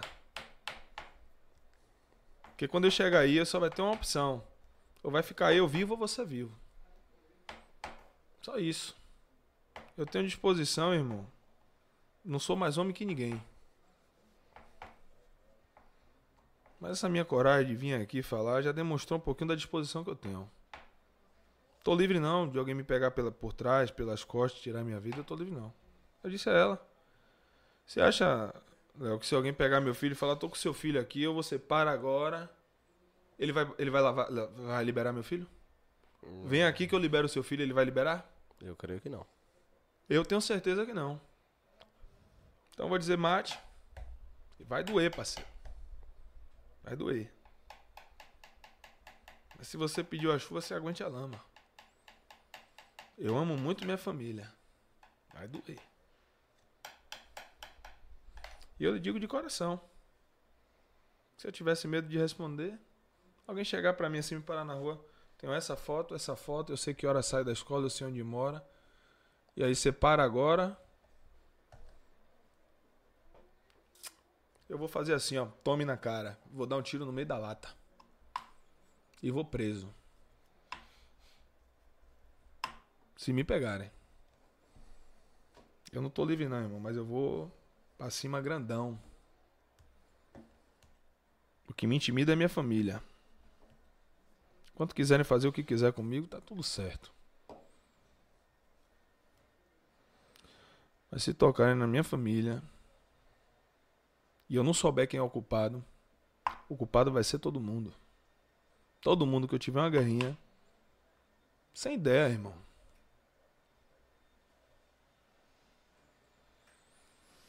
Entendeu? Então, assim, é pedir a proteção de Deus e continuar. Mas o que me intimida é minha família, é meu ponto fraco. Minha família. Eu acho que eu agora me segurei até agora, agora deu um, uma carta na manga para amanhã terem, fazerem um corte desse trecho da gente aqui, né? E dizendo que eu descumpro a lei. Hã? Me retratar? Respeito a lei. Eu tô me retratando, respeito. Respeito a lei. Respeito. Sou um policial que tenho que dar exemplo. Só que tudo tem um limite. Meu limite é minha família. Eu Nunca escondi isso. Meu limite é minha família.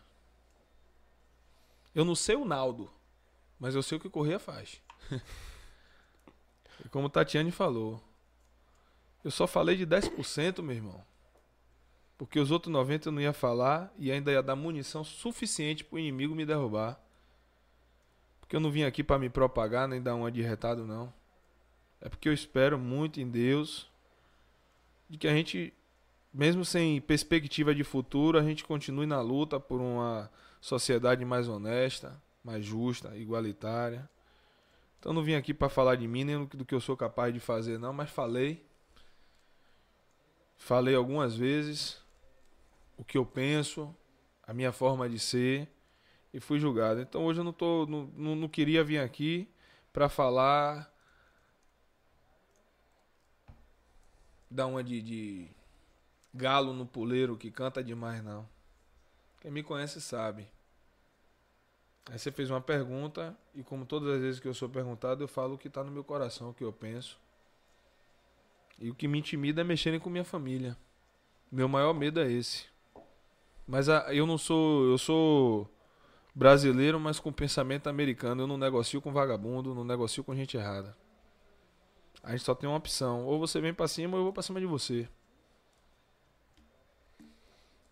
É isso aí. Ó, o Valmilson mandou aqui, ó. Fala, irmão Correia, sou guarda municipal de Aracaju, te admiro muito. Você é o policial ra- raiz nessa geração mimizenta. Cheguei agora de serviço.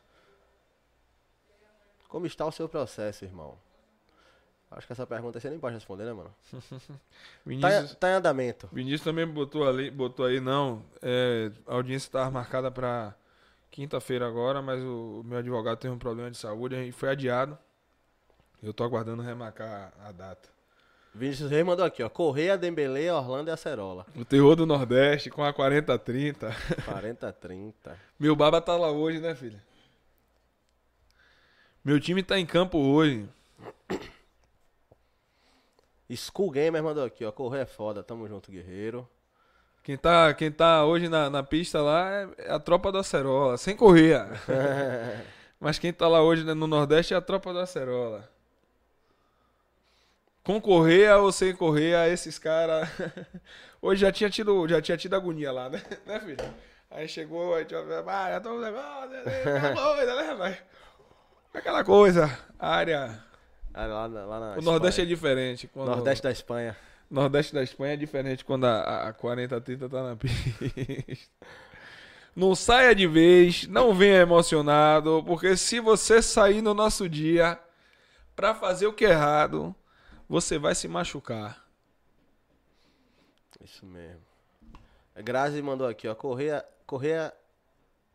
Correia entre esse lado, mas nem sempre vocês estarão dentro de um carro. Isso está na história do país e me assusta demais. Sempre, sempre o protegerá. E nossas orações o ajudará nisso. Tenho fé. Amém. Vocês aí que é que que, que oram pro Correia, na moral, façam oração por mim também. Porque você, você viu que tá dando Me certo. bota, né? me bota, me bota no, no- no seu ciclo de oração. Eu agradeço a cada um, cada um que ora por mim, Tiago. Tem outros pastores aí, Fernanda também. Minha mãe, meus irmãos da igreja adventista. Rafa aí, que eu agora tô pedindo pra Rafa orar por mim. Jéssica, a esposa de Rafa. Rios. A gente ora sempre um pelo outro. Então é Deus que mantém a gente de pé. E eu tô cansado, irmão, mesmo. desse- até desse discurso meu, eu tô cansado. Não tô aqui pra ficar falando de combate mais, não. A minha disposição eu sei qual é e não desacredito também de cada um. Eu, eu, eu, pelo contrário, tudo que eu fiz nessa vida só fez me mostrar do que o ser humano é capaz. Sim, sim. E eu não desacredito de ninguém porque eu sei do que eu sou capaz. Meu avô me ensinou, quando ele saía na rua lá no Luiz Anselmo, ele chamava o menino de senhor. E eu perguntava, meu avô, vô, por que o senhor fica chamando os guri tudo de senhor? Ele, porque o menino de hoje é um homem de amanhã. O menino de hoje é um homem de amanhã. Então, não tô aqui pra cantar de galo, não sei da minha atitude, sei da minha disposição. Quem colou comigo sabe. Mas eu queria de verdade que não precisasse a gente ter disposição, que a gente tivesse uma sociedade mais educada, respeitosa.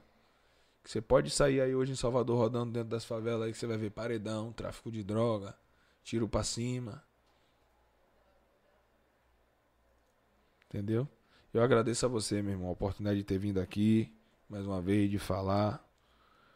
Eu acho que hoje o problema da sociedade não é só ignorância e desinformação, é caráter. Muita gente corrompida, muita gente com caráter errado, muita gente que gosta do que é errado. Isso é verdade. Isso, isso, isso eu não tenho sombra de dúvida. É, eu li uma frase uma vez que. que tá na minha memória, mas não sei se eu vou lembrar pra falar. Mas assim, haverá, haverá tempos que os, idio os idiotas. é, as vadas que os idiotas farão calarão os sábios. Meio que é isso aí que tá acontecendo, você.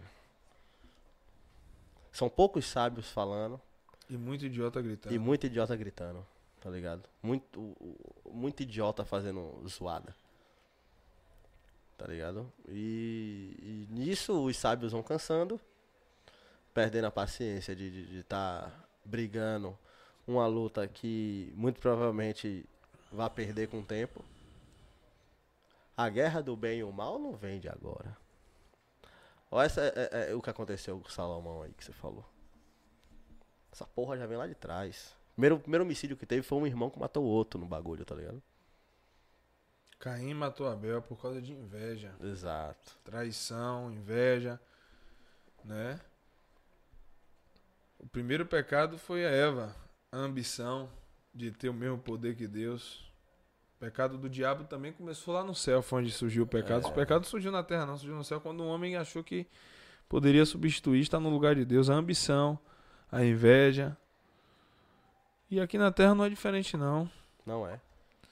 Não é diferente, sabe? Você luta na vida, se você conseguir galgar um lugar melhor, até dentro da sua casa vai ter inveja. Até dentro do seu seio familiar. São poucas pessoas que não têm inveja. E eu vou lhe dizer, irmão, eu nunca tive inveja de ninguém. O pessoal normalizou a inveja agora. Diz eu inveja digo a você, Léo, de coração, acredite, por tudo que é mais sagrado na minha vida, eu nunca tive inveja de ninguém. Eu nunca quis o que é dos outros. Meu sonho de vida não é um carro. O que eu quero pra minha vida, irmão, é me aposentar, ter minha roça na Chapada Diamantina, longe, longe, longe desse caos que tá aqui. Ter minha roda d'água, minha placa solar, meu banco de baterias, ter meu andu, meu inhame, meu aipim ali plantado, minhas galinhas, uns pá de gado para dar leite. Tá de boa, meu irmão. Eu nem aqui boto a cara mais na cidade, você nunca mais vai ouvir falar de mim.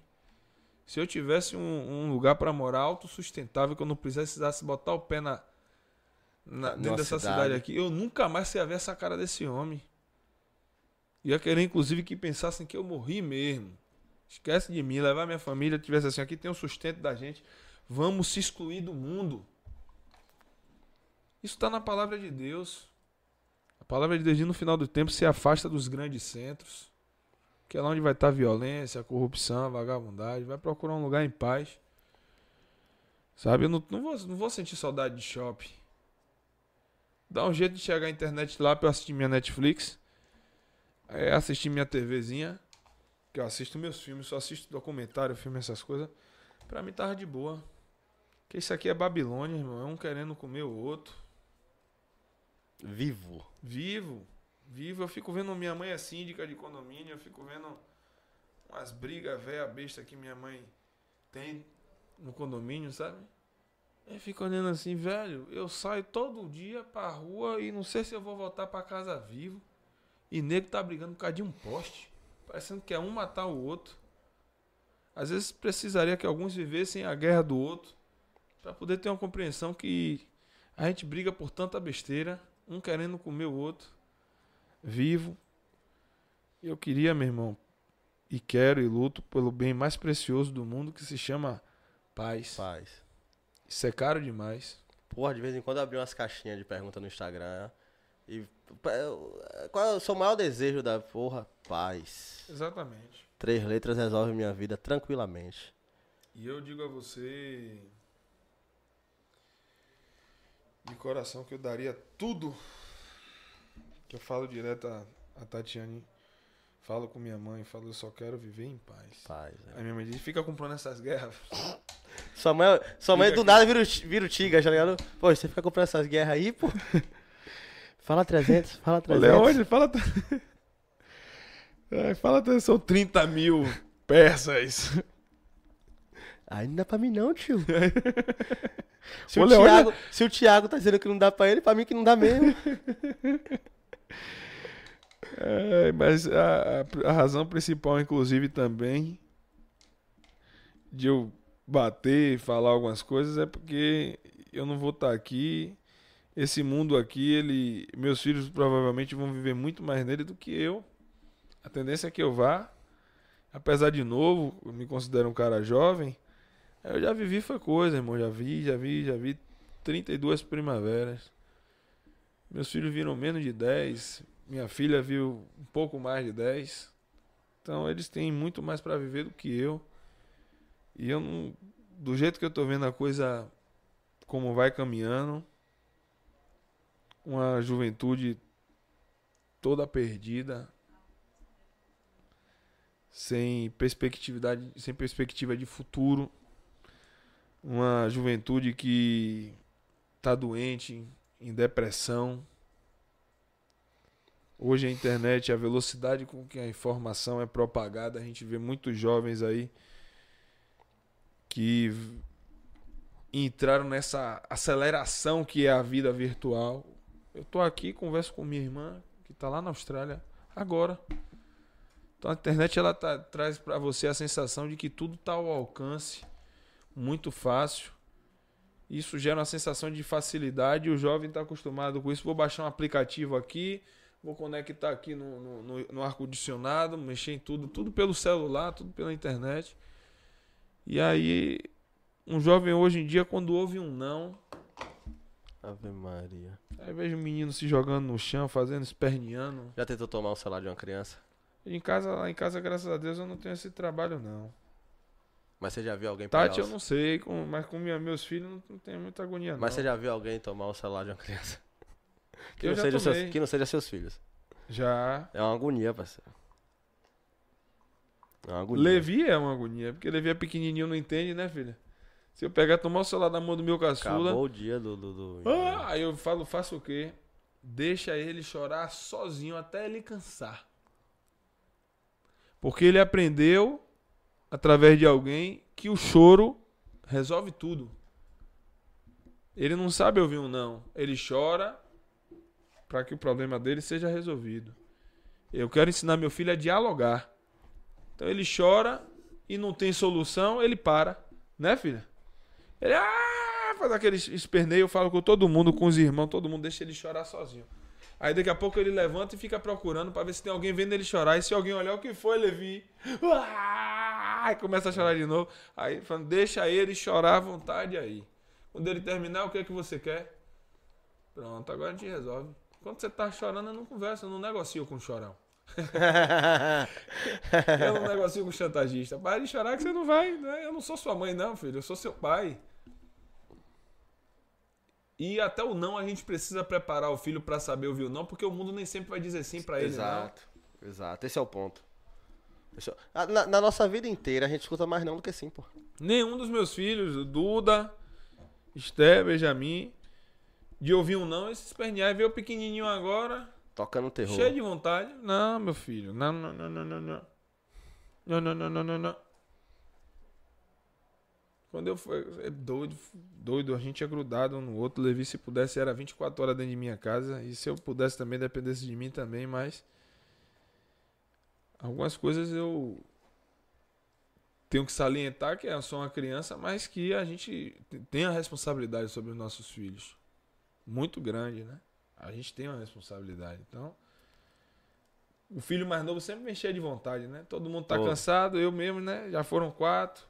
Aí tá todo mundo meio cansado já. Aí fala, não, deixa o celular com ele aí, dá um biscoito, vai. Alimentação. Eu só fui saber o que era açúcar, eu tinha três anos de idade. Açúcar. Açúcar. É. Meu mingau. Não era mucilon nem essas coisas, não. Minha mãe pegava a beterraba, a abóbora, batia no liquidificador, botava na mamadeira e eu. Eu só fui saber o que era açúcar com três anos de idade. Minha mãe não consome açúcar branco. É, entendeu? Minha mãe sempre foi daquelas pessoas que dizem assim, ó, a alimentação afeta os seus neurônios, é a preocupação, né? A, a igreja também orienta, ela não é não é vegana não, mas não come algumas carnes, né? Minha mãe come peixe, minha mãe come frango, carne vermelha ela não come. Então, tudo tudo que, que minha mãe fez, ela é aquela pessoa que planejou a hora de ter o filho, como ter, me deu uma educação bem, mesmo sem condições, naturalista. E tudo isso é hoje é o- a alimentação é tudo mina, é tudo artificial. Tudo. Tudo tá entrelaçado, o mundo tá virado de cabeça para baixo. E a gente pensa que são assuntos que não são, não estão relacionados, mas são relacionados sim. Hoje indústria, tudo que facilita Antes para você poder, antigamente para você poder levar uma carta, você tinha que botar a carta na carroça, o cara ia atravessava, chegava lá oito dias depois. a dificuldade que faz a gente crescer. Se a gente chegou na tecnologia que a gente tem hoje é porque atrás alguém sofreu com a falta dela. Né? Então, só que essa tecnologia também trouxe um péssimo costume, um vício, uma dependência. Hoje somos totalmente dependentes dessa porra, velho. Meu irmão, já falei demais. viu? Tô aqui até a hora que você quiser. E quando tiver assunto. Você eu acha já- que a gente tá conversando há quanto tempo aqui? eu acho que Não, sem olhar pro relógio, Cinco horas. Então falta uma. Não, pô. Não tem condições de ser De cinco, onde você tá porra. querendo guerra? né? Não, tô querendo guerra não, pô. Você que tá fazendo as contas erradas aí. Eu olho por aqui, velho. Eu também. Quatro horas. Quatro horas fechado.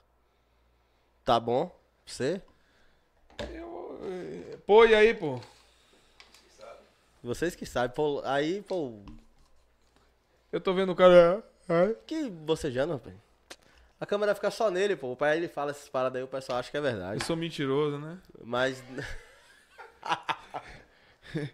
Você é Cê- zoeiro, porra. É diferente. Você, Você é zoeiro. Liga as câmeras aí, pô. Você é, zo- você é zoeiro. Vou meter a mão aqui, vou arrastar minha pistola. Você é zoeiro, é diferente. Irmão, você cara. sai na mão comigo? Agora, se você quiser, a gente levanta aqui, vira as câmeras pra ele, a gente troca soco ali. Você quiser. Você tem uns dedos bem. Aí você estralou meu dedo. pô. Estralei? Estralou É bom dedo. esse alongamento. Que eu, tá- tenho, eu tenho umas paradas pra Não, ensinar. tá. Não, depois a gente. Umas Depois gente paradinhas pra ensinar. Chega aí, vira aí o dedo. Não, não, pô. Te mostrar como. Não, não, eu sei como é, eu sei como é. Eu O sei, co- tô dizendo a você que eu sei como é. Não, pô, deixa eu te mostrar. Eu sei como é, rapaz. Como isso aqui, ó. Ó, isso aqui da latinha. Não precisa eu falar, faço não. ele contar os segredos dele. segredos mais ocultos. Você quer ver? Os Ao mais obscuros. Os mais obscuros.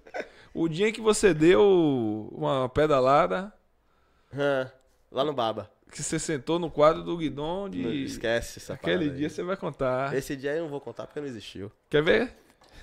Vem cá, vem. Não existiu. Se eu, se eu contar vai ser mentira. você vai assumir sua opção sexual agora. Eu sou viado, eu sou gay, eu sou gay. Na, na hora da raiva. Não, essa aí eu não, não- não- essa parte, isso aqui, Isso é não, isso aqui tudo- não ensinou no curso de formação. Vem cá, vem cá. No curso de formação eu não aprendi isso não. É Você tá assistindo mostrar o poder. Ó, Você sabe o que é isso? Todo mundo já fez essa brincadeira, né? Cê- É um CD. Né? É um CD aqui, né? Eu vou botar esse CD pra tocar. É? O que foi, Ian? O que é que estão falando aí? Grazi tá falando aqui, ó. Se não for muito abusivo da minha parte, será que vocês podem tirar o tempo do chat, por favor? Como assim tirar o tempo? Eu acho que é, é tirar o tempo do chat. Ah, sim, não, é porque a gente bota um minuto, né, pô? Porque, por exemplo, mano, tem gente que é, Ah, tem gente que é civilizado pra mandar mensagem. O povo hoje Mas tá tem gente que civilizado. Ctrl-V, Ctrl-V, Ctrl-V. Aí fica flodando a porra do chat, velho. Não, Aí- meu público é organizado, meu público é de pessoas Ah, o, educadas. o nosso, o nosso. O nosso não tem. não Quem tem- anda com pouco É, você é um arrombado, mano. é resenha, velho. É claro que é resenha, Mas pô, você tá vendo um cara mais polido aqui, né? Tô com medo do sistema, né, meu irmão? Não. você- É isso, ó, esse. Grazi é o seguinte, a gente antigamente era tempo aberto. Só que assim o pessoal fica mandando muita mensagem pra que, que leia a mensagem dela, aí acabava que passava muito comentário interessante, a gente acabava não vendo por causa dessa pessoa. Então a gente limitou em dois minutos. Eu acho que é dois minutos, ou é um. Um negócio desse. Justamente pra isso não acontecer. Porque senão a gente perde muito comentário. Certo? Hoje tá todo mundo comportado aqui, mas eu é, tenho 150 programas hoje, tá? É um número redondo, né, pô? 150 programas. Tem quantos programas lá, o AlphaCast? 12. Não. Eu tenho que olhar. É! Tá, cadê? É seu programa, você tem que saber essas coisas. Para de ficar me jogando contra a Eu- parede que eu. Eu, eu comemorei 150 no programa passado, porque eu, eu pulei um dia.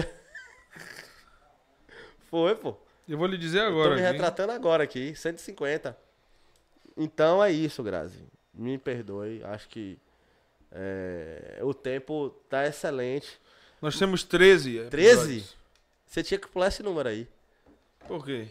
Não sei. Você acredita? Você é. Como é que fala? O cara que é Supersticioso. supersticioso. Mas eu tô falando você tirar, mas no meu tem também, Meu, certeza. meu, meu episódio 13 foi com o Rafa Neri, meu. Um dos episódios Ah, mais então. marcantes pra mim. Um episódio abençoado. Exato. Então tá valendo. Então tá valendo. E eu vou lhe entrevistar lá. Meu? É. No seu programa? Você já sentou do lado de cá? Aí você me complica com essa pergunta, pô. Não, você já sentou do lado de cá? Não. Você já sentou aonde? é sério, Pô, pô. esse cara não. Cara, cheio, cheio, cheio, Não, cheio das pô, eu, tô- peripécias. eu- eu não posso. Você tá, você tá muito cheio de graçola. Na hoje. verdade, nosso bate-papo é tão saudável que aqui não tem entrevistador, aqui tem dois caras batendo Dois caras trocando. Não, mas. E eu falo mais porque eu falo com o Mazurra. Não, mas no- nunca tem. Nunca é entrevista aqui. Aqui é um bate-papo. Aqui é sempre bate-papo. Não tem pauta, não tem nada escrito, não tem nada pra te perguntar. Não é nada programado, antes. programado, é tudo aleatório. Na verdade, eu até hoje, você sabe disso, eu nunca fui em um podcast pra programar alguma Se coisa. progra- Mano, no dia que me programaram alguma coisa aqui, eu travo. Eu vou ficar assim. "Ã?" dia que me dá E uma vai pauta ficar muito aqui. perceptível para as É, pessoas que foi programado, porque Eu fica só- uma parada muito eu sei o que engessada. tá fazendo da vida dele. Fica uma parada muito engessada quando um estiver falando, o outro cala a boca. É. A gente programou eu falar isso pra você? Não. Eu tô falando, você tá falando também, pô. O entrevistado aqui sou eu, sou você. Sim, mas. Bota sair na mão que a gente procura provocou isso até o final. Qual foi? ah, Rapaz, Você sai na mão comigo? você não se garante, não, parceiro. Eu não, não sou péssimo na mão. Exato. Eu só sou bom no Eu jogo. Paul. Eu jogo. Mas não é aquele Paul, é esse. Eu- que eu- agora eu tô sem, então é, eu tô, tô o Goku sem a, a Dama. Você Eu levou. tô, se- eu tô sem controle aqui, que eu sou bom de briga no Street Fighter. Era, era no The King, né? Agora. No Street também. Era Não, ou você é bom em um ou é bom no outro. Não, dá pra ser bom nos dois. Você consegue ser bom em tudo? Em tudo, não. Em tudo é você bom. sentado aqui consegue ser o mesmo que você é sentado aí? O cara vai ficar insistindo nessa. o Não, tempão. quando você sair do programa Você- hoje. você quando vai- você sair do programa, eu escolho quem tô falar essa porra, quem tem que Ih, falar sou você eu. tá, você tá nervoso? é Fiquei gaguejando? gaguejei agora. Quando você sair daqui do shopping, você vai pegar a direita aqui e vai seguir caminhando reto até lá embaixo, pensando no que eu te falei. Se é melhor pra você estar sentado aí ou aqui. Eu prefiro dançar aqui onde eu tô agora. Quando você sair, você segue um pouquinho, caminhando reto até lá embaixo. Você pensa. Não, mas daqui. Não, não tem como ir andando. Daqui da Pituba pra casa. É longe pra ir andando? Então você segue caminhando reto até o lugar que você for pegar o Uber. Pô. Até onde você. Pode ser? Você pensar um pouquinho, você segue caminhando reto pensando. Não, não dá. não. Hoje não dá, não. Hoje eu vou ficar te devendo. Por quê? Eu preciso chegar em casa, pô. A coroa tá lá. Não, você segue caminhando reto até o Uber. Sim. Tá bom? Ah. Ele caiu, né, pô? Ele- você segue com a minha no reto. Ah, caralho, você tá. Caminha no reto, porra. Eu tô de sacanagem com você, Léo. Pô, eu tô, eu tô, tô de- eu tô devagar. Hã? Eu, eu tô, É. eu, eu tô perdendo as maldades já, velho. E eu também. Tô vendo. Eu também, eu não. É eu sou sacana, é só pra gente descontrair um pouquinho. Cara, eu. Sim, rapaz, rapidinho você- eu perguntar uma parada, você não. Você não. Você pá, não falou. Não sei Na se hora você. você perguntar agora. Você não, não sei se você não podia falar, porra. O quê? Glauber. Mó pé frio, você levou o Glauber pro Barradão, ó. Ô, pra, pra. Você torce pro Bahia ou pro Vitória? Eu sou a Vitória, parceiro. Quando Bahia ele tá vier na- pra cá, diga ele. Quando ele vier pra cá, ele falou, ah, que quando eu vier aqui de novo... Em janeiro ele tá aí, ele, você vai levar ele lá no, bar, Não no vou Barradão levar pra ver o não, Campeonato pô. Não, Baiano. não quero. Primeiro Bavia ele vai estar nos imbatíveis. Não quero. Não quero que ele vá. Porque ele, ele é é pé frio? azarado, pô. Pé frio do caralho. Vocês levou pra lá, aí eu já ter uma experiência, né? Se o Bahia ganhasse do São Paulo, depois ganhasse do América e depois do Atlético, O que é que a tem? gente tava na, na, na- na Copa Sul-Americana, pelo menos. Tava na Sul-Americana, vocês quase vocês se lascam. Mas o Campeonato Brasileiro você viu que foi muito concorrido, né? A diferença de ponto da zona de rebaixamento pro décimo é quase. E isso não muda o fato de que vocês ficaram na Série A por causa de um gol. Do Fortaleza. Do, Santos. É. Santos não, do, Do Fortaleza. É, Fortaleza ganhou, o Santos caiu, o Bahia ficou. pronto. A, a sorte de vocês foi um gol. O Nordeste ajuda o Nordeste. Exato. Mas não de Amaralina. não de Amaralina. O Nordeste é região. Irmão, tem mais alguma pergunta? Não, vamos embora, filho. Manda ver aí. Eu vou falar um pouquinho com o meu, meu público, minha galera aqui. Pronto, porque vamos lá. João Vitor, Grazi tá falando aí. O pessoal. Mat- Matos Tadeu, amanhã ele entende. Amanhã ele entende é você, viu? Seguindo caminhando reto até amanhã. Tatiane tá com a cara feia da pós, você pergunta é sempre assim? É, é sempre assim. Eu tenho vergonha às vezes. Eu saio, eu saio pra falar com as pessoas tão educado, tá minha mulher assim. Aí o que é, pai? Minha cara que é assim mesmo. Nasci com essa cara, vou morrer com essa cara. Falei, "Ê, cavalo braba retada, Ê, mulher brava. Eu procurei e eu achei. Ó, Grazi, eu entendi, Léo. Desculpa a minha ousadia. Não, Grazi, eu- é que eu tenho só que explicar. Mas você sabe que quando começou toda essa onda, é, os carros a gás, eles, independente do modelo do avião, é, tinha marca de bonés. Ixi, eu que tenho eram- que perguntar ao pessoal que porra foi que botaram nesse Subway hoje, velho. Não, é sério. Uma vez, aí quando eu fui com Tatiane pro estacionamento, o cara perguntou qual era o cabo da televisão. E aí eu falei que nove cachorros não, não dava para todo dia ter que comprar uma ração de marca diferente. Porque, afinal de contas, se você for parar para pensar, a política desse país vai chegar a algum lugar. Eu não sei onde é esse lugar, mas a minha aposentadoria, irmão, eu pretendo pescar um pouco aos domingos ver o jogo do Bahia, quem sabe. Mas se não for um carregador Isso turbo, é- parceiro. Isso é MD puro, velho. Essa resenha, né, que a gente faz. Eu tenho uns caras que ficam assim, ó. Peraí, mas não era o cachorro, rapaz? Não, pô, porque o porta-mala do carro partiu a roda, velho. E eu fui no marceneiro ele colocou a, a fechadura no- no- na, na geladeira errada. E o Mas você já fica- botou, e o você já botou a assim, bateria ó. do controle da televisão na geladeira? Já, pô. Isso é infância. Isso é, isso é suco de infância. Mas isso só servia pra. na hora que você fosse comprar o ingresso. É. Se, se fosse pra outro momento, não dava. Pessoal Se a gente for fazer um podcast Pessoal- assim, o que você acha de a gente fazer um podcast assim de quatro horas? A gente, Assim, nessa a gente pegada poder aí. falar, a gente poder falar do carregador e entender que não dá pra fazer esse cabo de canudo. Mas talvez se você botar uma minhoca aqui no, no fundo ou um pão e você jogar no rio, Mas aí se eu botar uma minhoca no fundo, você vai gostar? No fundo do, do, do, do, do- seu carregador. No meu fundo você Ô, não velho, botar tudo nada. que vai e volta, pô. Mas você viu que não voltou, né? Ele- Ficou aí a minhoca? Não, partiu falar pra. Olha, você tá afim de, de, de, de sacanear comigo. Aqui no, no, no minhoca lá, né? Porque. Pare pra analisar. De friamente, sério mesmo, você gosta de fazer uma resenha. Hum. Mas em terra de paca tá com a minha dentro e com a minha de lá também. Misericórdia. E, e, e- e não é por causa do anel, não. Mas é por causa do, do pensamento. Esse boné não é capaz de segurar o pensamento que você tem. Não. Mas o seu coração, ele bate e bombeia sangue até as extremidades do seu corpo. Para que você sinta que o amor é a única ferramenta capaz de ligar o ferryboat. E não é bote que vai fazer você voltar para Salvador. É catamarã. Não, irmão. Não é, irmão. Não é. Na Amazonas, os índios usam o quê? Na hora que vão assar a carne na brasa.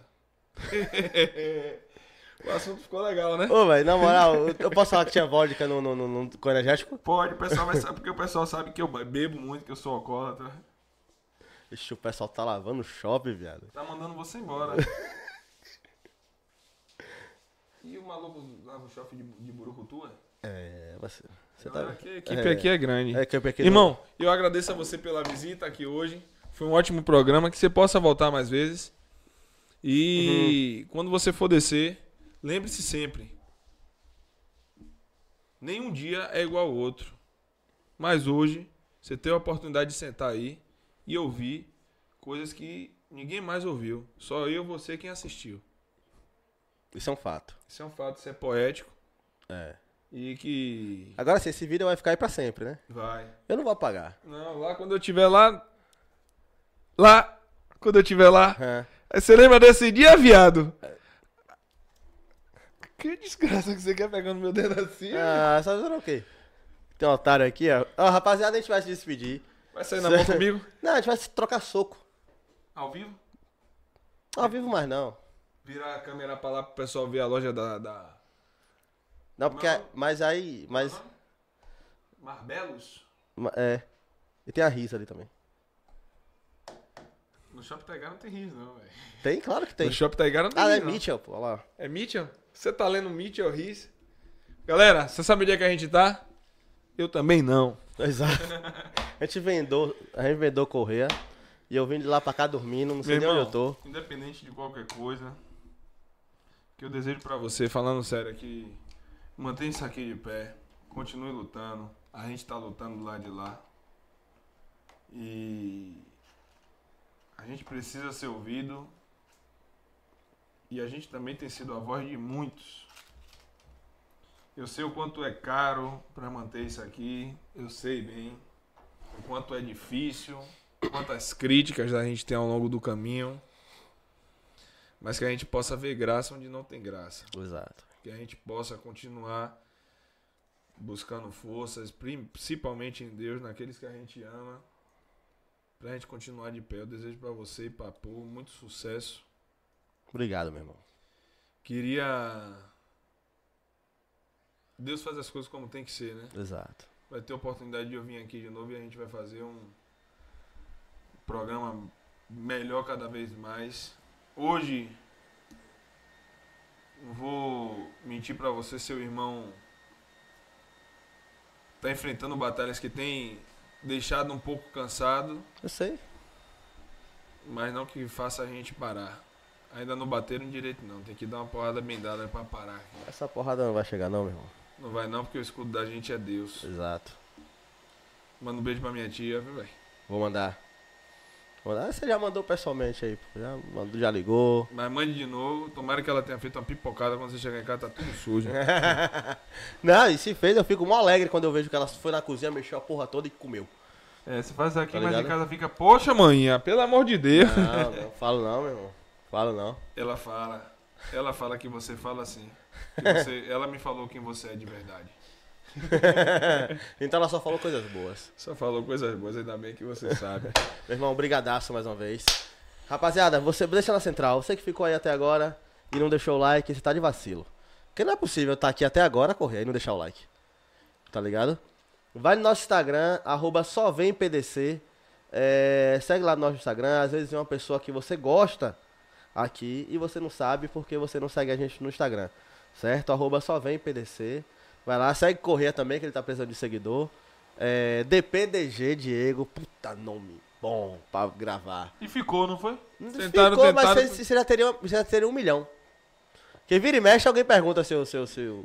Porque o pessoal vai no SD Correia, tá ligado? Todas as coisas cooperam para o bem daqueles que amam a ti. Então, era como tinha que ser. Tinha que ser. Aí eu abro agora o Instagram e a- o vídeo que tá chegando. Essa é a nossa juventude. Infelizmente. Essa, essa geração, Correia, era pra ser a geração mais inteligente de todos os tempos. E eu tô vendo a mais burra na cena. Pior não é isso não. Tá. Pior é que tem gente Dando- estimulando Estimulando. a continuar desse Dando jeito. força. É, porque quando, quando uma, uma vereadora vai no Senado com um Na Câmara de Vereadores, né? ou na Câmara de Vereadores com kit, O Kit Conha. kit conha, você já vê que os valores estão totalmente inversos. Votaram pra ela estar lá, tá ligado, velho? Alguém votou pra ela estar lá. Então, a gente vê que a geração da gente. Meu irmão, a promessa de Deus diz que quando a gente entrega nossos caminhos a Deus, a gente confia e cumpre o que Deus pede, até a nossa milésima geração será abençoada. Então a melhor forma de a gente não permitir que essa merda, essa desgraça toda que tá aí chegue dentro dos nossos lares é sendo fiel a Deus. Porque ele- a promessa de Deus não falha, a promessa de Correia falha, a promessa de Léo falha, a promessa de Pô falha, mas a promessa de Deus não falha não não. falha. Então a melhor forma de a gente combater isso aí é dando bons exemplos para quem tá dentro de casa. Eu não vou poder mudar todo mundo, mas dentro de casa eu tenho a obrigação de criar meus filhos pro caminho do bem, porque a maior decepção e o melhor tapa que o, pa- o maior tapa que eu ia receber na cara era se um filho meu desse para errado. Esse é o meu maior medo, o meu maior pavor. Então eu busco dar os exemplos. Eu sei que não depende só de mim a criação de meus filhos, mas a minha parte eu tenho buscado fazer. Agradecer aí a cada um que veio aqui. Hoje a gente teve uma audiência pouca, dia de sexta-feira a galera tá comendo água. Mano, eu tô. Desculpa a nossa audiência. Por Tô quê? um pouco me lixando, velho. Pra, pra número. Eu, Eu queria trocar ideia com você, filho. Eu lhe, Acabou. digo, eu lhe digo a mesma coisa, velho. Eu não ligo. Mano, a gente liga pro Eu tinha- número deixa eu te lá falar, no Léo. final, na ponta. tinha te falar uma coisa. Que tá... Eu só vim aqui porque era você, Basílio, Sargento Ivan. As pessoas não vão me ver mais em podcast. Só no meu.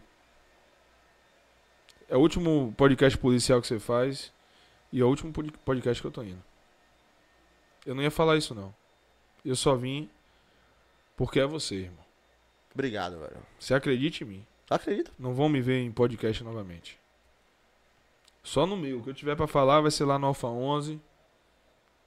Vou poupar um pouco porque há um desgaste, né? É, Há um desgaste de imagem. Você- Você vê Tá ligado? Há um desgaste de gente que. Cada vez que a gente vem aqui, irmão, a intenção da gente é atingir o coração de alguém positivamente. Aqui as pessoas assistam. Veja aqui um cara bacana de família, batendo um papo, falando sobre a sua opinião e eu falando sobre a minha. Mas as pessoas, tem gente aí que tá focada em pegar uma fala aqui pra bot- pintar você como um monstro, pintar a Correia como um monstro. Então, Exato. Toda vez que eu venho aqui, eu atinjo alguém, mas dou carta na manga, dou carta para outros quererem me atingir. Toda vez que eu venho em um programa, por mais que você, seus cortes que você produz, são cortes que, tão, que se preocupam comigo, porque a gente tem um carinho e amigo de irmão. Sim, sim. O que você falou, eu não, se tivesse, não tivesse audiência de ninguém, a gente ia fazer o programa do mesmo Do jeito. mesmo pô. jeito. Do mesmo jeito. Sacou? E a gente tá junto nessa luta, irmão. Correia, é o seguinte, meu irmão. Tinha quantas pessoas na audiência de quarta-feira aqui, pô? Seis pessoas. Assistindo a gente aqui. E o papo foi de fuder, velho. Tá ligado? 12 pessoas, deu 15, vá. Ali no geral, no, assim, o máximo que chegou foi 15. Porra, mas o papo foi da hora, velho. Eu tô aqui há dois anos, pô. Você acha que eu tô ligando pro número mesmo agora? Tá ligado? Se der número, o número eh, tá vindo. Já teve episódio de a gente fazer aqui 10, 15 episódios e não tem ninguém. e ligado? fazer mesmo assim. E fazer do mesmo jeito, pô. E conseguir patrocínio. Tá ligado? E estamos chegando a 10 mil no, no no Instagram. São dois anos, pô. Eu falei com o Pô, ano que vem, pra, pra mim, o ano que vem é, vai ser o melhor ano do podcast, sem sombra de dúvida. Eu não tenho dúvida também, não. Sem sombra de dúvida. Irmão, você sabe por que a gente tá de pé? Hum. Porque a gente acredita em Deus e a gente tem uma força de vontade e, e- É. e- e e a gente sonha. Mano, tá tudo dentro do plano. Quando a gente sentou pra conversar, pra fazer o podcast, a gente falou assim, ó. A gente tem X anos pra começar a fazer tal coisa. E muitas dessas coisas aconteceram antes. Então a gente tá com prazo. A gente tá com, a gente tá com tempo. Tá ligado? Cara, é muito bom quando você chega assim e fala assim, caralho, deu 10 mil o programa lá, no outro dia tinha 12 tinha 15, chega, chegou a 30, tem programa nosso com. Tem vídeo nosso com 111 mil, tá ligado? Mas tem uns que tem 300, pô, tem 400. E graças a Deus tiveram 400 pessoas ali pra curtir aquele papo, tá ligado? Um papo da hora. O meu programa não é É policial. isso, é isso. Eu sei que não é. Não é policial, tá ligado? Eu poder, mano, eu, eu poderia. Esse, assim, ó, não, não é, não é um, não é um, não é me achar. Mas se você pegar o nosso programa número 100, Sim. E pregar o de hoje, o 150. Não, não, se você pegar o nosso programa número 100, o primeiro encontro de digital influencer policial, quem fez foi eu, pô. No meu programa 100 tava aqui J. França, Lins, Tchaka, Daniel Fernando, Ivan Leite, é... teve, teve mais uns dois aí. que- Matos também veio. Matos, Matos, Saturnino. Tá ligado? Velho, ou eu, ou eu sou. Ou eu sou. Muito sortudo. Ou eu tenho um pouquinho de moral com essa rapaziada aí pra conseguir juntar todo mundo num dia. O que você chama de sorte, Léo, eu chamo de Deus. Tá ligado? O que Mano- Deus, a porta que Deus abre, ninguém fecha. Foi um programa de 2 às 10. 2 da tarde até 10 da noite. Eu boto fé. Só com o policial. Eu boto fé. eu Tá vou- gravado aí, você aí, rapaziada, que não assistiu o nosso programa número 100.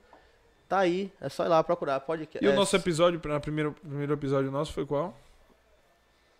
Que número você lembra? cem- Não foi importante pra você, né? Se fosse importante pra você, cê- o 100 você lembrou. O 100 eu, Eu sou um cara que, eu- ah, na moral, levou pro coração. Levou pro coração. Não, mas não é, pô, número fechado. Foi nosso primeiro pro- programa comemorativo. Que Era massa, o programa de. é o número 100. Cheguei em, no programa 90, eu falei assim, pô, vamos fazer uma maluquice. Vamos fazer um programa dia de sábado, de 2 às 10. Léo, Pô, falou, tô dentro. as 400 mil pessoas, 408 mil, quase 410 mil pessoas, a gente, eu tô vendo aí, vai- 409 mil. Eu fui olhar agora aqui no painel controlativo do Instagram, 408.970. Então, 409 mil seguidores. Você acha que se a gente for fazer uma estatística, olhe bem o que eu vou te falar, a gente já estava encerrando, mas você acha que se eu for fazer uma estatística, uma pesquisa informacional agora entre os meus seguidores, Você acha que a maioria, esses 409 mil, foram pessoas que eu mudei a mente, abri a visão e começaram a me seguir? Ou você acha que a maioria são pessoas que pensam iguais a mim, viu semelhança na forma de pensar, na conduta e por isso começou a me seguir? Ou você acha que foram 400 mil pessoas que eu convenci que estavam erradas e passaram a ser certas? Aí, nesse caso, tem um pouco dos dois, sabia, mano? Mas eu vou te dizer a você, irmão, com toda a convicção. A maioria, 99%, 90% pelo menos. Vou dizer 40 mil e 360 mil. 360 mil são dados, lógico que eu não fiz essa pesquisa a fundo. Sim, sim. Você tá tendo uma base. Mas eu digo a você que quase 90% das pessoas que me seguem, elas me seguem porque tem nelas os mesmos princípios que os meus. Tem vontade de, de, de- de falar. Esse nu- Aquele lance que eu falei, ela não o tem que o o Correia falou, eu concordo. Isso, é Tô isso. contigo, Correia. Você me É isso. representa. É isso que eu muito ouço. Lógico que eu ouço muito, muito, milhares de pessoas que falam, irmão, você mudou minha visão. Sim, sim. Mas é muito maior as pessoas que dizem, concordo com você, você e você me representa. É isso. É basicamente isso. Entendeu? Então, assim, por que eu digo isso? Porque se eu abrir a boca para dizer agora que eu sou contra uma pessoa que nasceu no sexo masculino entrar no banheiro feminino com minha filha lá dentro, essas pessoas aqui vão continuar concordando comigo. Talvez outras ainda que não me descobriram comecem a seguir a mim também. Porque concordam comigo. Lógico que eu acho que todo mundo. Tem muito mais gente no Brasil que concorda comigo e ainda não me conhece, ainda não ouviu falar de mim. Mas quando eu tenho um discurso desse, eu ofendo também outros milhares que discordam de mim. Sim. Outros milhares que discordam de mim, que querem me processar, que querem me destruir, que acham meu discurso radical. Mas não é radical o discurso dele de dizer pra mim que a pessoa tem que frequentar um homem, tem um homem, uma pessoa que nasceu no sexo masculino, tem que frequentar o mesmo de, de banheiro de minha filha. Esse discurso aí dele não é ofensivo. Não. Eu tenho que aceitar, mas ele não tem que aceitar o meu, o meu é homofóbico. Eu ser contra o, o, o, o- drogado, ser contra o tráfico, ser contra o cara que rouba. O cara que vem na, na minha rede social e comenta assim: Ô Correia, você fala do cara que sai pra roubar, mas você não fala dos polícia que chega na favela e fica encurralando morador de bem. Meu irmão, eu nunca disse que era a favor disso, não. Mas o que te ofendeu foi eu ter falado mal do ladrão. Sabe por quê? Porque você é ladrão. As pessoas que vêm comentar na minha rede social, você tem que se lascar, esse polícia. É porque defende vagabundo, pô. É porque defende o errado. E se tivesse 5 mil seguidores, se eu fosse o único no Brasil hoje que tivesse esse pensamento, eu não iria mudar o pensamento se eu tenho certeza de que o que eu acredito é o correto. Eu não iria aceitar. E não vou aceitar nunca o que é errado, porque não- o que é errado é errado, porra. É. Não tem nada de justo. Eu nasci homem, hoje me considero mulher, vou fazer um concurso e vou disputar vaga, fazer TAF e disputar com mulher que nasceu mulher. Não faz sentido. Não faz, porra. Tudo meu é homem. Eu fiz uma cirurgia à parte, mas meus hormônios, tudo meu lá é, é de igual de um homem. Testosterona, a produção, tudo é igual de um homem, pô. Eu tenho mais força do que uma mulher. Se você disser pra mim que tem mulheres hoje que são fortes, que se me der um murro na cara aqui me destrói, tem mulher forte pra caramba aí que carrega até carro. E que eu não aguento. Mas em sua maioria, eu sou mais forte fisicamente que Tatiane. E ela é mais sábia do que eu. Pra algumas coisas raciocina, pensa, é mais cuidadosa ao falar. É uma mulher mais sábia, ela, ela, ela tem uma percepção mais sensível para algumas coisas. Entendeu? Tatiane viu, saiu de casa, se você perguntar como é que tá a posição das almofadas, o, o porta-retrato, você viu a cor da camisa da mulher, não sei o quê. Eu não tô ligando para nada, ela, ela tem a sensibilidade e a percepção que eu não tenho. Eu sou um pouco mais bruto, mais forte. O que é que eu tô querendo dizer com isso? Não é que eu sou melhor que ela, não. Não é que meu discurso. Um discurso igualitário, só para você poder entender. Eu não quero. Você nasceu homem, você tem um órgão masculino no meio das suas pernas. Eu não vou aceitar que você entre no mesmo banheiro que minha filha. Eu não vou aceitar. Você pode até dizer de coração puro e aberto para mim que você não tem maldade com minha filha, que você não vai tentar nada contra ela, mas eu não sei o que é que tá dentro do seu coração. Exato. Os dados que eu tenho e a experiência que eu tenho diante do que eu vi, eu vi um detento ser preso, de- um, um, um transexual ser preso, ser colocado numa cela com um bocado de mulher e engravidou quatro. Você pega minha filha dentro de um banheiro e tenta abusar dela, tenta fazer alguma coisa com ela. Quando você sair do banheiro, eu vou tirar a sua vida. Porque o bem meu que você tocou é inegociável. A minha família é inegociável. E a gente vai ter um problema muito maior dentro de um shopping se você tocar numa filha minha. Então vamos fazer de uma forma justa e coerente. Faz o banheiro unissex. Tem o banheiro dos homens, o banheiro das mulheres e o unissex para quem acha que quer ser o que quer. É isso que é coerência. Isso. Mas É. o Brasil não é assim. Cota para negro. Não tem que ter cota para ninguém por causa da cor. A, a cota para negro é tão preconceituosa quanto a ausência de cota. Uhum. Porque tem que ter cota sim, mas cota para quem não teve oportunidade, para quem veio de família pobre, independente da cor. Isso é ser justo. Mas o país da gente não é, pô. É um país que tenta assim, ó. Eu vou dar um pouquinho a você para lhe tapear. Os homossexuais sofrem preconceito? Sofrem. Então vamos, vamos ouvir um pouquinho eles aqui. O que é que vocês querem? Um banheiro para todo mundo? Então vamos. Não, não é assim. É negociando, é conversando. Você não pode passar por cima do meu direito, nem eu do seu. Sempre teve banheiro masculino e feminino. Então são pautas assim que hoje me fazem eu não ir mais querer tomei a decisão de não participar mais de nenhum podcast a partir de hoje. Essa decisão não foi tomada hoje não, essa decisão foi tomada ontem. E quem era para estar aqui comigo hoje?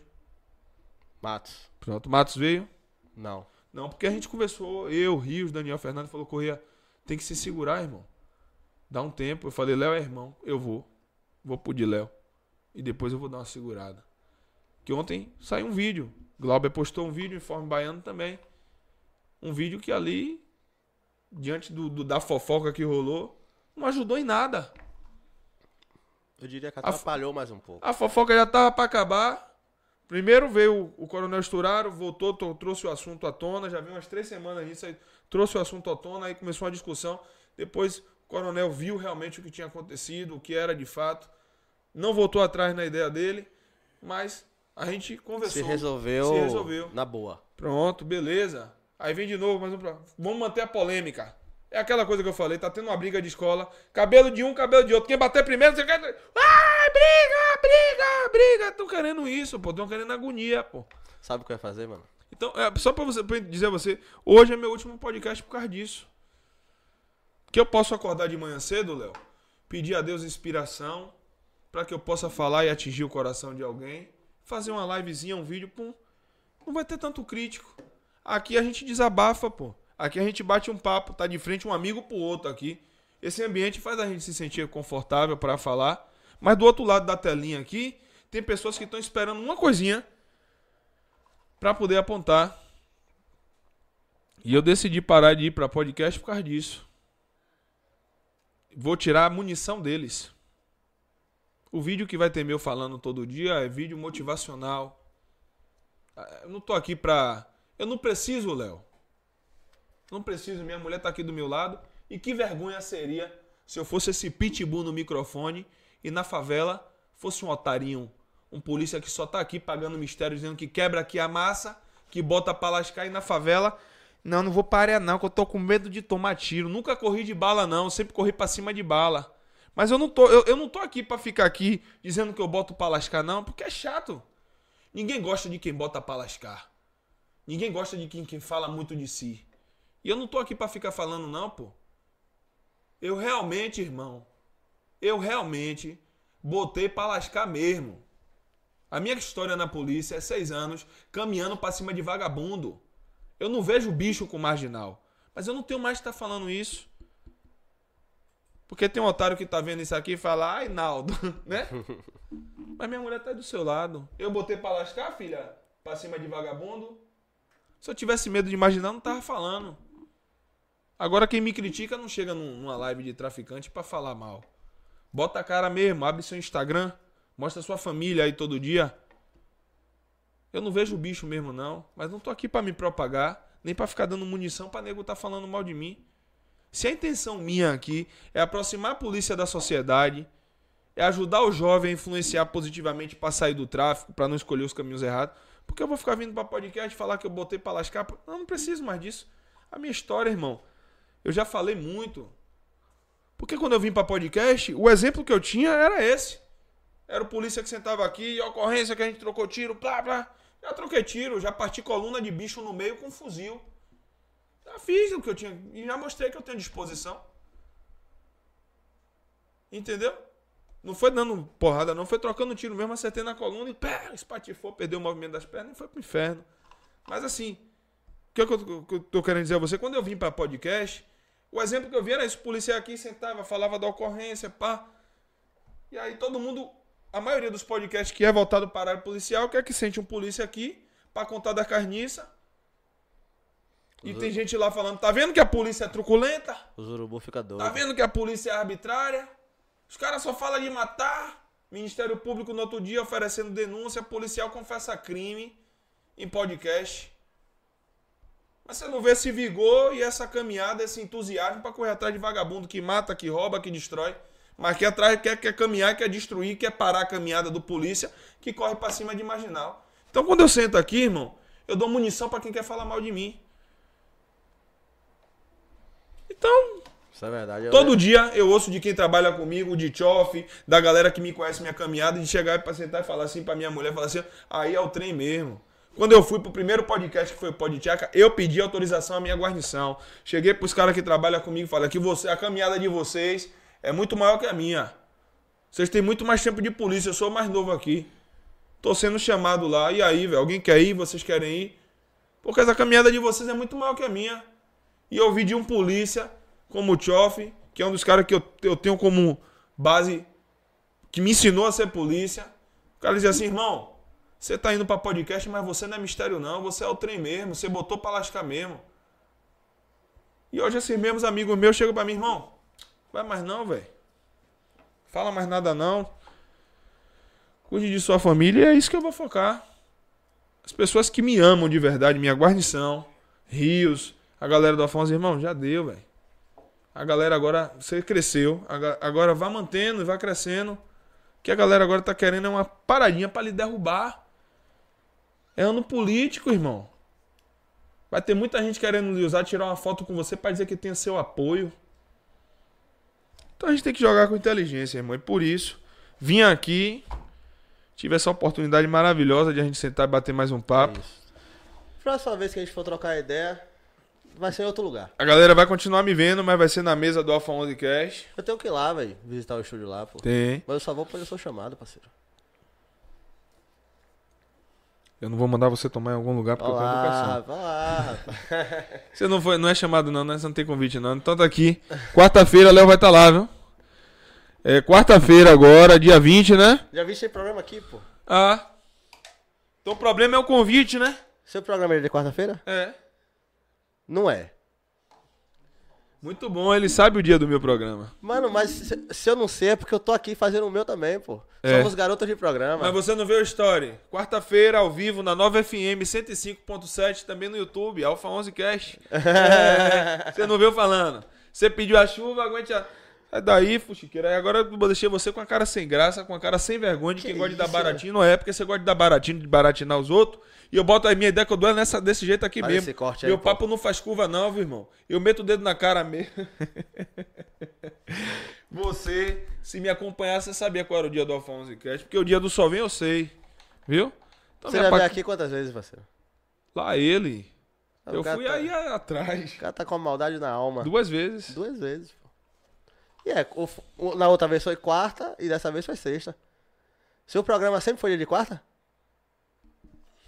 Sempre foi dia de quarta. Então da outra vez você veio aqui Eu na sexta-feira também. Eu vou dar um murro nesse cara. Não, mano. viado, tô de zoando. Claro que eu sei que é quarta. Não, eu só vim- as Porque duas- se você. As duas vezes você veio foi As sexta-feira. duas porque vezes que eu vim foi sexta. É, Qual foi o ligado. meu episódio que eu vim primeiro? Pô, mas aí é, O porra. episódio 100 ele lembra, mas o episódio... Você quer ver outro episódio que eu lembro também? O de dois anos. Dois anos veio estouraram. Sabe uma parada que eu ia fazer, mas eu fiquei com medo de você ficar chateado comigo, parceiro? Eu ligar, Fale. Eu ia ligar pra estourar, eu ia pedir pra ele chegar aqui de, de surpresa, velho. Você ia fazer isso mesmo?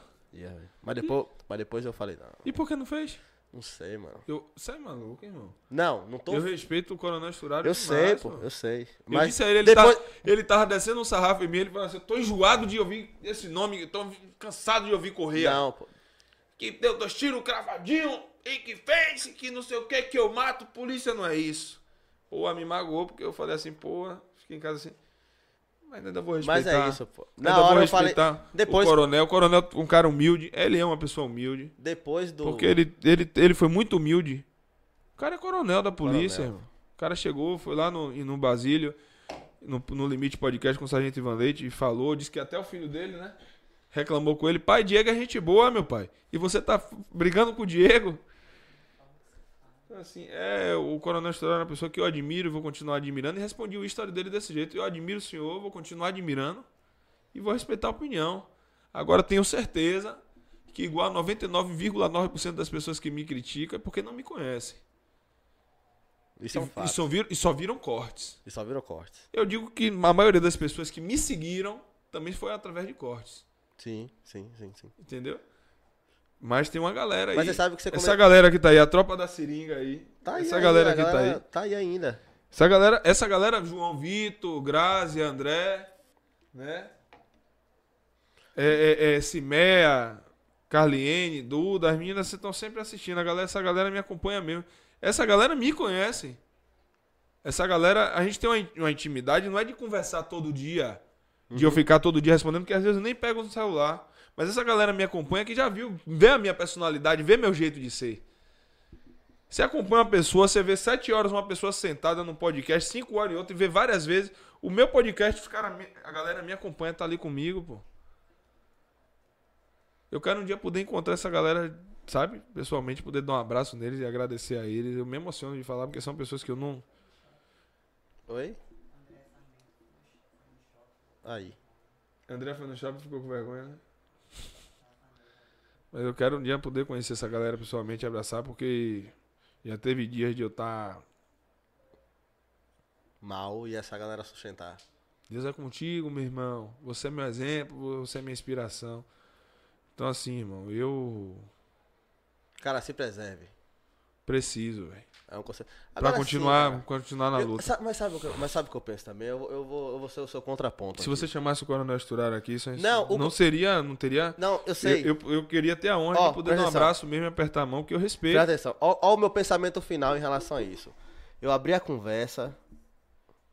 Aí eu falei, porra, velho. Pode ser que não seja o momento.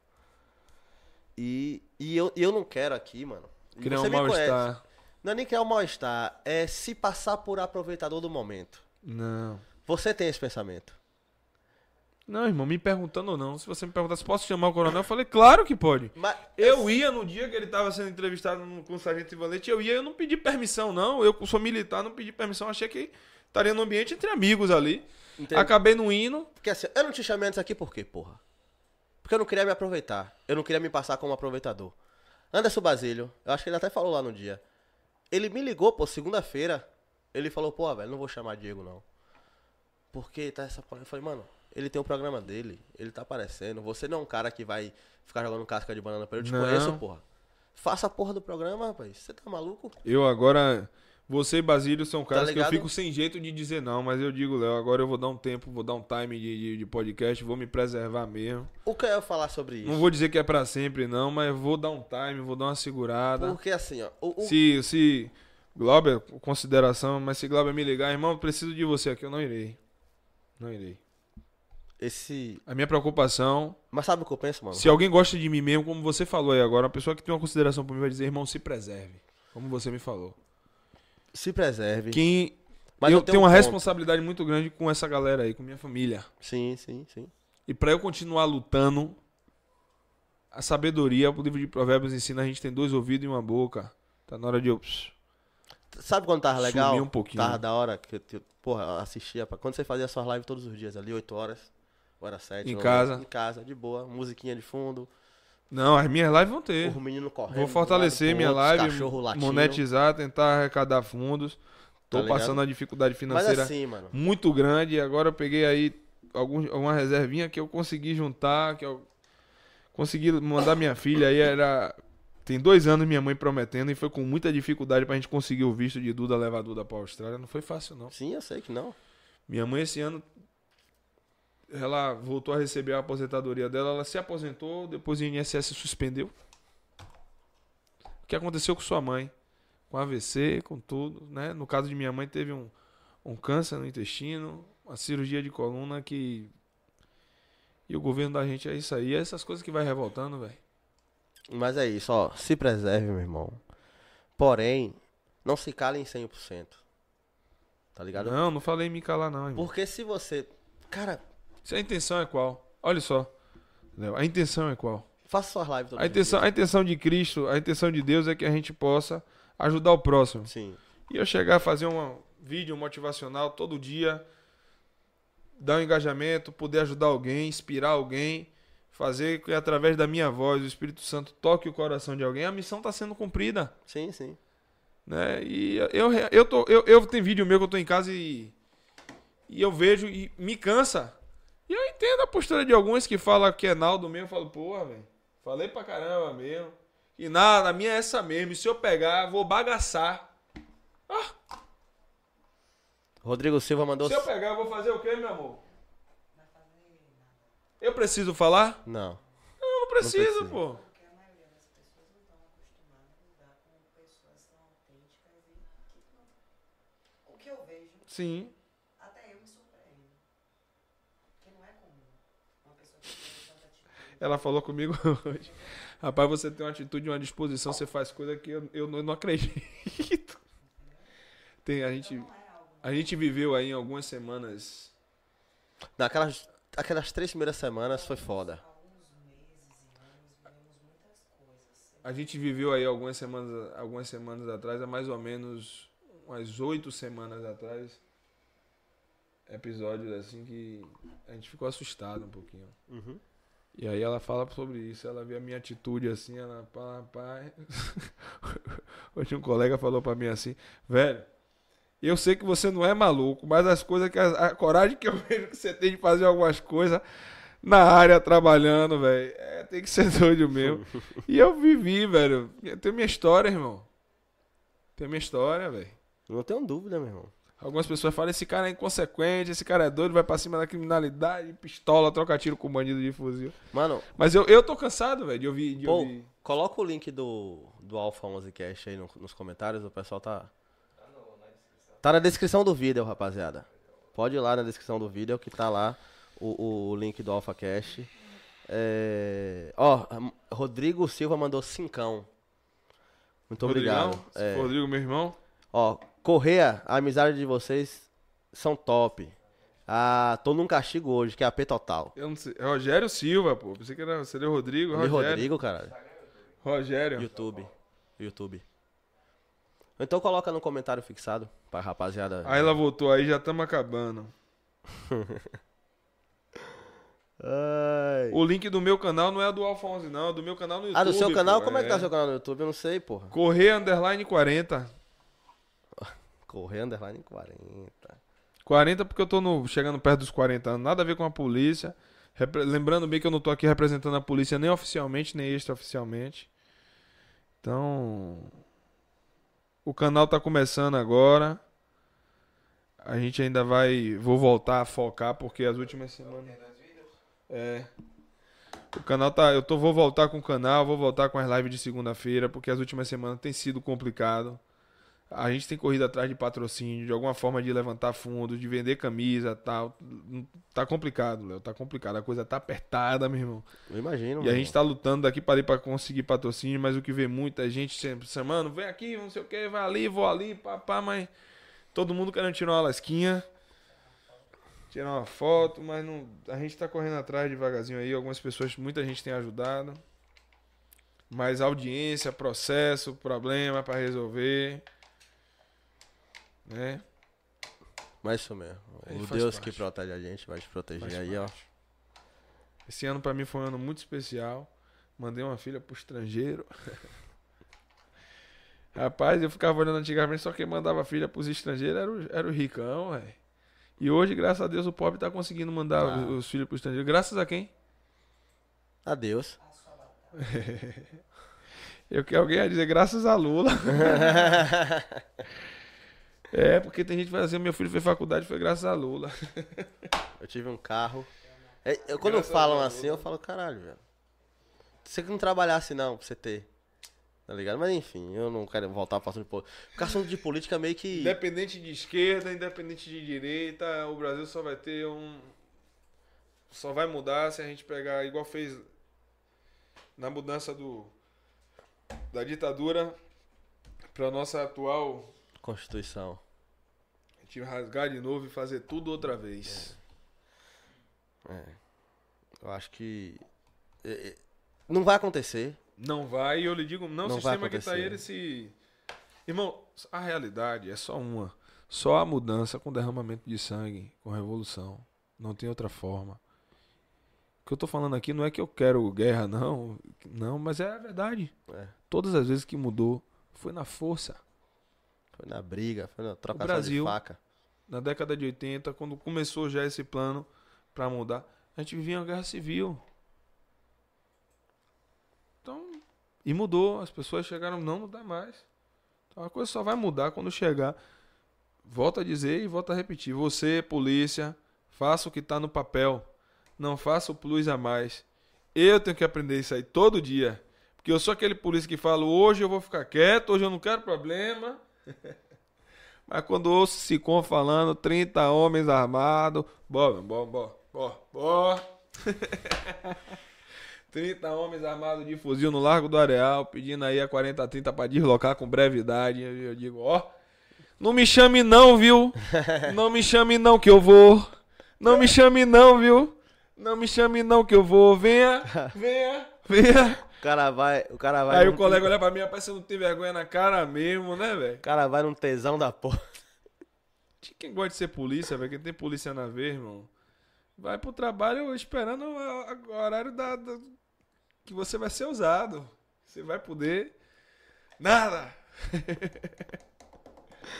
Cara, vamos embora. Vamos sim. Vamos embora. Quanto, quanto tempo, pô? 4,50. A gente disse que ia embora 4 horas, ficou mais 50 Ficou mais 50. Léo, Meu irmão, agradecer a você. quebrei o relógio do cara. Graças a Deus é da Avenida 7. Aguenta a porrada. Agradecer. se fosse original mesmo, que, que ia quebrar. Agradecer você. Cara, brigadaço de por você, pô. de verdade Des- mesmo. Olha desculpa, mim, olha, de verdade, desculpa. Olha pra mim, Laela. Fale. De verdade, dizer a você, a pô. Fale no microfone, que tá do ladinho aqui. Pedir desculpa a você, pedir desculpa a pô. Ah. Que eu queria estar mais forte, com mais energia pra poder vir aqui a gente fazer um podcast. Meu irmão, a gente tá quase 5 horas aqui. Tu quer mais o quê? Tá me devendo nada, parceiro. Não, mas eu eu sei que eu não, não, tô no meu melhor momento, mas tô me mantendo de pé. Você tá, você tá em qual momento? Independente de, de câmera, de qualquer coisa aí que se lasque. dizer o que eu sou aqui, eu sou por detrás. É, Por detrás de você. Lá ele. Mas é isso, irmão. Ó, como eu falei a você, é, tudo só acontece quando Deus quer. Se ele te colocou aqui agora, independente do seu momento, pra mim, foi super satisfatório. Eu não tenho essa de, ah, tem 3 mil pessoas, tem 4 mil pessoas, tem 600 pessoas. Já falei. Não, não tô. Isso não é interessante. E tô mim, falando de audiência, Não, não. Eu e- vou lhe cortar, porque você tá falando de audiência, eu não tô falando de audiência. meu irmão, Eu, eu, queria que você eu- estivesse eu- aqui. Eu, eu vim aqui hoje em consideração a vocês, porque por mais que eu diga que a gente tente se fazer de surdo, as coisas abalam, principalmente quando falam do nosso caráter, da nossa índole. Abalam minha mãe, pô. Minha mãe fica querendo pegar um bocado aí pelo pescoço e esganar. Eu sei. Sacou? Então, assim. Eu peço desculpa por causa disso. Eu sei que a gente fez um programa e bati um papo. quê, rapaz? É, não fica parecendo pedindo desculpa, fica parecendo que tá alguma coisa errada. É, né? o que, que foi que você fez de errado aqui? Você fez É, porra nenhuma de tá errado. Naquela vibe assim mesmo, sabe? Não, mano, mas eu queria que você tivesse do jeito que você tá hoje, pô. Porra, qual foi, velho? Eu não tô 100%. Não, eu não tô como pô. você, mas gostaria. Lá ele. Cara, é como eu falo, é, é assim, ó. Eu fui numa audiência hoje, lá no- na Noruega, que, a- que eu falei. Que, cara, a última. Eu, a- eu chamar um influenciador pra lá e ele ser policial é pra aproximar o policial da sociedade. Simples. Mas ninguém tá preocupado com isso, não, besta. Pois é. Mas. O pessoal vem assim, não, tá aí, usa uma desculpa, tá sendo punido porque tá expondo. Não, porra. A verdade tem que continuar escondida e ninguém quer ver alguém sem expressão, sem diplomas, sem estrelas e medalhas falando, pô. Só pra deixar claro que já foi convidado vários oficiais aqui e nenhum veio. Você tem muito curso, mas nunca fez o curso A. Entendeu? Então tem muita gente que tem muito curso, muita teoria e pouca prática, pô. Muito- E aí vem um polícia chegar, um soldado de polícia que tá lá na base, chega aqui, fala, fala com propriedade, fala o que viveu.